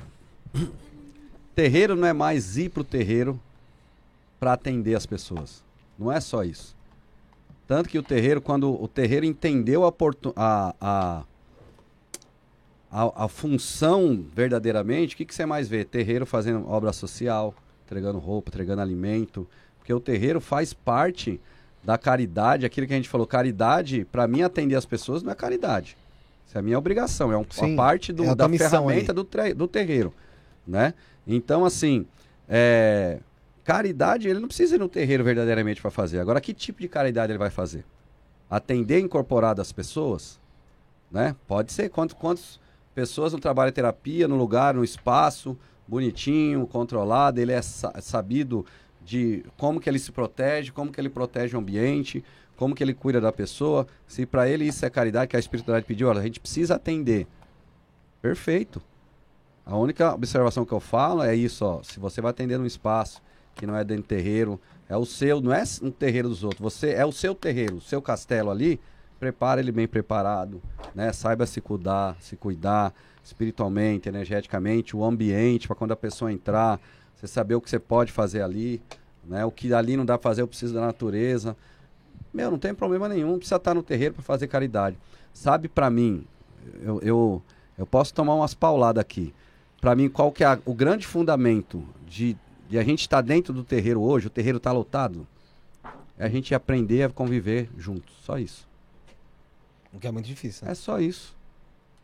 Qual a diferença do que a entidade fala para nós hoje, que não é para você levar para sua casa e viver na sua casa, em família? Se não é aprender a to- ter tolerância com o outro. Né? No meu terreiro tinha tanta panela, hoje não tem uma panela ali. Porque, porque assim, pode ter grupos de amigos. Agora Sim. a panela lá dentro, você vê, tá ferrado. Tchau. E ali não é falar de Deus aqui e falar e praticar o diabo lá fora, não. A gente tem que se respeitar. Lógico, tá ser humano ali. Nós vamos. Se eu vejo que você não gosta ne- dele, quando vocês Você estão na gira, assim tão... eu coloco você um do lado do outro. Ficou tão evidente assim? Ficou quase claro. Eu coloco um do lado do outro. Mas como? Vocês são irmãos, como que não gosta do outro? Sim. Você pode não gostar do jeito dele, mas tem que respeitar, tem que ter carinho, tem que ter amor, tem que ter respeito. Então, pra mim, a maior, maior caridade que a gente tem que fazer com a gente é aprender a conviver com, com o outro e levar isso pra fora do terreiro. É isso pra mim que é Umbanda. É isso pra mim que é caridade. É isso que a espiritualidade tá falando pra nós dentro da Umbanda há mais de 110 anos. E a gente não entendeu ainda. É, é Entendeu? muito fácil você ter espiritualidade dentro da igreja, dentro do terreiro, dentro do- do- de qualquer campo religioso que você tiver. A espiritualidade eu acho que você se mostra mesmo quando você tá fora, né? É isso aí. O Interessante terreiro, você. isso. Por isso que os médicos falam assim: o que, que, que nós vamos trabalhar hoje? Pergunta lá, que gira é hoje? Por exemplo, trabalho com caboclo, Exu, bababá. Eu não respondo. Eu aprendi isso com meu pai. Porque, por exemplo, fala, hoje é Exu. Aí que o pessoal vai querer, ah, tudo hoje é Exu, hein? Hoje vai ser foda, vai ser aquela energia, hoje o bicho vai pegar. Aí chega na hora, ó, hoje nós não vamos trabalhar com Exu, a energia que tá aqui, a espiritualidade pediu pra nós trabalhar com os preto velho. Totalmente diferente.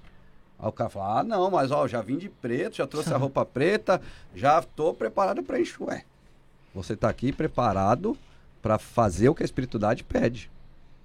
Não que você quer, né? Não, você tem que estar preparado O cara pra quer um chegar aqui e lazer, cumprir uma entretenimento missão. mesmo. O cara quer... Tipo assim, eh, meu pai falou, já pensou? Eu falo que hoje é gira de esquerda. Tudo bem, não tem problema.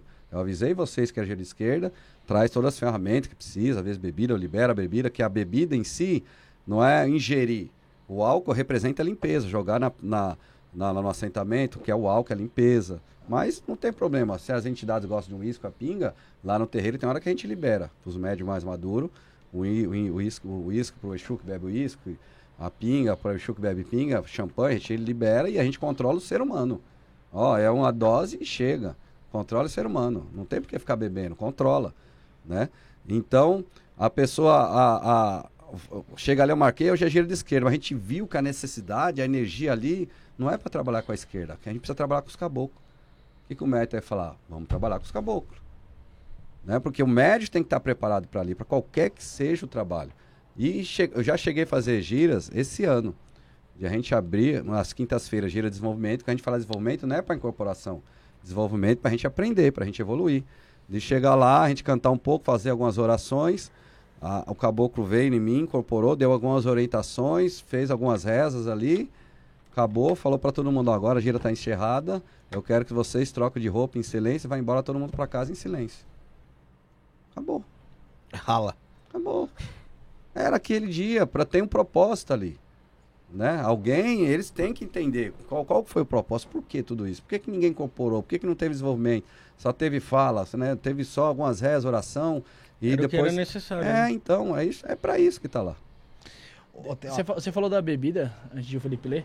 Daí que surgiu a expressão popular que todo mundo fala, vou dar um pouquinho pro santo. Já. É, É, é, daí que é. surgiu? É, porque assim, a gente oferece pro Sandro, eu aprendi isso com, com, com acho que com um pai uma vez, ele falou, Sandro, é, quando eu vou preciso de alguma coisa, então o que que eu faço? Eu vou levar uma oferenda pro, pro guia, dou antes, ó, já tô agradecendo o que o senhor vai me dar, hein? Aí quando ele recebe, ele vai lá e dá de novo. Então a expressão de pinguinha é tipo, agradecer o santo, não é? Estamos dando aqui, essa vai pro santo primeiro. Agora eu tomo, né? E já aconteceu uma coisa comigo, tipo assim, eu me fudi numa situação dessa. A gente ia viajar, e a gente brincava bastante, né? E é uma família, grupo familiar, a gente brincava de tomava aquelas cachaçinha. E eu não, não bebo quase nada, né? E tomava uma cachaçinha e brincava fazer ru ru ru, ru ru, pega uma caixinha, ru ru, pum, toma Lá dentro. dentro. Aí eu, eu trabalhava com eu trabalho com o seu Caveira, que é um dos Exus, e o Caveira só toma pinga. E ele zoa com o seu capa preta, que eu trabalho com o seu capa também, que só toma uísque. Então ele fala, ah, o seu capa é muito fresco. E o seu, e o seu capa fala, ah, o Caveira é tipo, é povão, só gosta da pinga. Eles brincam um com o outro, zoa, né? E no dia, de que a gente tava tudo zoando, brincando, numa festa, lá num feriadão, no- no- numa chácara, a gente começou a fazer ru-ru. Aí eu comprei uma pinguinha, doce, que tinha, a gente gostava de beber, eu comprei e falei assim, ó, e essa aqui eu vou comprar pro seu caveira, antes de beber eu vou deixar lá no cantinho, né? Aham. A gente tudo Esqueceu. brincando, bebe, comecei a beber. Rapaz, eu contei, eu fiquei tão ruim, eu sei que eu acordei já na cama com meu pé inchado. Eu torci o pé, fiquei louco, nunca fiquei bêbado daquele jeito. Meu amigo só falou, Sandro, só fiquei esperto se você não ia falar bobeira. Eu tava preparado para te jogar na piscina pra você não falar bobeira. Fiquei ruim, eu nunca fiquei bêbado daquele jeito. Aí eu fiquei com o pé inchado, tô- eu tava começando a faculdade.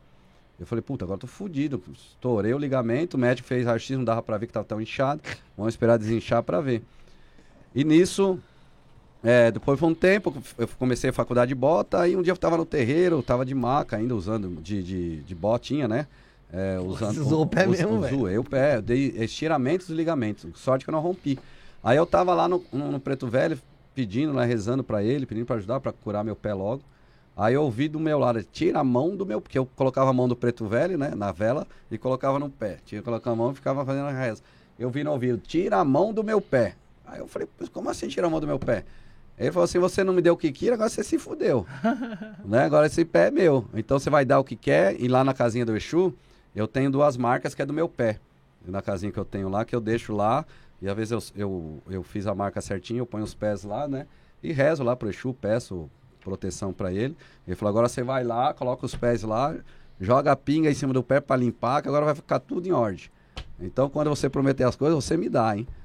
Deixou largado, esqueceu. Me esqueci, Esqueceu, me fudeu. tomei no rabo de bonito. Bonito, bonito, bonito. Me lasquei. Ah, vai Depois brincar, disso, né? nunca esqueceu mais. Nunca mais esqueci. E tipo assim, qual é o propósito? Você prometeu, tipo, não, não é nada de mal, demais, é. né? Mas tipo, tem um grande fundamento por trás disso, Sim. né? É, porque Tem um grande te fundamento leva um ensinamento pra vida, pra você cumprir suas promessas Sim. com, com outras pessoas ou até com você mesmo, né? E ele sempre fala assim, ó. A espiritualidade fala, se um dia, aí eu, eu fui mais além. Se um dia você. E eu entendi depois o momento, né? Se você não para pra pensar, a vida te para pra pensar. Do mal menor pra evitar o mal maior. Então, se você tá correndo muito, você pode fazer uma cagada muito grande. E se você. A vida no momento te machuca o pé, torce seu pé, quebra o seu pé e faz você sentar, para que você não consegue correr, pensa. Entendeu? Pensa. Eu tava num momento muito aberto demais, né? Correndo demais. Nem em terreiro, eu tava num momento descontrolado, né? Então, tipo. Jovem, É, não, você já jovem. vê um- uma diferença muito grande, né? Então era isso, ó. Prometi, Segurou. fiz isso, segurou, então teve uma consequência muito grande, né? Então sempre tem um propósito, né? Não vai fuder você pra falar, ah, eu sou o fudidão. Né? Eu entendi o propósito, né? Ô, Sandra, a Bruna Lúcia Cavalcante, que é mulher da. Bruna Lúcio Cavalcante, que é esposa do Feda XR, que veio aqui já. Um abraço pra ela, disse que adora seus pontos e tal, tá aqui no Ah, chat. é, obrigado pelo carinho. Falou que nessa vocês mandaram bem demais, meninos. Quer, quer dizer então que quando a gente trouxe o marido dela, por exemplo, a gente mandou mal. é, é, então, né? Opinião dela, viu, Fê? É, Sandra, eu tava comentando com você que você é pioneiro em algumas coisas, na minha opinião, pelo menos ao meu ver, em relação à a, música da, da Umbanda ali. E muita gente conhece pelos pontos. Sim. Explica um pouco pra gente sobre isso, cara. Sobre os pontos, o, o- como que você. é, vamos, vamos falar aqui no vocabulário popular, como você compõe isso. Quais são os projetos que você tá em andamento, os que você passou e você achou assim que ia ser muito difícil de conseguir, conseguiu fazer, e depois a história da música gospel. Da música gospel. Então, na minha vida, e não só a minha, eu entendo que a nossa, tudo tem um propósito dentro da espiritualidade para a gente fazer. O podcast de vocês, eu acredito que tem, além do, de um trabalho, também existe um propósito de passar essas a- a- as entrevistas, ensinar alguma coisa, brincar, zoar, mas existe sempre um propósito maior para nossa vida. Sim. E a música, ela surgiu. é, eu entendi depois com a espiritualidade, onde ela tomou esse rumo, que a espiritualidade sempre fala que a música é a única ferramenta, o som, que ninguém pode pedir em chegar em, em qualquer lugar, onde vai chegar a questão da igreja evangélica. Uhum. E a gente entendeu que através da música era para disseminar o nome da Umbanda, para espalhar o nome da Umbanda através da música. Porque é difícil eu, eu fazer um- um- hoje em dia com a internet, chegar no terreiro, ficar falando, mostrando o terreiro. O interesse é quem gosta da Umbanda. Agora a música não. Sim. Né? A música ela chega, ela entra, ela, É universal pra ela, caramba. ela não entendeu, ela vai no seu cérebro, fica dentro do seu cérebro, ela fica dentro do seu ser, fica dentro do seu ser, que nem eu, sou muito ruim de letra. Eu, a primeira coisa que eu entro, que a música entra dentro de mim, é os instrumentos. Eu sou muito musical. Então eu entro, instrumento, eu fico. Eu sei todos os ritmos.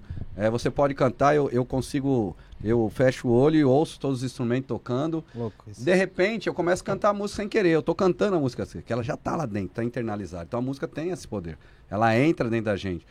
E a música, eu, eu entendi que a espiritualidade foi fazendo que com a gente, esse grupo todo que a gente tem hoje, desde meu pai, não posso tirar o meu pai, que o terreiro do meu pai sempre foi muito musical também. Os ogãs dele, que são quem toca as atabaques, a corimba, sempre foi muito forte nesse sentido. E quando a gente dá atenção a isso, se todos os terreiros der atenção a isso, a potência do terreiro e da espiritualidade só tem a aumentar. E a gente percebeu que as músicas começaram a tomar um rumo, mas com a espiritualidade de espalhar o nome da Umbanda. Quando eu percebi as letras, eu, eu ouço as músicas na minha cabeça, eu escuto. Então ela não é composta entre. é- eu não, fa- eu não sou que é compositor. É as entidades te comp- compõem e te dão as- os pontos. Tem duas fases na minha vida, de eu ouvir em um minuto, eu canto aqui, gravo, tá pronto. Tem isso para de um bom tempo foi muito assim. E eu escuto, tem a música de Yansan que todo mundo conhece aí, que foi que, que arrebentou por aí, porque a gente fala que Yansan é o vento, é o tempo. Então ela foi a primeira, e nem que ninguém segura o vento, o tempo que a gente fala. Né? Então a Yansan É foi, foi que começou a fazer esse movimento com a música. Ela, Olha que o céu clareou quando o dia raiou, aê, parei, ela é olhar, ela é olhar. Você vai em qualquer samba, o pessoal canta, você vai em, em terreiro, o pessoal canta muito ela. Foi ela que espalhou todo esse movimento.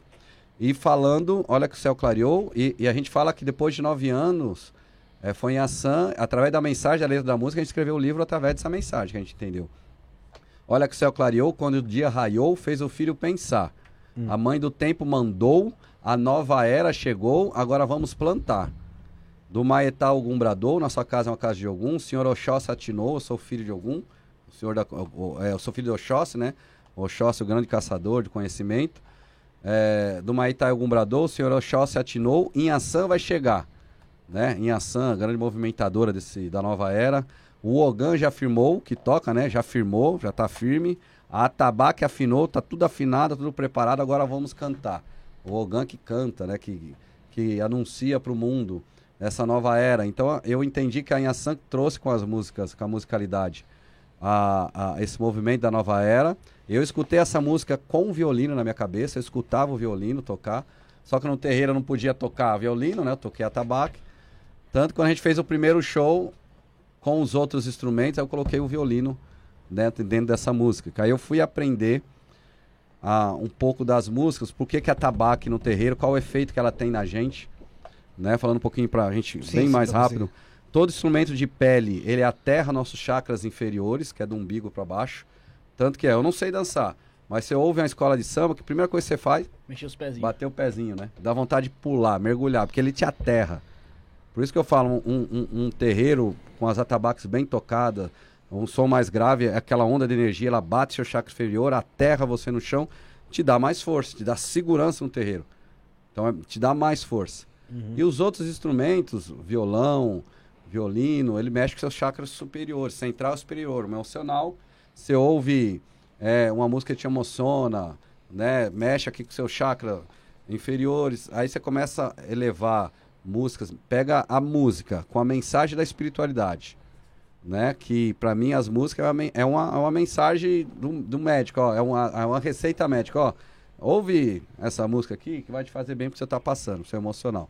Aí internaliza a parte espiritual dentro da música, essa mensagem, né? E começa a te fazer um bem é, é, espiritual e emocional. Uma forma enérgica também, né? E depois eu fui perceber da sofrência, daquela, lembra aqueles punk que o pessoal saia dando porrada? Uhum. Que também tem, tem um fundamento ali, uma energia. E tem a ciência, também em tudo tem ciência. É, todo som que ele é uníssono, que ele não tem tempo, que ele não tem tempo, que é um som que ela te gera tibetano, hum, Sei. ele a- a- a- vai pro seu chakra superior. Ele te liga à espiritualidade. Você já viu aquelas. No, no- no- nos os rock pauleiros, os caras não põem a guitarra daqueles agudão Sim. que de doer pro ouvido, né? Que Ele te tira do chão, ele te descontrola. E tá a bateria, tá, tá, tá, tá, tá igual guerra. Tum, tum, tum, tum, tum, tum. E o cara, ah, os caras tá enchendo de porrada um no outro. Acabou a porrada, os caras tá. "Ei, De boa. tudo feliz. Então a energia, cada música ela tem uma energia e, e tem uma mensagem, é só você saber usar ela. O que que hipnotiza o funk? Você fala, e o funk, Sandro? Batida. É a batida. É o que aterra você, só isso, mais nada. Então não tem mais nada. É, a sofrência. Tem O cara, o cara a sofrência, o cara enche a lata, tá so... Mas qual a mensagem da sofrência? Vamos falar, saudade. Puta, que saudade, meu. Porra, caralho, tô com saudade, cara. Você já tá se fechando.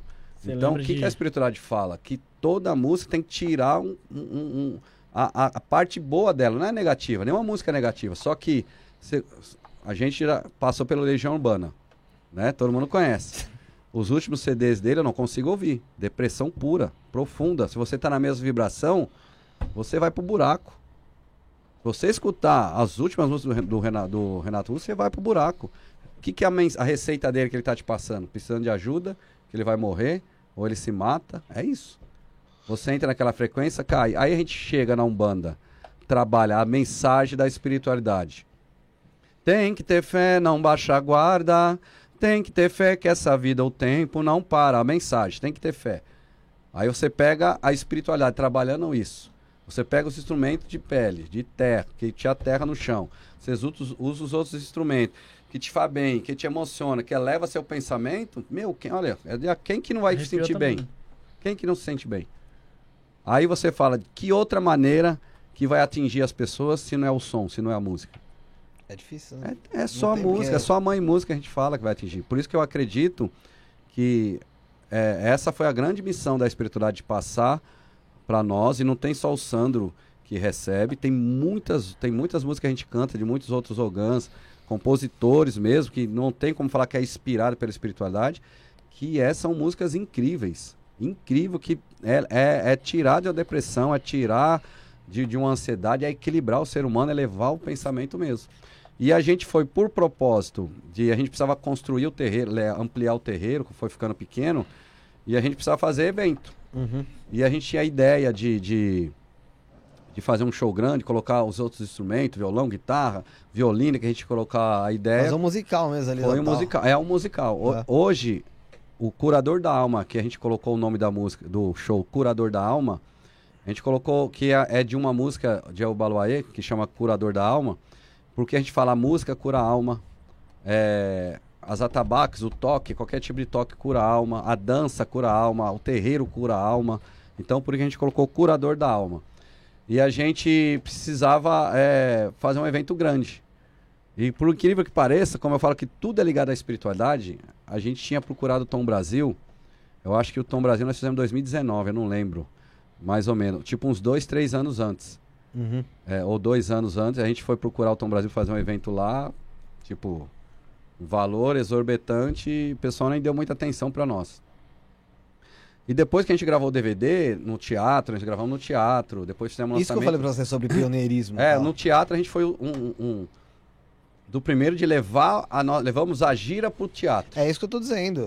Nós fizemos tal, um- beleza, tem muito, mas Nós fizemos um congá com o mesmo de madeira, da mesma com, com os mesmos fundamentos do nosso terreiro, né, à disposição das imagens, levamos pro teatro. E o pessoal falou que gostava das músicas, nossa, então nós, nós fizemos assim, nós levamos a abertura das nossas giras, as nossas músicas pro teatro. O pessoal sem, lógico, sem nunca incorporação, né? Sim, com sim. dança, tudo, e só com atabaque. Foi a primeira vez. Depois nós fizemos, o- gravamos o DVD. Foi incrível. Naquela, na- nós fizemos no domingo. É, foi difícil para vender 700 ingressos, mas a gente vendeu, né? 700 ingressos. No, no- na segunda-feira, é, era Facebook já. A gente, você entrava no Google, Facebook, é, é, Sandro Luiz tem que ter fé, que foi o nome da música, né? Do show. Era, era o que mais se falava. A gente não teve nenhuma crítica nem construtiva do que a gente fez. Tudo, no- sabe, num suor, num, num sufoco, a gente ajudando. A gente juntou oito escolas de curimba diferentes para a gente mostrar união, interação. Tinha quatro tabacos de um lado, quatro tabacos do outro. O pessoal falou: vocês nunca vão conseguir isso pela distância. Nós sempre prezamos na qualidade, qualidade de som. Chegou, som bonitinho. Tinha mais de oito instituições diferentes tocando, com o intuito de mostrar um bando e se unir. Depois fizemos um lançamento num Clube Espéria, aqui na, acho que é na Zona Norte. Isso, fizemos um lançamento lá para duas mil pessoas. É, É público. foi, foi incrível lá, porque quando a gente lançou o ingresso para vender, primeiro, Sandro, cadê a poltrona, o lugar? O pessoal acostumou a ir pro Ah. teatro sentar. E muitos procuraram a gente, ó, se não, se não tiver lugar para sentar, não posso levar minha mãe, minha avó, de outro terreiro, vem de longe. Aí a gente, eu tinha um medo de colocar os outros instrumentos e os mais velhos não gostar. Né? Então eu falei, no momento certo a gente vai colocar. Aí a gente disponibilizou cadeira, mesa para todo mundo e a pista para todo mundo ficar em pé. Duas mil pessoas. Só que o dinheiro é muito pouco que a gente recebe para fazer uma construção. E o gasto é muito grande. E nesse meio tempo, Tom Brasil mandou uma mensagem para a gente, para a gente ir lá, para a gente ver que eles tinham uma proposta para nós. Nesse meio tempo, que a gente precisava de algo, fazer um evento para começar Apareceu. a ampliar o terreiro. Por isso que eu falo que é o movimento da espiritualidade e tudo com propósito. A gente foi lá no Tom Brasil, a menina mostrou o palco, eu fiquei, falei, meu, não vou entrar aqui nunca na minha vida. Falou um preço, tipo, vai, 70 mil para alugar lá. Tem dinheiro. Eu fiz um evento que aluguei, paguei 3 mil reais no teatro, sem dinheiro, paguei o ingresso. Né? Paguei o ingresso, vendi o ingresso para pagar lá. Aí saiu eu e o Edu, que é um filho da casa. Falei, Edu, você é louco. Como que a gente vai pagar 70 conto? Como quanto que vai ter que pôr no ingresso para vender, para alugar? A gente não vai vender nunca. Para vender duas mil no Espéria lá, foi um sufoco. Os terreiros ajudaram, nós íamos pro terreiro, o terreiro comprou a ideia que a gente estava para construir o terreiro, os terreiros ajudaram a gente. Falei, não vai dar certo. Ele falou, Sandro, eu vou mandar um valor aqui, não vai dar certo. Não tem jeito. Meu amigo, não deu uma semana, o pessoal mandou mensagem, ó, foi aprovado aqui. Pode vir aqui pra gente fazer o contrato. O Edu falou, Sandro, foi aprovado. Eu falei, você é louco, meu, quanto que você mandou lá? Nós não vamos conseguir. Ele mandou o valor, eu falei, você é louco. Só esse valor, o pessoal aceitou? Aceitou. Nós fomos lá, tipo, metade do preço. E sem dinheiro algum. E a gente alugou lá a parte de baixo, não tinha camarote nem nada, e, as me- e, e o som depois, com o som do local, né? Só a iluminação que foi por fora. Que a gente colocou telão. Hoje o nosso show não perde para artista nenhum. Não perde. A gente só perde porque não ganha grana. Porque como você vai pôr 400, 500 reais no ingresso, 900 reais no ingresso? Tem não como, dá, né, senão mano? nosso povo não vai. Então o mais caro que ficou hoje, que a gente fez no Rio de Janeiro, foi 150 reais. De 100 a 150, para o público ir. E lá no Tom Brasil, a gente, o que, que nós fizemos? O Gilson, mandar um beijão pro Gilson, o Gilson Curima, que dá, hoje dá aula de Curima lá no terreiro. Ele falou, Sandro, é, o show não é curador da alma, os terreiros são curador da alma, vamos pro terreiro. Vamos falar pros terreiros ajudar para ir em nome da Umbanda. A gente vai estar no Tom Brasil, é a primeira vez. É, Onde os artistas Meu, foram, vamos conversar com o terreiro. Em... Na primeira noite nós colocamos para vender colocamos mais ou menos das 11 horas, 11 e meia da noite, até para de manhã vendeu 350 ingressos. E naquela época a nossa rede social não atingia tanta gente. Uhum. Vou só uma, uma, uma, uma coisa rápida. Antes de a gente começar a vender ingresso, deu um problema na tiqueteira. A tiqueteira, a gente pegou uma tiqueteira que era, acho que de Minas, não lembro, e essa tiqueteira é, comprou lá o, o- os direitos do Tom Brasil lá. E o, e o acordo que a gente tinha feito com a tiqueteira era de um juro menor, pra você não pagar tanto juro quando a compra do ingresso. E a gente não conseguia colocar ingresso para vender.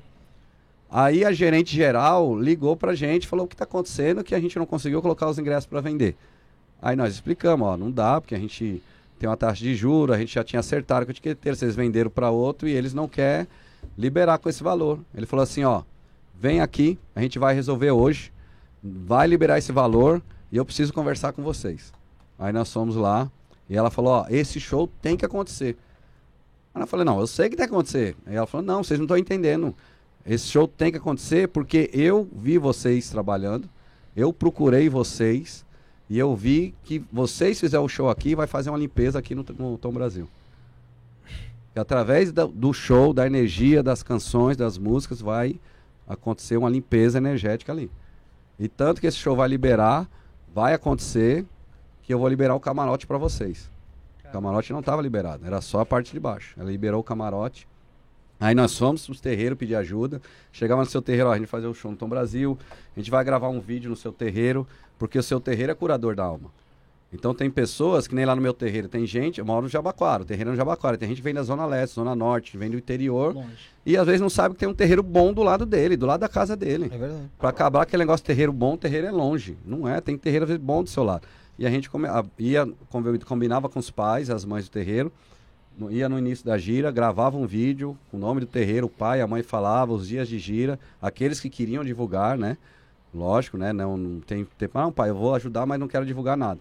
E chegou um momento, com 19 terreiros, a gente teve que parar de ir nos terreiros. Senão não ia vender o ingresso só pro terreiro, não ia ter mais ingresso online. Com um mês de antecedência, nós vendemos 2.300 ingressos no Tom Brasil. Com um mês de antecedência. E foi incrível para mim, porque ali do Tom Brasil, eu pensei que era só um show. Chegou um momento que a gente já estava lá no palco lá, lá já ia ter violino, ia ter a banda toda. E tava só eu e o Gilson no palco, né? O pessoal já tava se trocando que ia começar, e a gente começa, até de lembrar, só me já até me arrepio. Quando a gente começa no horário, a gente não atrasa. Eu senti uma força, uma energia incrível que eu nunca senti nem no terreiro. Aí eu tava com o Gilson, falei, Gilson, o povo chegou. Ele falou, não, Sandro, chegou, já tá quase lotado. Não Aí eu falei, não, não. não é esse povo, não. Eu- eu- chegou aqui, eu nunca vi energia tão grande. E eu entendi que depois, que pra mim acabaria ali no Tom Brasil, não teria mais. Que o propósito era construir o terreiro. E a grana ia entrando mesmo, e não dava pra fazer outro. Eu não queria fazer outro show pra duas mil pessoas, não ia aguentar. A gente viu que era muito caro, né?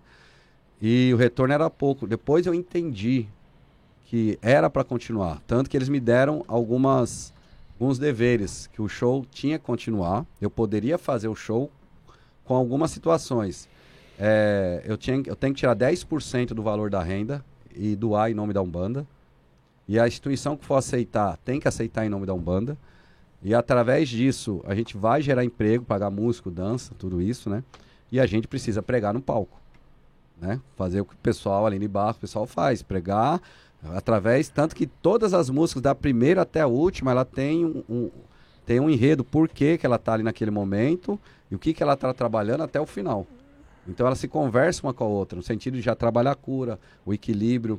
A gente teve relatos, tinha um amigo da minha filha, pessoal, que ele tinha tentado suicídio e ele nunca tinha em terreiro, ele foi pro show, depois do show ele escreveu uma carta para minha filha que ele que foi através daquele show que ele entendeu o que é espiritualidade, o que é Deus, o que é Jesus, o que é Orixá, pedindo perdão para a vida.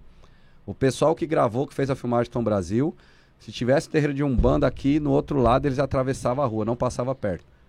E a gente conhecia o cara contratou ele, eles falaram que a noite inteira passaram conversando com as esposas, com a mulher, o que era Umbanda de verdade.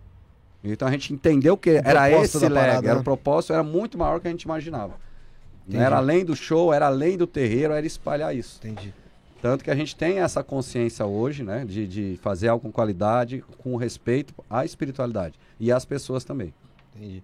E o negócio ficou tão sério que até a música da Umbanda foi parada dentro do mundo gospel, foi isso? Então, tem uma música nossa chamada Um Minuto para Compreender. Força do pensamento, o poder da oração. É batida gospel. Eu já me mandaram áudio de uma igreja evangélica cantando essa música lá dentro. Acho que alguém viu, né, com cabeça aberta, mente aberta. Gostou. Levou, gostou pra lá, não falou nada. Eu já vi em cantar em igreja evangélica. Se eles souberem que é num terreiro, lógico, não vão cantar nunca mais. Mas você vê que é, é o poder da música. Chegou lá, né? Chegou, é o poder da música. Imagina o pessoal- Tocou, tocou, tocou o pessoal que tava lá, mesmo eles não sabendo o que era. Mesmo, e Tocou o pessoal lá. É né? esse, é esse o papel da música. É Exato. essa a mensagem. Que fala, tá na alma, teu amor, nenhum tempo pode pagar uma história de amor, que é Deus, que é Jesus. Né? Ninguém apaga uma história de amor, ninguém apaga o amor, né? É incrível, né? Então é, é a música de terreiro sendo cantada na igreja gospel, na Legal. igreja cara. evangélica. É, para nós é, é incrível.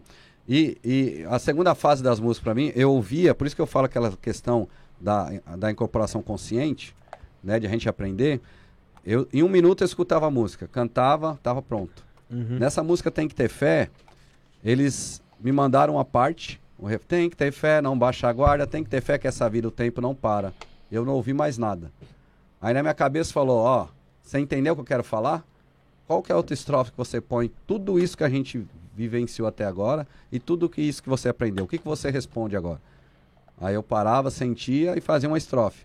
Aí logo em seguida que eu terminava, eles cantavam outra parte. Aí eu sabia que tinha mais uma. Mas é eles que eu que, eu que tinha que construir. Aí eu construía e colocava lá. Aí a gente terminou a música e eles falaram agora. E, e incrível dessa música tem que ter fé. O que, que eu faço no terreiro? Quando vem uma música nova, eu quero já cantar, mostrar pro pessoal como é a canção, eles aprender a cantar. Não no sentido de tom, na energia, naquela tonalidade que dá, do jeito que eu sinto, eles precisam sentir. Sim, e a gente cantar, é, para espalhar a mensagem e a energia. E eu, eu não pude gravar a música no terreiro, eles falaram que não era hora, não era momento. E eu tinha um áudio dessa música. E eu fiquei fudido, porque eu já tinha repassado um áudio, tinha um amigo meu lá em Cuiabá, e um dia eu vi a postagem dele cantando Sandro Luiz, tem que ter fé, não baixar agora. Eu falei, meu, o cara lá em Cuiabá tá cantando, eu não posso cantar aqui. Aí teve um momento é, nesse- nesses dias que eu, eu recebi uma mensagem, na época foi no Messenger no Facebook, de uma pessoa que tava passando um problema e eu não falo com ninguém de espiritualidade. Eu sempre falo por telefone, nada. Eu marco um dia, vai no terreiro, dia de gira, ou um po- pouco antes a gente conversa. E quando eu ia responder pro pessoal, ah, vá um dia no terreiro, tal, tal, tal, aí falou no meu ouvido, manda a música. Aí eu parei, manda a música? Eu falei, que música, né? Aí eu lembrei, tem que ter fé. Aí eu pedi pra pessoa, passa o WhatsApp. Eu mandei a música pra ela, o WhatsApp. Ah, eu tenho que ter fé. Não deu dois minutos, a pessoa me ligou depois que eu vi a música, chorando. Falou, Sandro, essa música é como se eu tivesse tomado um tapa na cara, um soco pra eu acordar pra vida. Essa música já fez efeito pra mim. Não deu um dia, dois dias, começaram a mandar mensagem pra mim. O que, que eu fazia? Música, mandava música, mandava música.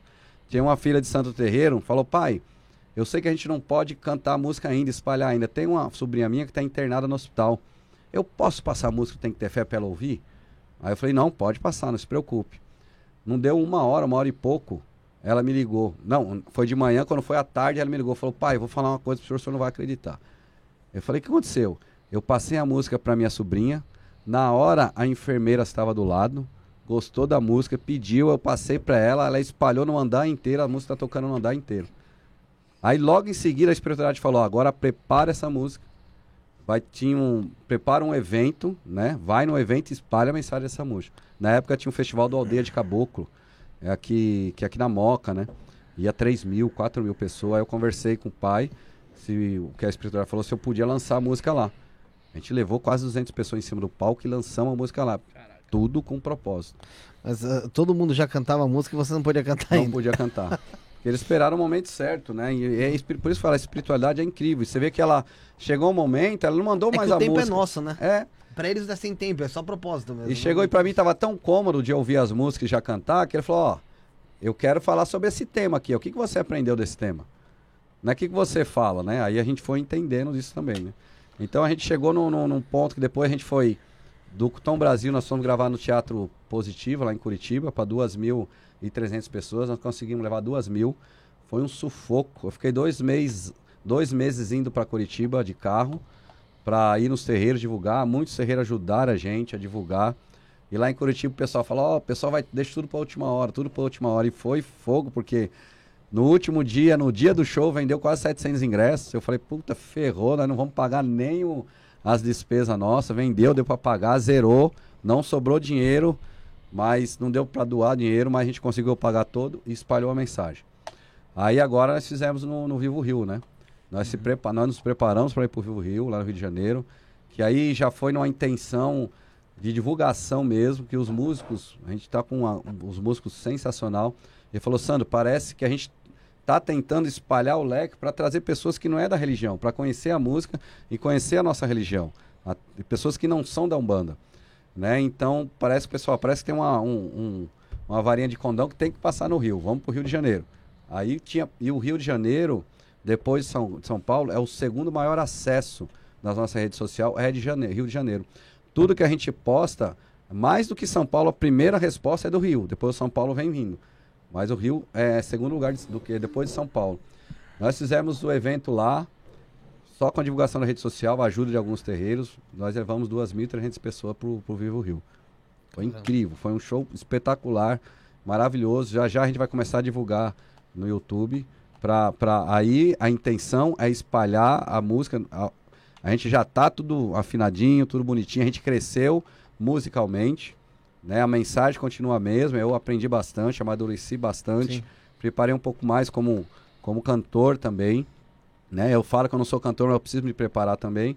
E o show tomou uma proporção incrível, assim, na questão da mensagem, da, de trazer as pessoas para procurar um banda incrível, né? Então, graças a Deus, a gente estamos com, com seguindo firme aí.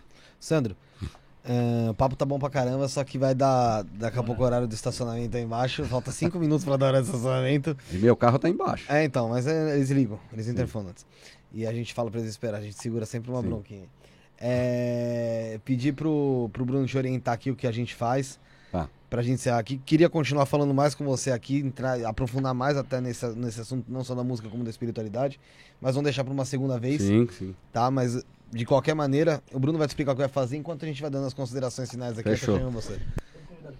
Pode desligar o dele também, Bruno, depois você liga. Rafael, dá suas considerações finais aí. Quero agradecer a todo mundo que acompanhou, todo mundo que interagiu. Foi sensacional o programa. Quero di direcionar pensamentos positivos e força para o pessoal lá de Petrópolis, Sim. que viveu um desastre natural aí e muitas pessoas se foram, muitos familiares estão faltando em suas famílias, em suas residências. E agradecer, agradecer logicamente aqui, né, meu, ao Sandro que foi sensacional, foi solícito, né, com a gente. Axé. Foi um programa esclarecedor, de muita informação bacana, de muito conhecimento legal. A gente nem vê a hora passar aqui conversando. E é isso aí, obrigado a todo mundo aí. Bruno. Ser breve nas minhas palavras, deixar um abraço especial para todo mundo aí. Cheguei depois, por forças maiores. Agradecer o Sandro aí, cara, gente boa. Chegou cedo aqui, trocou várias ideias com a gente aqui. Abraço especial para o meu compadre Silas aí, parabéns, feliz aniversário. Um abraço especial, um beijo especial para minha irmã, feliz aniversário também para minha irmã, pra Bruna. E depois pedi pro Sandro mandar um abraço ali pro Adriano ali lá de Ferraz de Vasconcelos, que é seu fã. Ô, Adriano? Isso. Ô, Adriano, abração aí. Muita axé, viu? É de Ferraz de Vasconcelos. Isso, Adriano e Michael. Adriano e, e Michael. Michael. Axé pra nós, abração. Bem lembrado, Bruno. Foi aniversário da sua irmã e foi aniversário da minha irmã ontem também. Quero desejar feliz aniversário pra minha irmã aí, ó. Te, te amo, irmã. Paga pau. é... Antes de chegar aqui no, no, no Sandro, das, pra ele dar as considerações finais dele, agradecer todo mundo que, que acompanhou conosco, você que acompanha ao vivo, você que está acompanhando aí no gravado. É, não esquece de deixar o like, é importante pra caramba, isso ajuda muito. Esse livro aqui, galera, ó, tá aí no link na descrição, tá?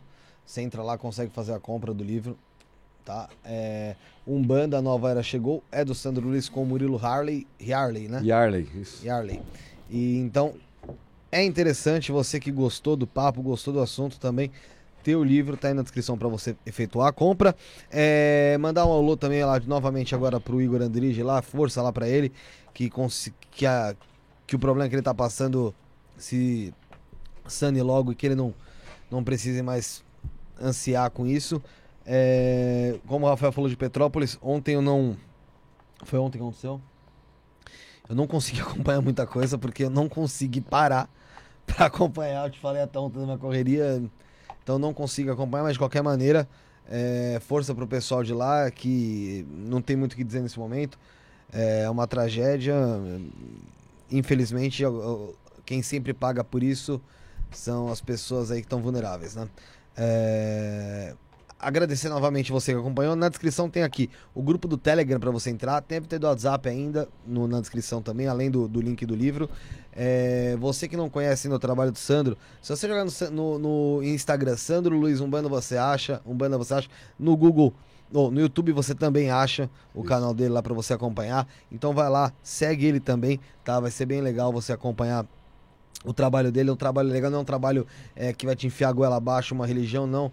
Vai tentar te ensinar um aprendizado de evolução, de você evoluir como pessoa. É, Sandro, muito obrigado pela tua participação. Espero você para uma segunda parte pra gente conversar mais sobre Axé. sobre o tema, sobre música. É, parabéns pelo seu serviço, parabéns pela pessoa que você é. E, cara, a gente gostou bastante, de verdade. Eu que agradeço. Obrigado. pelo convite. Ter a oportunidade, a gente tá aí junto de novo, se Deus quiser. E já convido vocês, quando puder, ir no terreiro, Com certeza, fazer com uma certeza. visita Não lá, é as longe portas vão estar é perto. abertas, pertinho. Ah, galera, muito obrigado pela participação de todos. Então, estaremos de volta amanhã, 3 horas da tarde, 3 horas da tarde, com o Matheus Alda- Aldanha, cantor e compositor. Às 19h30 estaremos ao vivo com o Léo, do canal Conhecimentos da Humanidade, junto com Cassiano Camilo Compostela, que é teósofo. Eu espero vocês aqui. A espiritualidade amanhã também estará no Isso na Podcast. Fomos.